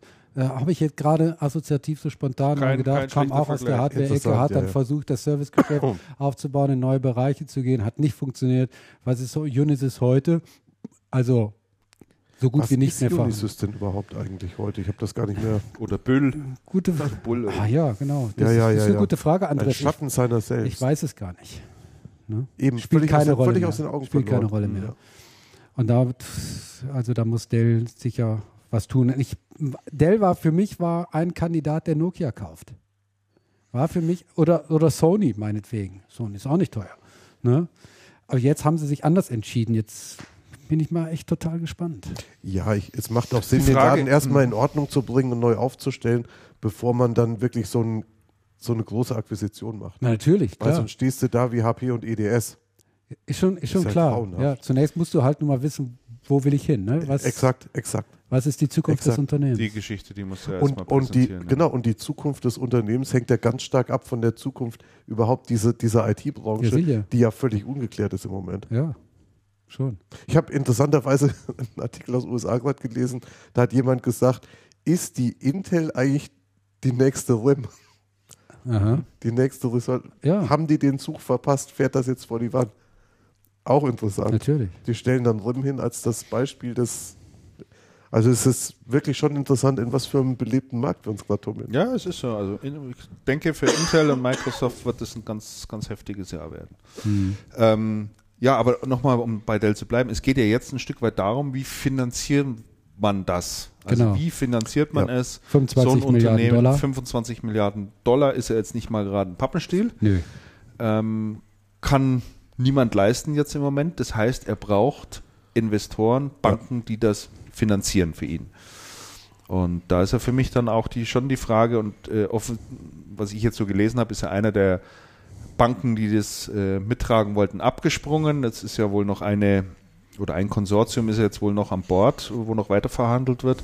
Da ist ja für mich ehrlich gesagt schon ein Stück weit dann auch die Frage, ist es denn dann, ist es dann anders oder redet dieser Investor dann auch wieder genauso mit und es ändert sich eigentlich gar nichts, man ist nur nicht mehr an der Börse, aber der Investor sagt, hallo, ich habe dir mal eben hier 25 Millionen äh, nicht Milliarden. geliehen, aber ich bin da mit 25 Mil äh, Milliarden mit drin. Ähm, Ja, natürlich will er mitreden, rede aber ich denke, mit, ne? dass die äh, da also die schon muss Gespräche er ja im schon Vorfeld. haben. Ne? Ja, Ja, er muss diese Vision eigentlich schon haben. muss er schon haben. Ja. Die Geschichte muss ja, Richtig. Ja. mit der muss er ja dorthin gehen und Natürlich. sagen, das möchte ich Das, machen. Ne? Ja, das ist ein guter Punkt, Chris. Und es gibt ja zwei so Szenarienrechnungen. Die eine ist so, der Turnaround läuft sehr gut und eines der Turnaround läuft so mittelgut und es wird erstmal kurzfristig kein Wachstum geben. Und in beiden Musterrechnungen rechnet sich für den Investor anscheinend beträchtlich. Das heißt, man kann anscheinend nicht so richtig viel falsch machen, vorausgesetzt, die fahren das Ding nicht komplett vor die Wand und werden dann abgewickelt. Also ich halte das, ich halte das für einen wirklich guten Schritt. Ich glaube, die, die Neuausrichtung, beziehungsweise das, worauf man es neu ausrichtet, ist halt extrem schwierig. Äh, in, dem, in dem Umfeld, oder sagen wir im Zusammenhang mit dieser ganzen Geschichte wird ja auch äh, drüber spekuliert, äh, dass jemand Dell kaufen könne oder einsteigen könne. Was haltet ihr davon? Das glaube ich, glaube gar nicht, dass das Sinn der Sache ist. Ich, ich glaube, darum geht es gar nicht. Teile von der Also ich kann es mir nicht vorstellen, ich kriege es auch nicht fürs. Also wenn die das, wenn die das bestreben haben, das Unternehmen neu auszurichten, würde das Szenario überhaupt keinen Sinn ergeben. Also ganz sicherlich nicht HP, wie ich irgendwo gelesen habe, Christian. Ganz sicher nicht. Also ich habe auch Ja, mit äh, auch HP, mit einem HP-Manager gesprochen. Äh, wird dort als sehr, sehr unwahrscheinlich und auch nicht als sinnvoll angesehen. War damals bei der Übernahme von Compaq übrigens ähnlich. Wurde auch als völlig sinnlos und Ja, war's ja überflüssig War es ja auch. gesehen. du meinst, sie machen ab und hat- zu mal solche Sachen? Jeder hat gesagt, die, Dell, äh, die Compaq, die war ja jemand. Compaq, das ist ja wahnsinnig. Ja, aber bei HP ist es ja eher so, dass sie das PC-Geschäft ja doch abspalten und verkaufen wollen oder an die Börse bringen oder Wer? separieren. HP. Na, Mac, das glaub- Mac, na. Mac hat gerade gesagt, Nein, we nein. are not in sales mode. Ja. Das, hat- das, das ähm, PC-Geschäft bei HP ist doch gerade mit dem Druckergeschäft so verflochten worden, dass du es gar nicht mehr auseinander. Mit jedem, mit jedem Nein, das- Tag wird das weniger Das auseinandieverdivierbar. ist ja schon eine, eine Einheit. Ist die haben es ja, die haben's ja schon ineinander gewurstelt, dass man es nicht mehr rauskriegt. Ja, ja das, das ist klar. Ich meine, unter dem, äh, unter dem Schirm PC-Geschäft ist natürlich auch das Druckergeschäft, dieses, wie soll ich das da halt sagen, Endgerätegeschäft so im kleinen Bereich, im kleinen, die kleinen Geräte, kleinen Endgeräte, nicht die Server und so weiter und so. Nein, der, der, aber täusch dich doch nicht. Die, die Ah. ähm, im Bereich Drucken, die Endgeräte sind nicht klein, die haben ja bandbreit alles. Also die haben ja nur das, nur der Bereich Drucken ist ja, ist ja als ein Bereich aufgestellt, Aber glaubst nicht du denn an- wie bei PCs und Glaubst du, denn, glaubst du denn, Andreas, dass sich HP in dem Bereich noch verstärken will? Durch eine, Zu durch eine Akquisi- Akquisition und dann noch, dann Im noch Bereich- eine Akquisition Im Bereich PCs 20, und, im Bereich 25 PCs und nein. Ja, ich auch bezieh nicht. beziehungsweise we- wenn sie, wenn sie was akquirieren, um, um müssten, Konten, sie, ne? müssten sie eigentlich so Sachen akquirieren wie Nokia. eine Nokia. Ja, Wie eine Nokia Sag oder wie doch. eine RIM oder sowas. ja, ganz genau. Sony. Oder also da müsste es hingehen. Sicher nicht in Richtung Dell, wo, wo man noch mehr Kuddelmuddel hat, Sehe was man dann zerlegen und wieder an die einzelnen Ja, Bereiche zu, ja. das ist ja grauenhaft. Ja, auch Allein die Vorstellung ist ja Albtraum. Und dann kommt plötzlich Das will doch kein Mensch machen. Also ich meine, es muss, es muss jemand das tun. Das Genau. kannst du nicht wollen. Eben. Und dann kommt plötzlich Larry um die Ecke und kauft alles auf. Ja, der, der, das würde mich auch nicht wundern, wenn um der die Ecke plötzlich mal geschossen auftaucht. Aber der, der, der, der kauft erst wieder was auf, also bei HP, wenn die da was geteilt haben. Zumindest hat er gesagt, ähm, dass er im Hardware-Geschäft äh, ordentlich Gas geben will und dort gut wachsen will. Mhm. Wir haben ja Sun gekauft vor nicht allzu langer Zeit. Äh, sehr schmächlich vernachlässigt, was Ja, sie haben es zu Tode geritten. Das ist Tote ganz grauenhaft. quasi, ja. Also die, Und, die ähm, Sun-Partner sind alle, die ehemaligen sind alle, gibt ja nur noch Jetzt hat man ihn da mal gefragt, was ist denn da eigentlich los und warum kaufst du hier Hardware und dann und Ja. jetzt hat er gesagt, ja, er will da richtig ordentlich Gas geben. Ja, Na klar. Das Interessante ist, die Partner, die auch Datenbanken verkaufen, die Sun-Partner, denen geht es nach wie vor gut. Mhm. Du musst halt Datenbanken verkaufen. Aber das ist, ja ein, das ist ja ein sehr gebräuchliches Muster bei Oracle. Ja, Windows 8 Geschäft haben wir schon ein Stück weit, denke ich, drüber gesprochen. Es wurden jetzt mal so die ersten Zahlen bekannt. Ähm, es sind äh, 60 Millionen Lizenzen verkauft worden Sagt seit wer? Äh, Windows, äh, äh, Sagt wer? Microsoft selber. Die haben das auf, ist- der, auf der Consumer Electronics Show. Ich finde, da ist eine gesagt. auffallende Diskrepanz zwischen den äh, offiziellen Aussagen von Microsoft, wie Windows 8 draußen ankommt, und dem, was man so aus dem Markt Aus der hört. Industrie hört, ja. Denn das passt überhaupt nicht zusammen. Nee. Wenn du die Industrie und auch die Distribution hörst, die sagen, nö, wir verkaufen da nicht so viel von. Äh, von Anfang an übrigens. Ja. Und wenn du Microsoft dann hörst, dann ist alles ganz prima. Da passt doch was nicht zusammen. Das Marketing. Und da glaube ich doch eher, der sparsame Umgang mit der Mit Wahrheit. der Wahrheit, ja. Und da glaube ich doch eher den äh, Non-Microsoft-Stimmen Ja. als den Microsoft-Stimmen. Deswegen habe ich das auch direkt runtergeschrieben. Jetzt esse ich hier gerade verbotenerweise, bin aber fertig. Also sowohl Fujitsu als auch Acer, da haben sich jetzt die beiden Unternehmen das erste Mal auch öffentlich dazu geäußert und haben gesagt, sie sind also überhaupt nicht zufrieden mit dem Geschäft. Ja, also Aha. Da kriegst du das also nochmal wunderbar bestätigt. Sie sagen es natürlich nicht so gerade frei heraus, Mhm. sondern da steht dort, Acer President Wong, Consumers are still confused by Windows 8. Ja, Ah, ja. also, Aha. aber damit gibt er ganz klar zum Ausdruck, ähm, die Konsumenten sind verwirrt. Ja, der, Ja. der, der ist, man muss mal wissen, er ist natürlich immer noch stinksauer auf äh, Microsoft und auf den Balmer wegen dieser Surface-Geschichte. Ist der immer noch stinksauer. Ist es sicherlich, ja. Ja. Ist es sicherlich. Ich habe in dem Zusammenhang übrigens nochmal bei meinen äh, Surface-Recherchen ein Interview mit dem Oliver Ahrens gefunden, Ja. äh, vom Mitte letzten Jahres, glaube ich, da zu diesem Thema, wo das, wo das Surface gerade der war ja auch ziemlich stinkig. Der war, oh ja, das kann man wohl sagen. er hat kein Blatt vor den Mund genommen. Oder kaum ein Blatt, nur ein kleines Blatt. Ein Zettel. Ja, und äh, aus der Reihe von Fujitsu ist ähnliches zu hören. Ne? Also die sagen, Ja. Windows 8 ist ein gutes Stück daran schuld, dass äh, es im PC-Markt äh, solche Einbrüche gegeben hat. Tatsächlich. Mhm. Naja. Das ist Naja. eine sehr pointierte Meinung, würde ich sagen. Ich glaube, das liegt an ganz anderen Umständen. Ja, das würde ich auch vermuten. Jetzt sollten wir hier mal den, den Sack zumachen bei unseren, Den Sack. Boah, ist das unseren schon 10 nach Unternehmens- 8, und, Freunde. und, und, und äh, Märkte berichten. Wir wollten ja noch über zwei Themen kurz sprechen. Oh, jetzt wird die Apfeltasche rumgereicht. Donnerwetter, ey. Christian? Ja, danke. Magst du es nicht, Damian? Nee, ich- ich hab jetzt schon auch- hier eine ich Banane. auch Lebkuchen. Wir müssen uns da noch einen kleinen Moment zurückhalten. Aber gehen wir mal ein Sonst bisschen zum, genölt. nee, aber gehen wir mal ein bisschen zum gemütlicheren Teil, äh, zum Sprechen wir, gemütlicheren Teil. sprechen wir über. über Lance Armstrong. Wir wollten über Lance Armstrong noch kurz sprechen, wir Oh. wollten über Skyfall noch kurz sprechen. ja, Vorab aber noch zwei Tipps zum Geld verdienen. Oh, das Äh, ist gut. Zwei Tipps zum Geld verdienen, die irgendwie lustig sind. Ihr kennt doch sicherlich auch alle diese Adressbuchabzocker.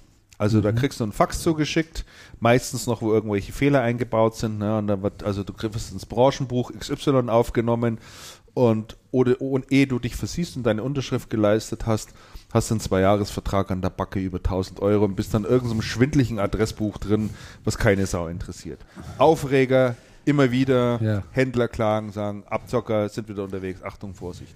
Ich kann Ja, das, jetzt- und dazu jetzt pass kann, auf. und dazu Jetzt pass kann, auf. Lass dir erstmal die Geschichte erzählen. Ach, erzähl die Geschichte. So, und die Geschichte geht wie folgt.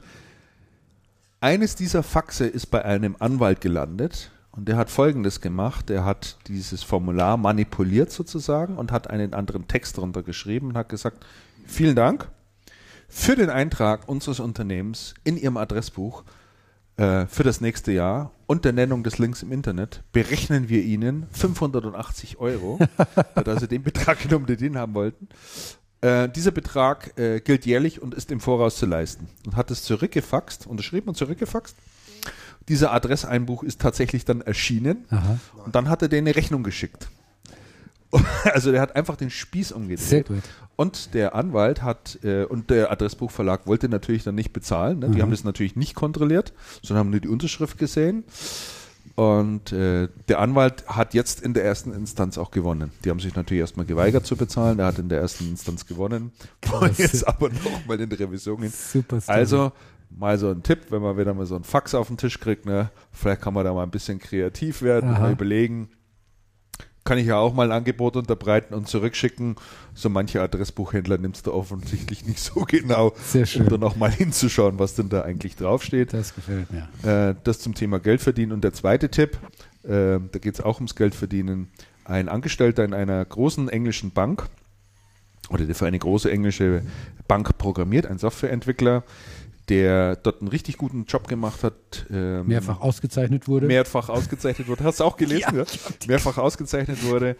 Äh, der hat sich gedacht, er braucht jetzt doch mal ein bisschen entspannteres Leben in der Bank. Und der hat also, der hat seinen Job, also seine Entwickleraufträge, die er auf den Tisch bekommen hat und die er umsetzen sollte, nach China outgesourced. Outgesourced, ja. das, das ist ja sensationell. Hat Chinesen beauftragt, chinesische Programmierer beauftragt, die Arbeit zu machen. Hat ein Fünftel gekostet, 20 ne, Prozent seines genau. Gehaltes. Hat, hat, er abgegeben an die Chinesen, hatte aber fortan Ruhe im Büro und hat, hat sich Katzenvideos angeschaut. Katzenvideos. Katzenvideos angeschaut und war viel auf Facebook unterwegs. Und draufgekommen sind sie ihm eigentlich nur, äh, weil irgendwann mal aufgefallen ist, dass, dass, es dort ständig geschlüsselte Verbindungen in Richtung China gibt. Und nachdem es eben eine Bank ist, die dann mal ein bisschen näher hingeschaut oh hat. Und da sind sie eben dann draufgekommen. Ich würde mal sagen, hätte der nicht bei einer Bank gearbeitet, sondern bei Wäre kein, wär kein Mensch drauf gekommen. Wäre das niemandem aufgefallen. Nein, es hat doch aber auch schöne prominente Vorbilder. Die IBM macht das doch genauso und die Kunden zahlen trotzdem den vollen Preis. Ich wollte, ich wollte gerade sagen, das Interessante dabei ist ja jetzt Das ist doch fantastisch. Im Kle den haben sie natürlich sofort gefeuert. ne? Und das ist natürlich schon irgendwie interessant, äh, wenn das ein Kleiner macht und sagt, ich outsource mhm. meine Arbeit, ja. Mhm. Ich lasse das von jemand anders erledigen. Da wird was da gefeuert. Mhm. Als Unternehmen darfst du das und das ist okay. Ja. Ja, äh, ganz, ganz lustig. So, lass uns mal ein bisschen über Lance Armstrong reden. Damian, du bist Radsport begeistert. Ich fahre gerne äh, Rad, ja. Und du hast Rennrad auch früher doch immer Tour de France schon viel verfolgt, ne? Ja, also auch, äh, ich meine, die Duelle Lance Armstrong gegen Jan Ulrich, nach wie vor legendär. Ich finde es schade, dass es die nicht mehr gibt oder vergleichbare. Ich bin auch in Doping, in, in, in Fragen der Doping bin ich halt, äh, des Dopings bin ich halt äh, mittlerweile äh, total desillusioniert. Und äh, ich denke, vielleicht wäre es auch das Beste, da, äh, also die ganzen Beschränkungen und so weiter aufzuheben. Also, dass Doping nicht mehr bestraft wird. Was mich im Fall von Lance Armstrong auch so wütend macht. Mhm ist nicht, dass er gedopt hat. Da war er nicht der Einzige. Er hat es vielleicht mit am besten gemacht, aber. gedopt? Ja. Ja. Ja. Auf jeden Fall am aggressivsten. Am aggressivsten. Äh, ne? Und, äh, sondern äh, wie er mit den Menschen umgegangen ist, äh, sowohl äh, in seinem eigenen Umfeld während äh, seiner Dopingzeit. Dort ist ja von ehemaligen Teammitgliedern berichtet worden, dass sie halt von ihm massiv unter Druck gesetzt wurden. Ne? Motiviert in Anführungszeichen wo, äh, worden sind, auch zu, do, zu dopen. Floyd Landis ist ja ein Name, der in dem Zusammenhang äh, genannt wird. Und auch, äh, wie er mit Menschen umgegangen ist oder mit, ja. Äh, äh, mit, mit, mit Medien die halt äh, ihm unterstellt haben oder behauptet haben, er hätte gedopt, die hat er ja verklagt, die hat er versucht fertig zu machen. Äh, und äh, obwohl er wusste, dass sie die Wahrheit sprechen. Und das zeigt einen Menschen von zutiefst schlechtem Charakter, ja. muss ich sagen. Und ja. das ist es, was mich in dieser ganzen Angelegenheit so furchtbar wütend macht. Und wenn mir irgendeiner daherkommt äh, und sagt, ah, Respekt davor, dass jetzt der äh, Armstrong äh, endlich äh, auspackt. auspackt. und vielleicht sogar auch noch Mitleid äußert mit dem, mit dem Arschloch, dann muss ich mich zurückhalten, um ihm nicht eins in die Fresse zu hauen. Also der Armstrong, das ist für mich das Letzte. Und ich glaube auch nicht, dass er aus freien Stücken sich da jetzt bei Frau Winfrey hingesetzt hat und, äh, und, und, und äh, gesagt hat, ich habe da Mist gebaut und das tut mir leid und so weiter, sondern es hat er, hat, er tut nichts in dergleichen aus freien Stücken, sondern entweder hat einer von seinen äh, Sponsoren auf ihn Druck ausgeübt. Hat er noch Sponsoren überhaupt, meinst du? Ja, also Nike nach wie vor unterstützt ja seine, ähm, seine, seine Stiftung. Äh, und äh, es geht auch ja auch darum, äh, um die Frage, fordern die Sponsoren von damals ihr Geld wieder zurück? Mhm. Und ich kann mir gut vorstellen, dass viele Unternehmen gesagt haben, hör zu, Armstrong, wir fordern unser Geld nicht zurück, unter der Voraussetzung, dass du die Hosen runterlässt mhm. und sagst, was damals wirklich vorgefallen ist. ist also so wie ich den äh, Armstrong einschätze, äh, hat er das, hat er nicht, ist er nicht plötzlich morgens wach geworden und hat gesagt, ich halte es nicht mehr aus, ich muss jetzt auspacken. Das hat er Immer nicht gemacht. diese Lügen. Ne? Ja, ich kann damit nicht ich mehr leben. Ich kann mit der Lüge nicht mehr leben. Ja. Also er, er hat ja in dem, äh, in dem Interview keinen Funken an Reue gezeigt. Keinen Funken. Und nee. das ist etwas, was ja auch in der deutschen Gerichtbarkeit oder in der Gerichtbarkeit übrigens ja ähm, immer extrem schlecht ankommt, ist äh, bei Leuten, die Straftaten begangen haben und dann keine Reue zeigen, mhm. dann fällt in der Regel das Strafmaß ja immer ein gutes Stück höher aus, als äh, wenn sich ein Straftäter reuig zeigt, einsichtig zeigt und sagt, ich habe einen großen Fehler begangen, Entschuldigung. Das tut er ja nicht. Nein. Wahrscheinlich steckt er noch riesen, äh, was man so gelesen hat, Riesensummen ein dafür, dass er dieses Interview dort gegeben hat in dieser äh, amerikanischen Sendung. Und äh, was ich an dieser Geschichte oder was mich da, was mich da so beschäftigt, ist, ist die Hilflosigkeit gegenüber dieser Situation des Radsports und wahrscheinlich einiger anderen Sportarten auch, ähm, den, äh, dem, der man dort ausgeliefert ist. Es gibt im Prinzip tatsächlich kein probates Mittel oder mir fällt auch nichts ein, wie man, wie man diesem Zeug da entgegnen könnte. Du kannst ja nichts machen. Also selbst wenn ich sage als, als, als Konsument, ich schaue jetzt Radsport nicht mehr an, weil ich die Schnauze voll habe. Mhm. Ja, und eventuell so drauf reagierst, wie die ARD, glaube ich, im letzten Jahr, die ja dann gesagt haben, wir, verzi wir verzichten auf eine, ja. eine, Berichterstattung, wir verfolgen das nicht mehr, dann kann man das sicherlich tun, aber denjenigen, die ehrlich diesen Sport betreiben, ist ja dadurch überhaupt nicht geholfen. Die müssen ja, die, sind, die werden ja, die werden ja genial in Sippenhaft. Naja, klar. Und sind ja immer nur so ein paar Arschlöcher. Ausbaden müssen es die Guten. Ja, immer. Die, die, immer. Äh, die das machen. Und ich wüsste eben auch nicht, wie man dem begegnen kann da wird ja tatsächlich, äh, wie du es gerade schon gesagt hast, da haben wir drüber nachgedacht, dann gib halt das ganze Zeug frei, sollen sie halt dopen, ja. Dann sind sie aber alle gedopt, können sie machen, was sie wollen. Also ich bin da nicht aber das so halte ich auch für eine schwierige optimistisch Diskussion. wie du, äh, dass es nur ein paar wenige sind, die dort äh, zu verbotenen Mitteln greifen. Es ist auch im Amateursport übrigens äh, so, oh, dass immer mal ja. wieder jemand rausgefischt wird, der ähm, sich äh, äh, der versucht mit unerlaubten Mitteln mhm. zu, zu steigern äh, viele Leute, die bei den Volksläufen mitmachen, die fangen schon an mit Aspirin vom, vom, vom, vom Lauf, vom ja. Wettkampf. Äh, das ist auch schon, das ist auch schon, äh, das, ne, das ist der erste Schritt. Ja, das ist die weiche Droge sozusagen. Äh, äh, und äh, das ist dann so ein fließender Übergang. Und immer wieder, wieder jemand rausgefischt bei Triathlon-Wettkämpfen, bei Marathonläufen, bei Radrennen. Und äh, ja, das sind, ist nicht nur ein Armstrong und ein Ulrich und dann kommt, kommt erstmal nichts. Mhm. So ist es nicht. Und es ist auch nicht nur auf den Radsport äh, äh, begrenzt oder auf Ausdauersportarten beschränkt, sondern es ist, wir wissen das ja alle, in den, in den äh, leichtathletischen Disziplinen, Kugelstoßen, Diskus werfen, einem Gewichtheben, ja. äh, überall ähm, haben, wir dieses, haben wir dieses Phänomen, auch äh, im, im Pferdesport Gibt es so Echt? etwas, dass Pferde gedopt werden ja, äh, oder dass äh, vorne die Hufe besonders äh, im, im, Springreiten, dass die Hufe besonders sensibilisiert werden durch irgendwelche äh, Spritzen, damit die ähm, motiviert sind über die ja, Hindernisse. Kommen, Ganz ja. genau. Also das ist einfach so ein riesen, äh, riesen äh, Ding. auch, auch im Fußballbereich, da sind Aufputschmittel, Amphetamine und so weiter und so fort, ist da alles gang und gäbe. Ich habe ja selber äh, äh, früher mal Leistungssport gemacht und an der Sporthochschule in Köln studiert.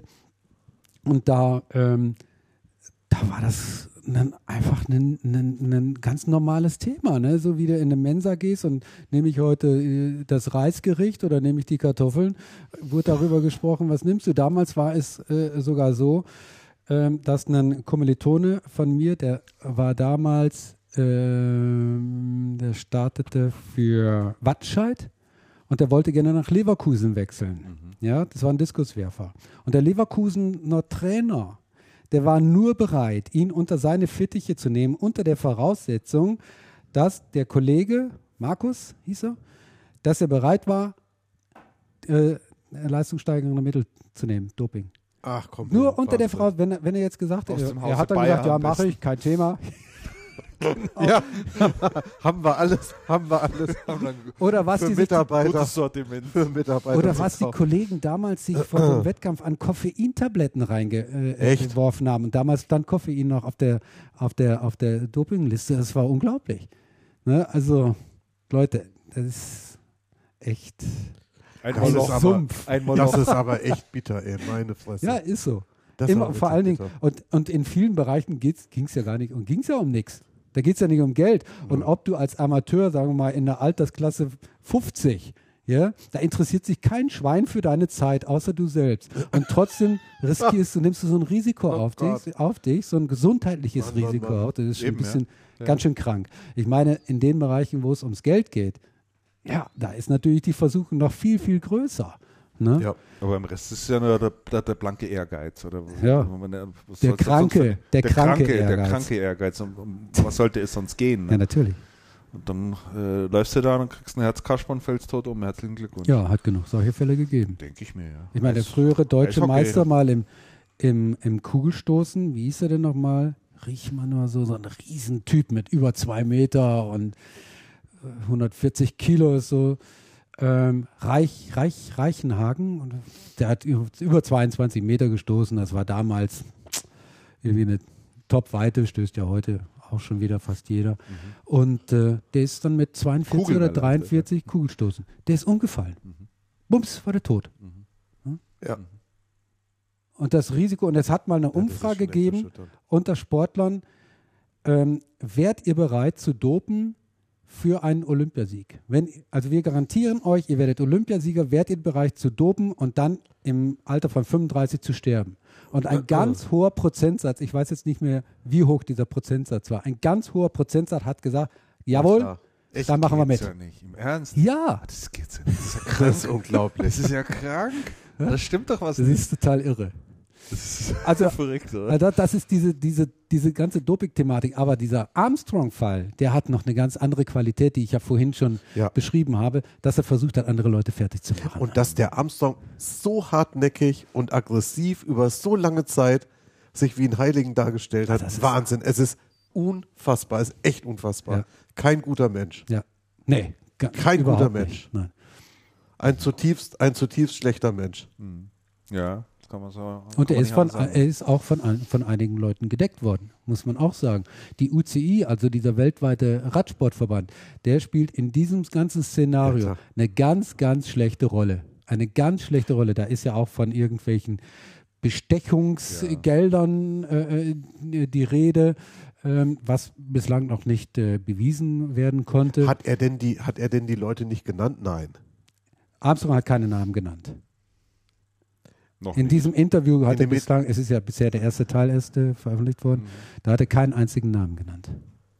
Weil eigentlich muss doch hergehen und sagen, okay, und in Wirklichkeit ist das ganze, das ganze Spiel. Und es kann sich doch keiner hinstellen und sagen, hat es nicht gewusst. Ich glaube, der Es kann sich doch da kein Mensch hinstellen, auch kein Funktionär, der, der sagt, ja, Ich glaube, der gibt nur das Preis, was er gerade muss, wie du vorhin schon gesagt hast. Also auf wessen Druck auch immer. Es ist sicherlich nicht seine freiwillige Entscheidung, dass er sagt, ich kann dann nicht mehr schlafen, es muss jetzt mal raus ja, nee, aus mir, ich muss das erzählen. Ich gehe jetzt ins Fernsehen, danach schreibe ich ein Buch und dann gehe ich zum Psychiater und schaue, dass ich wieder ein normaler Mensch werde. Das ist ja nicht so. nee, nee, so ist es ja nicht, nee, ja, sondern da kommt so tröpfchenweise kommen die Sachen da irgendwie raus, ja. Und das, das ist das Letzte, was der macht, dass der diese UCI da mal hochgehen lässt. Null. Nein, das macht ich, das, ich glaube, dass das organisierte Kriminalität im Prinzip ist, was die da stattfindet. Das glaube ich die, auch. Die, das ist alles hochgradig, hochgradiger Sumpf. Also ich meine, das muss ja irre sein, was da auch Geld dahinter steckt. Ne? Ich hoffe, dass der in, äh, in, in, in diesen, äh, wie soll ich sagen, in dieser, in dieser Welt kein Bein mehr auf den Boden kriegt. Das würde ich ihm gönnen. Also, dass sich dass sich alle Menschen von ihm abwenden. Er ist einfach ein Mensch von einem grundsätzlich schlechten Charakter. Mhm. Ja. Der, also, nee, ich gehe mit ihm dann doch nicht essen. ja, das nee, das ist, ja. Wie gehst du jetzt äh, mit dem, wie geht's dir da jetzt, wenn du, wenn du, wenn du nächstes Jahr hier Tour de France anschaust oder sowas, Radsportveranstaltungen anschaust oder Also ich mache das ja schon, schon gar nicht, kaum noch. Kaum noch. Ich, also ich habe von der letzten Tour de France kaum was gesehen, von der davor auch nicht. Also im, im, im Zweifelsfall fahre ich dann lieber selber. Und das ist, und, und der Spaß daran ist dadurch überhaupt nicht getrübt. Mhm. Überhaupt nicht. Das ist wahrscheinlich auch der richtige Weg. Also ich, wenn Radsport im, im Fernsehen sehe, da kommt es bei mir sofort, poppt es sozusagen hoch. Ich sag, fahren eh alle rum, hier alle gedopt, ja. Das ist, das verliert für mich an jeglichen Reiz, weil ich mir denke, da, da geht es sowieso nicht ehrlich zu. Ja, die, Alpen, die Alpenetappen, da solltest du nochmal drüber nachdenken, weil das sind super schöne Bilder von den Berglandschaften da. Das ist, wenn die da so über die Alpenpässe fahren, das sieht einfach immer schön aus. Da denkst du dann, ach, da möchte ich auch gerne mal herfahren. Ja. Es gibt ein sehr schönes Foto übrigens von Andreas Gorski. Ähm, von der, ich glaube von der Tour de France von so einer Bergetappe, Aha. wo dann die ganze Bergetappe quasi auf einem riesigen Bild zusammengeschnitten ah, ist. Super. Also super. Ja, ja wirklich ich. ganz tolle Aufnahme. Da bleibst du davor stehen. Wow, wo, wo, wo, hast, wo kann man das sehen? Und es war, es, war, es war eine große Gurski-Ausstellung vor Zeiten in der, im Haus der Kunst. Das gibt es aber bestimmt online. Aha. Andreas Gurski und ich glaube von der Tour de France war das. Muss man in die, in die Google-Bildersuche einschmeißen. Das waren, das waren wirklich sehr stark. Ja, das, das ich suche das mal. Es war, war ein tolles Bild. Mhm. Ja, apropos tolle Bilder. Ja.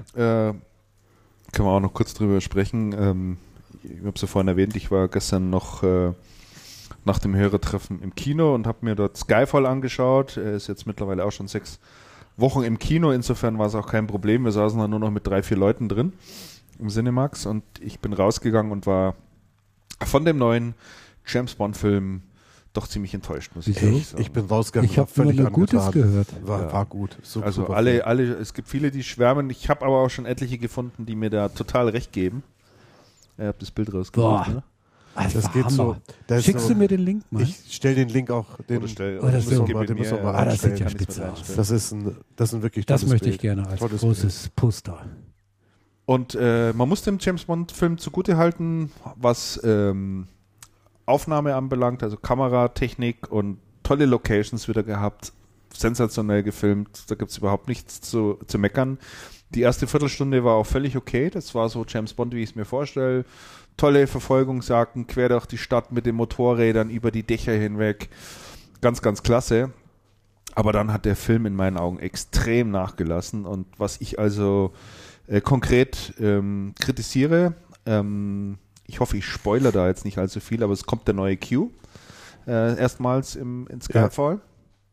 Ja. Äh, und wenn James Bond einen Auftrag annimmt, ist doch eine der eine der, ich sag mal, der, der, wichtigen Themen in James Bond-Filmen das Q. Er geht doch dann immer ins Labor zum Q und da kriegt er doch dann immer seine Agentenausrüstung. Mhm. Und da sind doch immer irgendwie Gimmicks dabei die irgendwie total sensationell sind. Das ist so, so ganz typisch für mich zum Bond-Film. In diesem Bond-Film kriegt er eine Walter PPK in die Hand gedrückt. Mhm. That's it.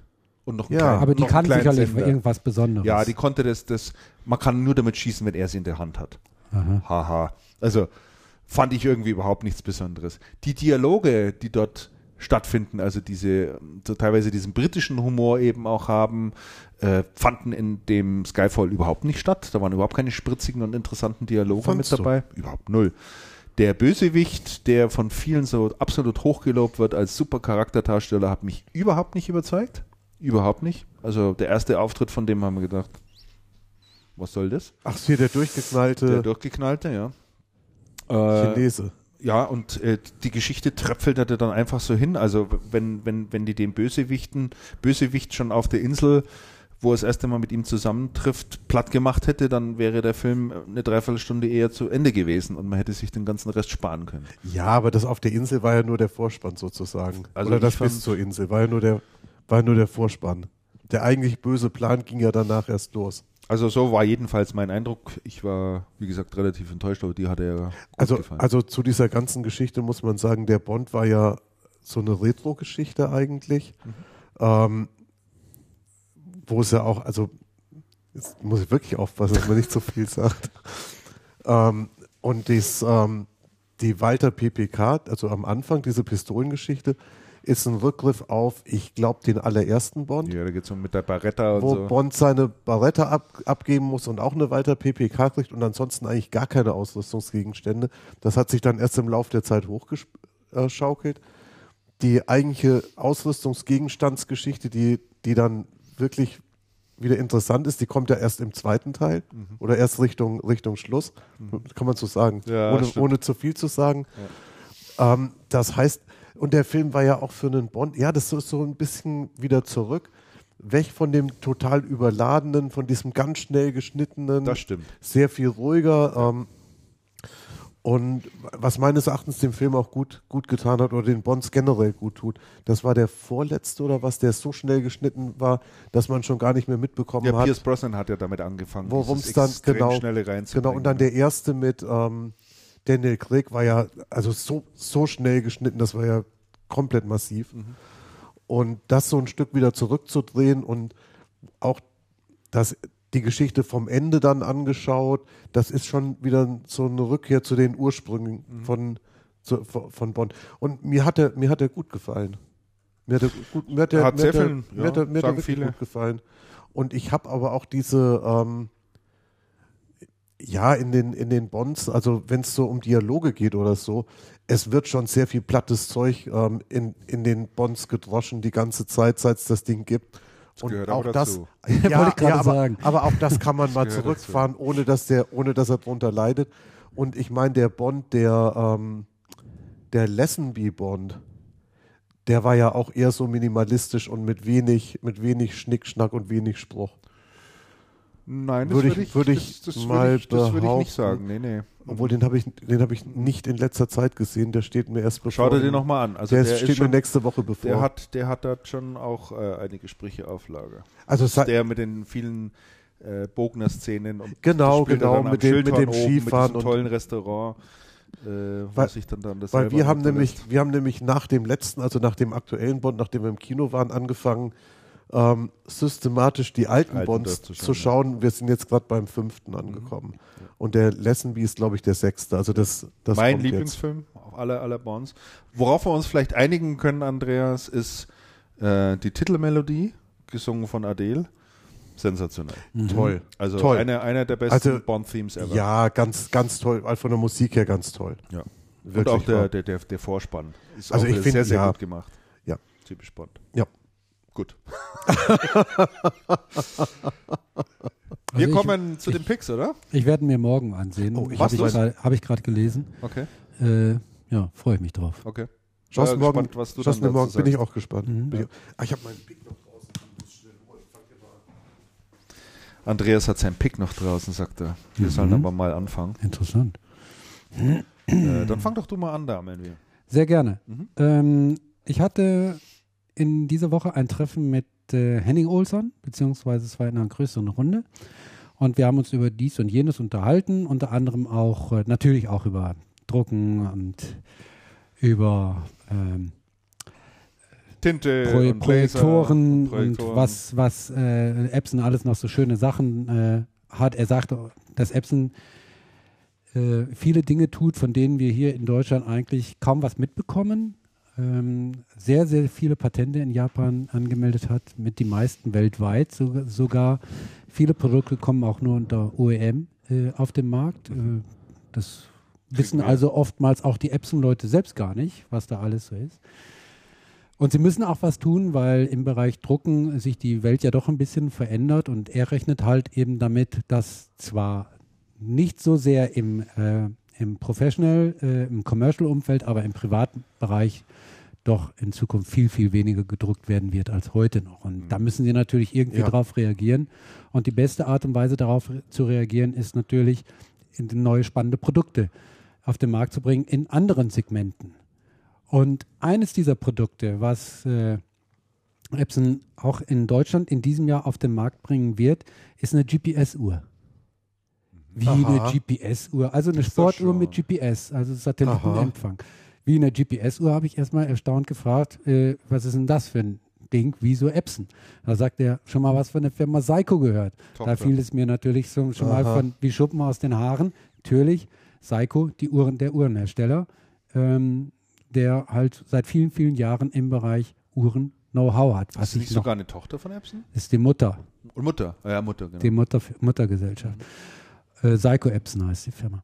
Und äh, was ich nicht wusste, ist, dass Epson sogar im Bereich GPS, also Satellitenkommunikation, äh, schon seit vielen Jahren, 15 Jahren, wenn ich mich da richtig entsinne, hat er gesagt, äh, eine Expertise hat. Mhm. So, und die haben jetzt im letzten Jahr schon mal äh, eine Uhr entwickelt, ein erstes Modell. Zwischenzeitlich habe ich auch äh, im Internet sogar ein Foto davon gefunden. Sieht ein bisschen aus wie diese neuen Polaruhren.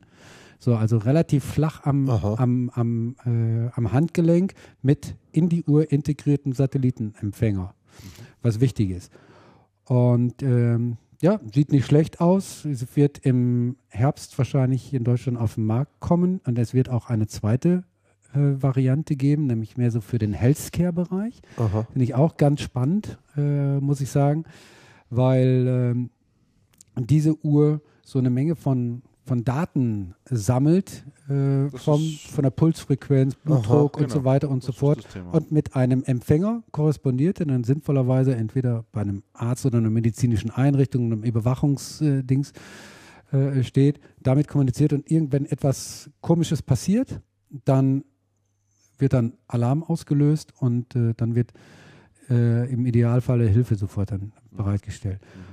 Finde ich auch eine ganz interessante Entwicklung. Interessant übrigens, dass nicht die Seiko-Organisation, die deutsche Seiko-Organisation, die glaube ich in Frankfurt sitzt, mit dem Vertrieb dieser Produkte beauftragt wurde, sondern, sondern Epson. in Meerbusch. Ah, interessant. Ne, äh, weil die Konzernzentrale meint, er ist weniger Uhr, sondern ist mehr so IT, Computer. Mhm. Bedeutet natürlich für Henning Olson und sein Team, da müssen wir erstmal über Vertriebswege aufbauen. Denn da so eine Sportuhr verkaufst du nicht über einen IT-Handel. Der muss nee. ja einen Kanal finden. Wer verkauft denn sowas überhaupt? Ja, der Sporthandel. Outdoor-Läden. Sportfachhandel. Sport, Sporthandel. Ja. Sporthandel, Sporthandel Outdoor-Läden, ja, sowas. klar, natürlich. Uhrenhandel. Zum Teil auch. Zum Teil zumindest, ja. Ich denke, also ist eine spannende. Und deshalb äh, mein Pick. Leute, wenn ihr ähm, eine Sportuhr habt, die noch halbwegs funktioniert, behaltet sie erst nochmal, wartet mal, was Epson bringt. Vielleicht taucht das was, vielleicht ist das mhm. klasse. Äh, über Preise weiß ich jetzt noch nichts, wusste er, glaube ich, auch noch nicht. Und ich bin dann mal ganz gespannt. Ich müsste mal ganz dumm fragen, Damian, aber es liegt daran, dass ich mich da nicht wirklich gut auskenne. Was mache ich bitte mit einer GPS-Uhr? Du willst vielleicht wissen, ähm, wie viele Kilometer du gelaufen bist, wie schnell du gelaufen bist. Du willst vielleicht wissen, wo bin ich überhaupt hergelaufen? Ja. du, so, kannst, okay. du kannst anschließend. Also die, so die, lässt du dann, die liest du dann aus. Ja, du kannst irgendwo hinlaufen und dann stellst du fest, scheiße, wie komme ich jetzt zum Auto zurück? Mhm.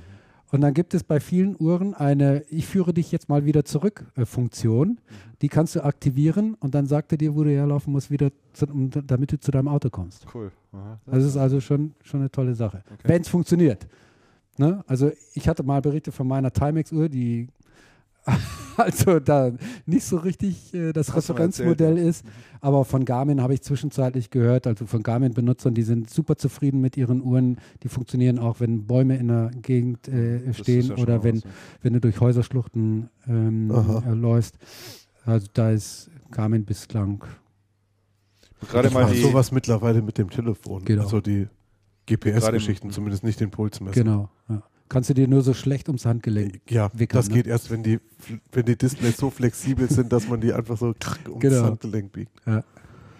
Ich habe gerade mal die Pressemitteilung dazu rausgesucht noch. Ähm, die wird 50 Gramm wiegen und ist äh, 13 Millimeter dick und hält zwölf Stunden der Akku, der da drin ist. Und dann muss man es auch wieder aufladen. Ja, die Aufladung ist aber ein wichtiger Punkt, dass du das halt unkompliziert selber machen kannst. Also Aha. das ist bei meiner Uhr ähm, sehr gut gelöst. Du kannst sie entweder ähm, an dem USB-Port von deinem Rechner aufladen oder auch direkt an eine Steckdose mit so einem Teil des so Clip, klippst du da so dran und ja. weil GPS-Empfang äh, saugt unheimlich ja, Strom. Ja, ja. Das, ja. Ist, das, Ist, wohl wahr. Ja, das tut das zwölf Stunden schon, schon wirklich ganz ordentlich. Preis steht hier, wie gesagt, auch noch keiner dabei.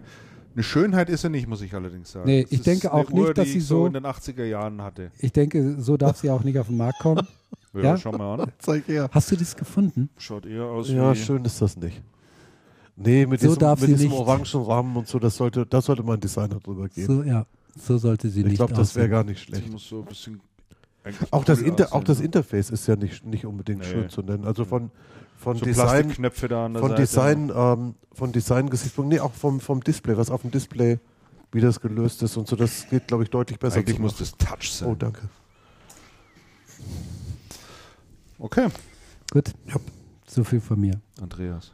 Okay, von mir, ich habe einen Buchtipp, habe ein Buch mitgebracht und zwar von einem ähm, Ex-Kollegen von uns, ähm, Matthias Onken, Chefredakteur der Hamburger Morgenpost zuerst, danach ähm, Redaktionsleiter bei Bild in Hamburg.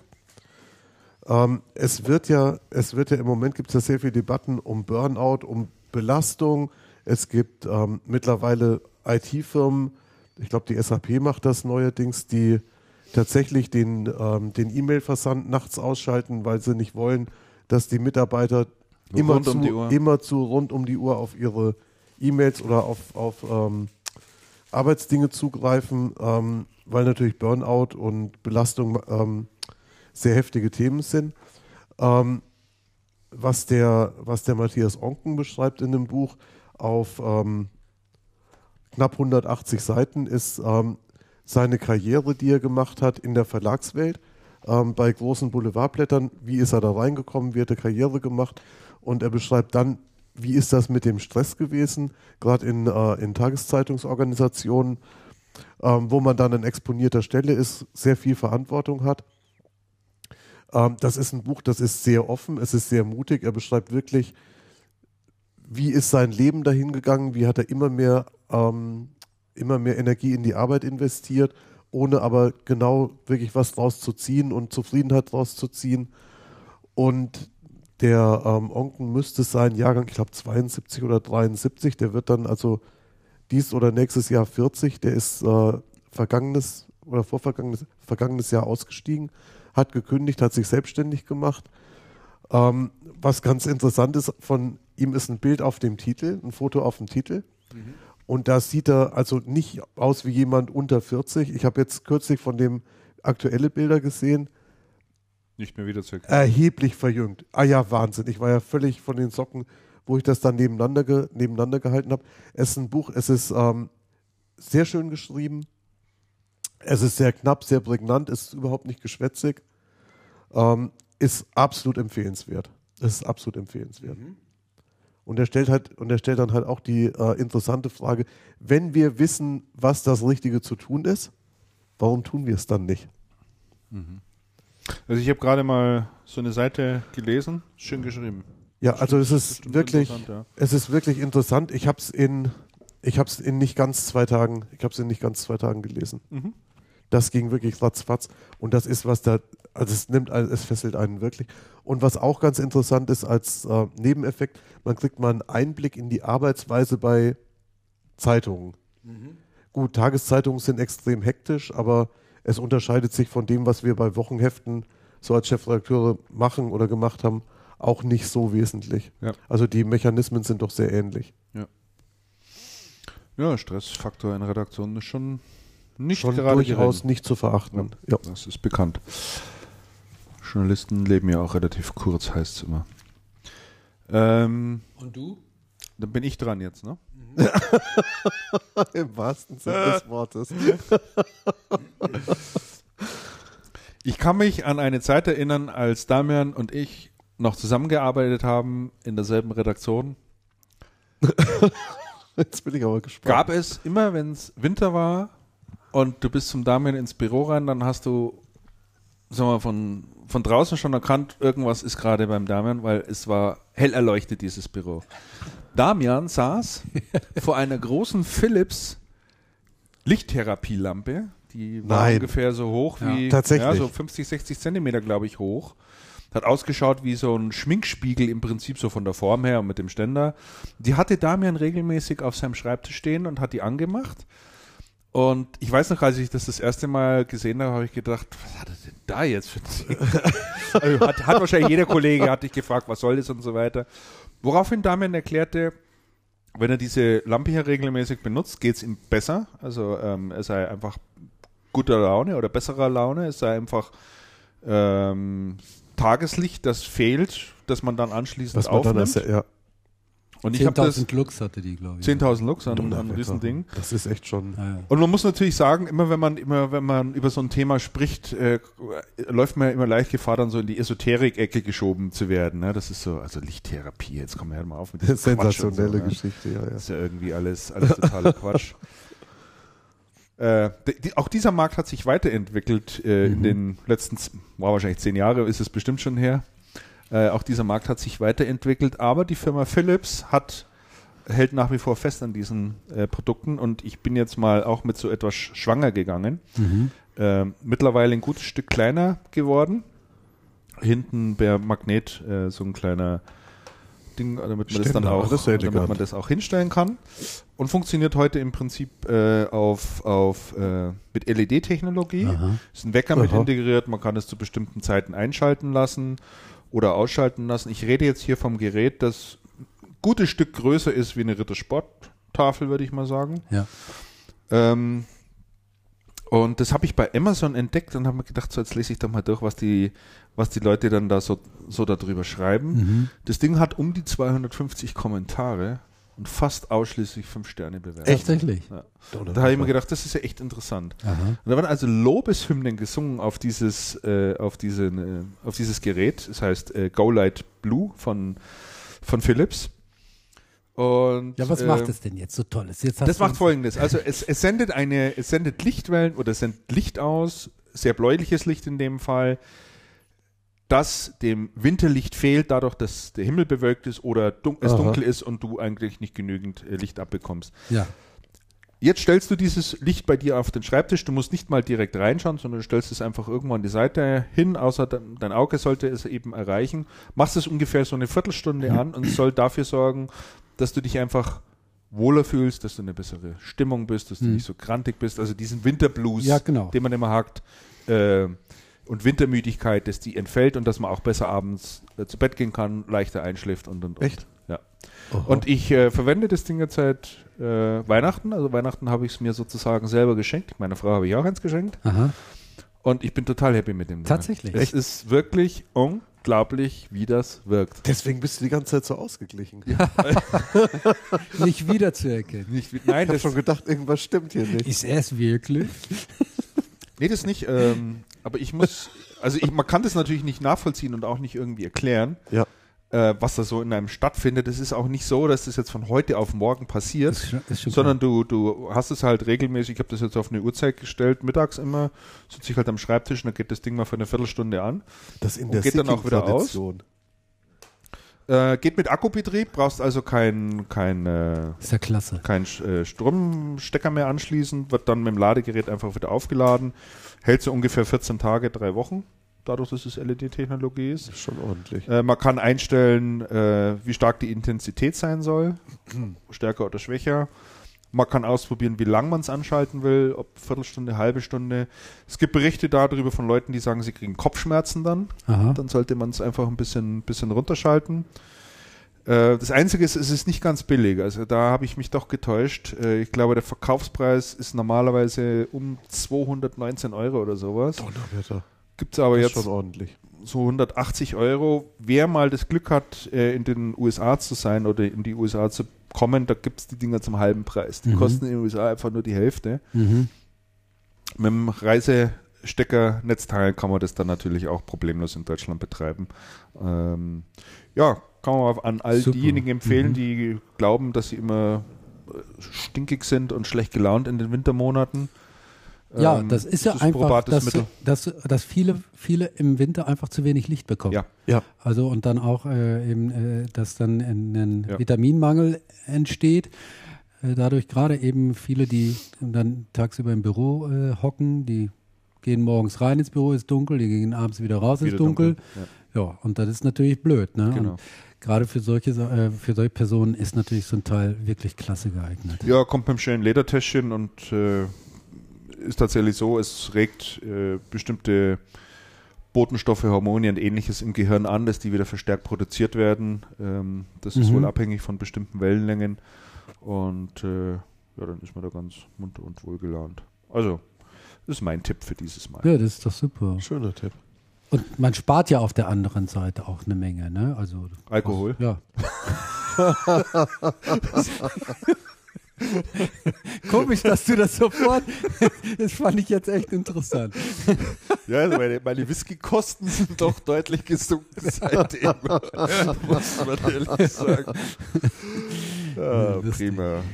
Ja, dann sind wir wieder am, am Ende der Folge Sind wir echt 22 schon wieder angelangt. Wahnsinn. Ist ja schon 10 von 9. Das geht immer so schnell. Ja, das geht wirklich so schnell. Was haben wir denn? Äh, zeichnet, äh, zeichnet noch auf. Andi, ab bald vier Stunden. Ah, Andi, bald vier Stunden. Ja, gut. Ähm, ja, dann bedanken wir uns ganz herzlich fürs Zuhören. So ist es. Wünschen euch noch eine schöne Zeit bis zur Ausgabe 23. Die wird äh, kommen am 7. Februar, da steht der Termin schon fest. Ja. Zusammen mit dem Klaus Weinmann äh, von der Cancom. Freuen wir uns schon drauf. Aus den neuen Cancom-Räumlichkeiten. Aus den neuen Cancom-Räumlichkeiten. Ja, gut, wir haben es nicht abgesprochen, aber ich denke, dass das äh, durchaus machbar sein wird. Ach, das haben wir noch nicht abgesprochen. Nee, ich glaube, hat er es vorgeschlagen oder haben wir das Ich glaube, vorgeschlagen? er hat es Er hat es vorgeschlagen. vorgeschlagen? Ja, ich Also ich bin schon. mir nicht ja, sicher, gut. ich glaube, er hat es ich meine vorgeschlagen. schon. Ah, ja. Ich dachte, das wäre schon. Na, dann passt ja. Dann ist ja wunderbar. Ähm, genau, also wie gesagt, auch allen, die heute das erste Mal zugehört haben, es kommen immer wieder mal neue Hörer dazu. Channelcast gibt es auf iTunes, dort kann man es äh, abonnieren, man kann es über die Webseite hören oder auch die entsprechenden ähm, Daten runterladen. Ähm, eine erfolgreiche Zeit bis zum 7. Februar. Macht's es gut. Genau. Servus. Tschüss. Ciao. Thank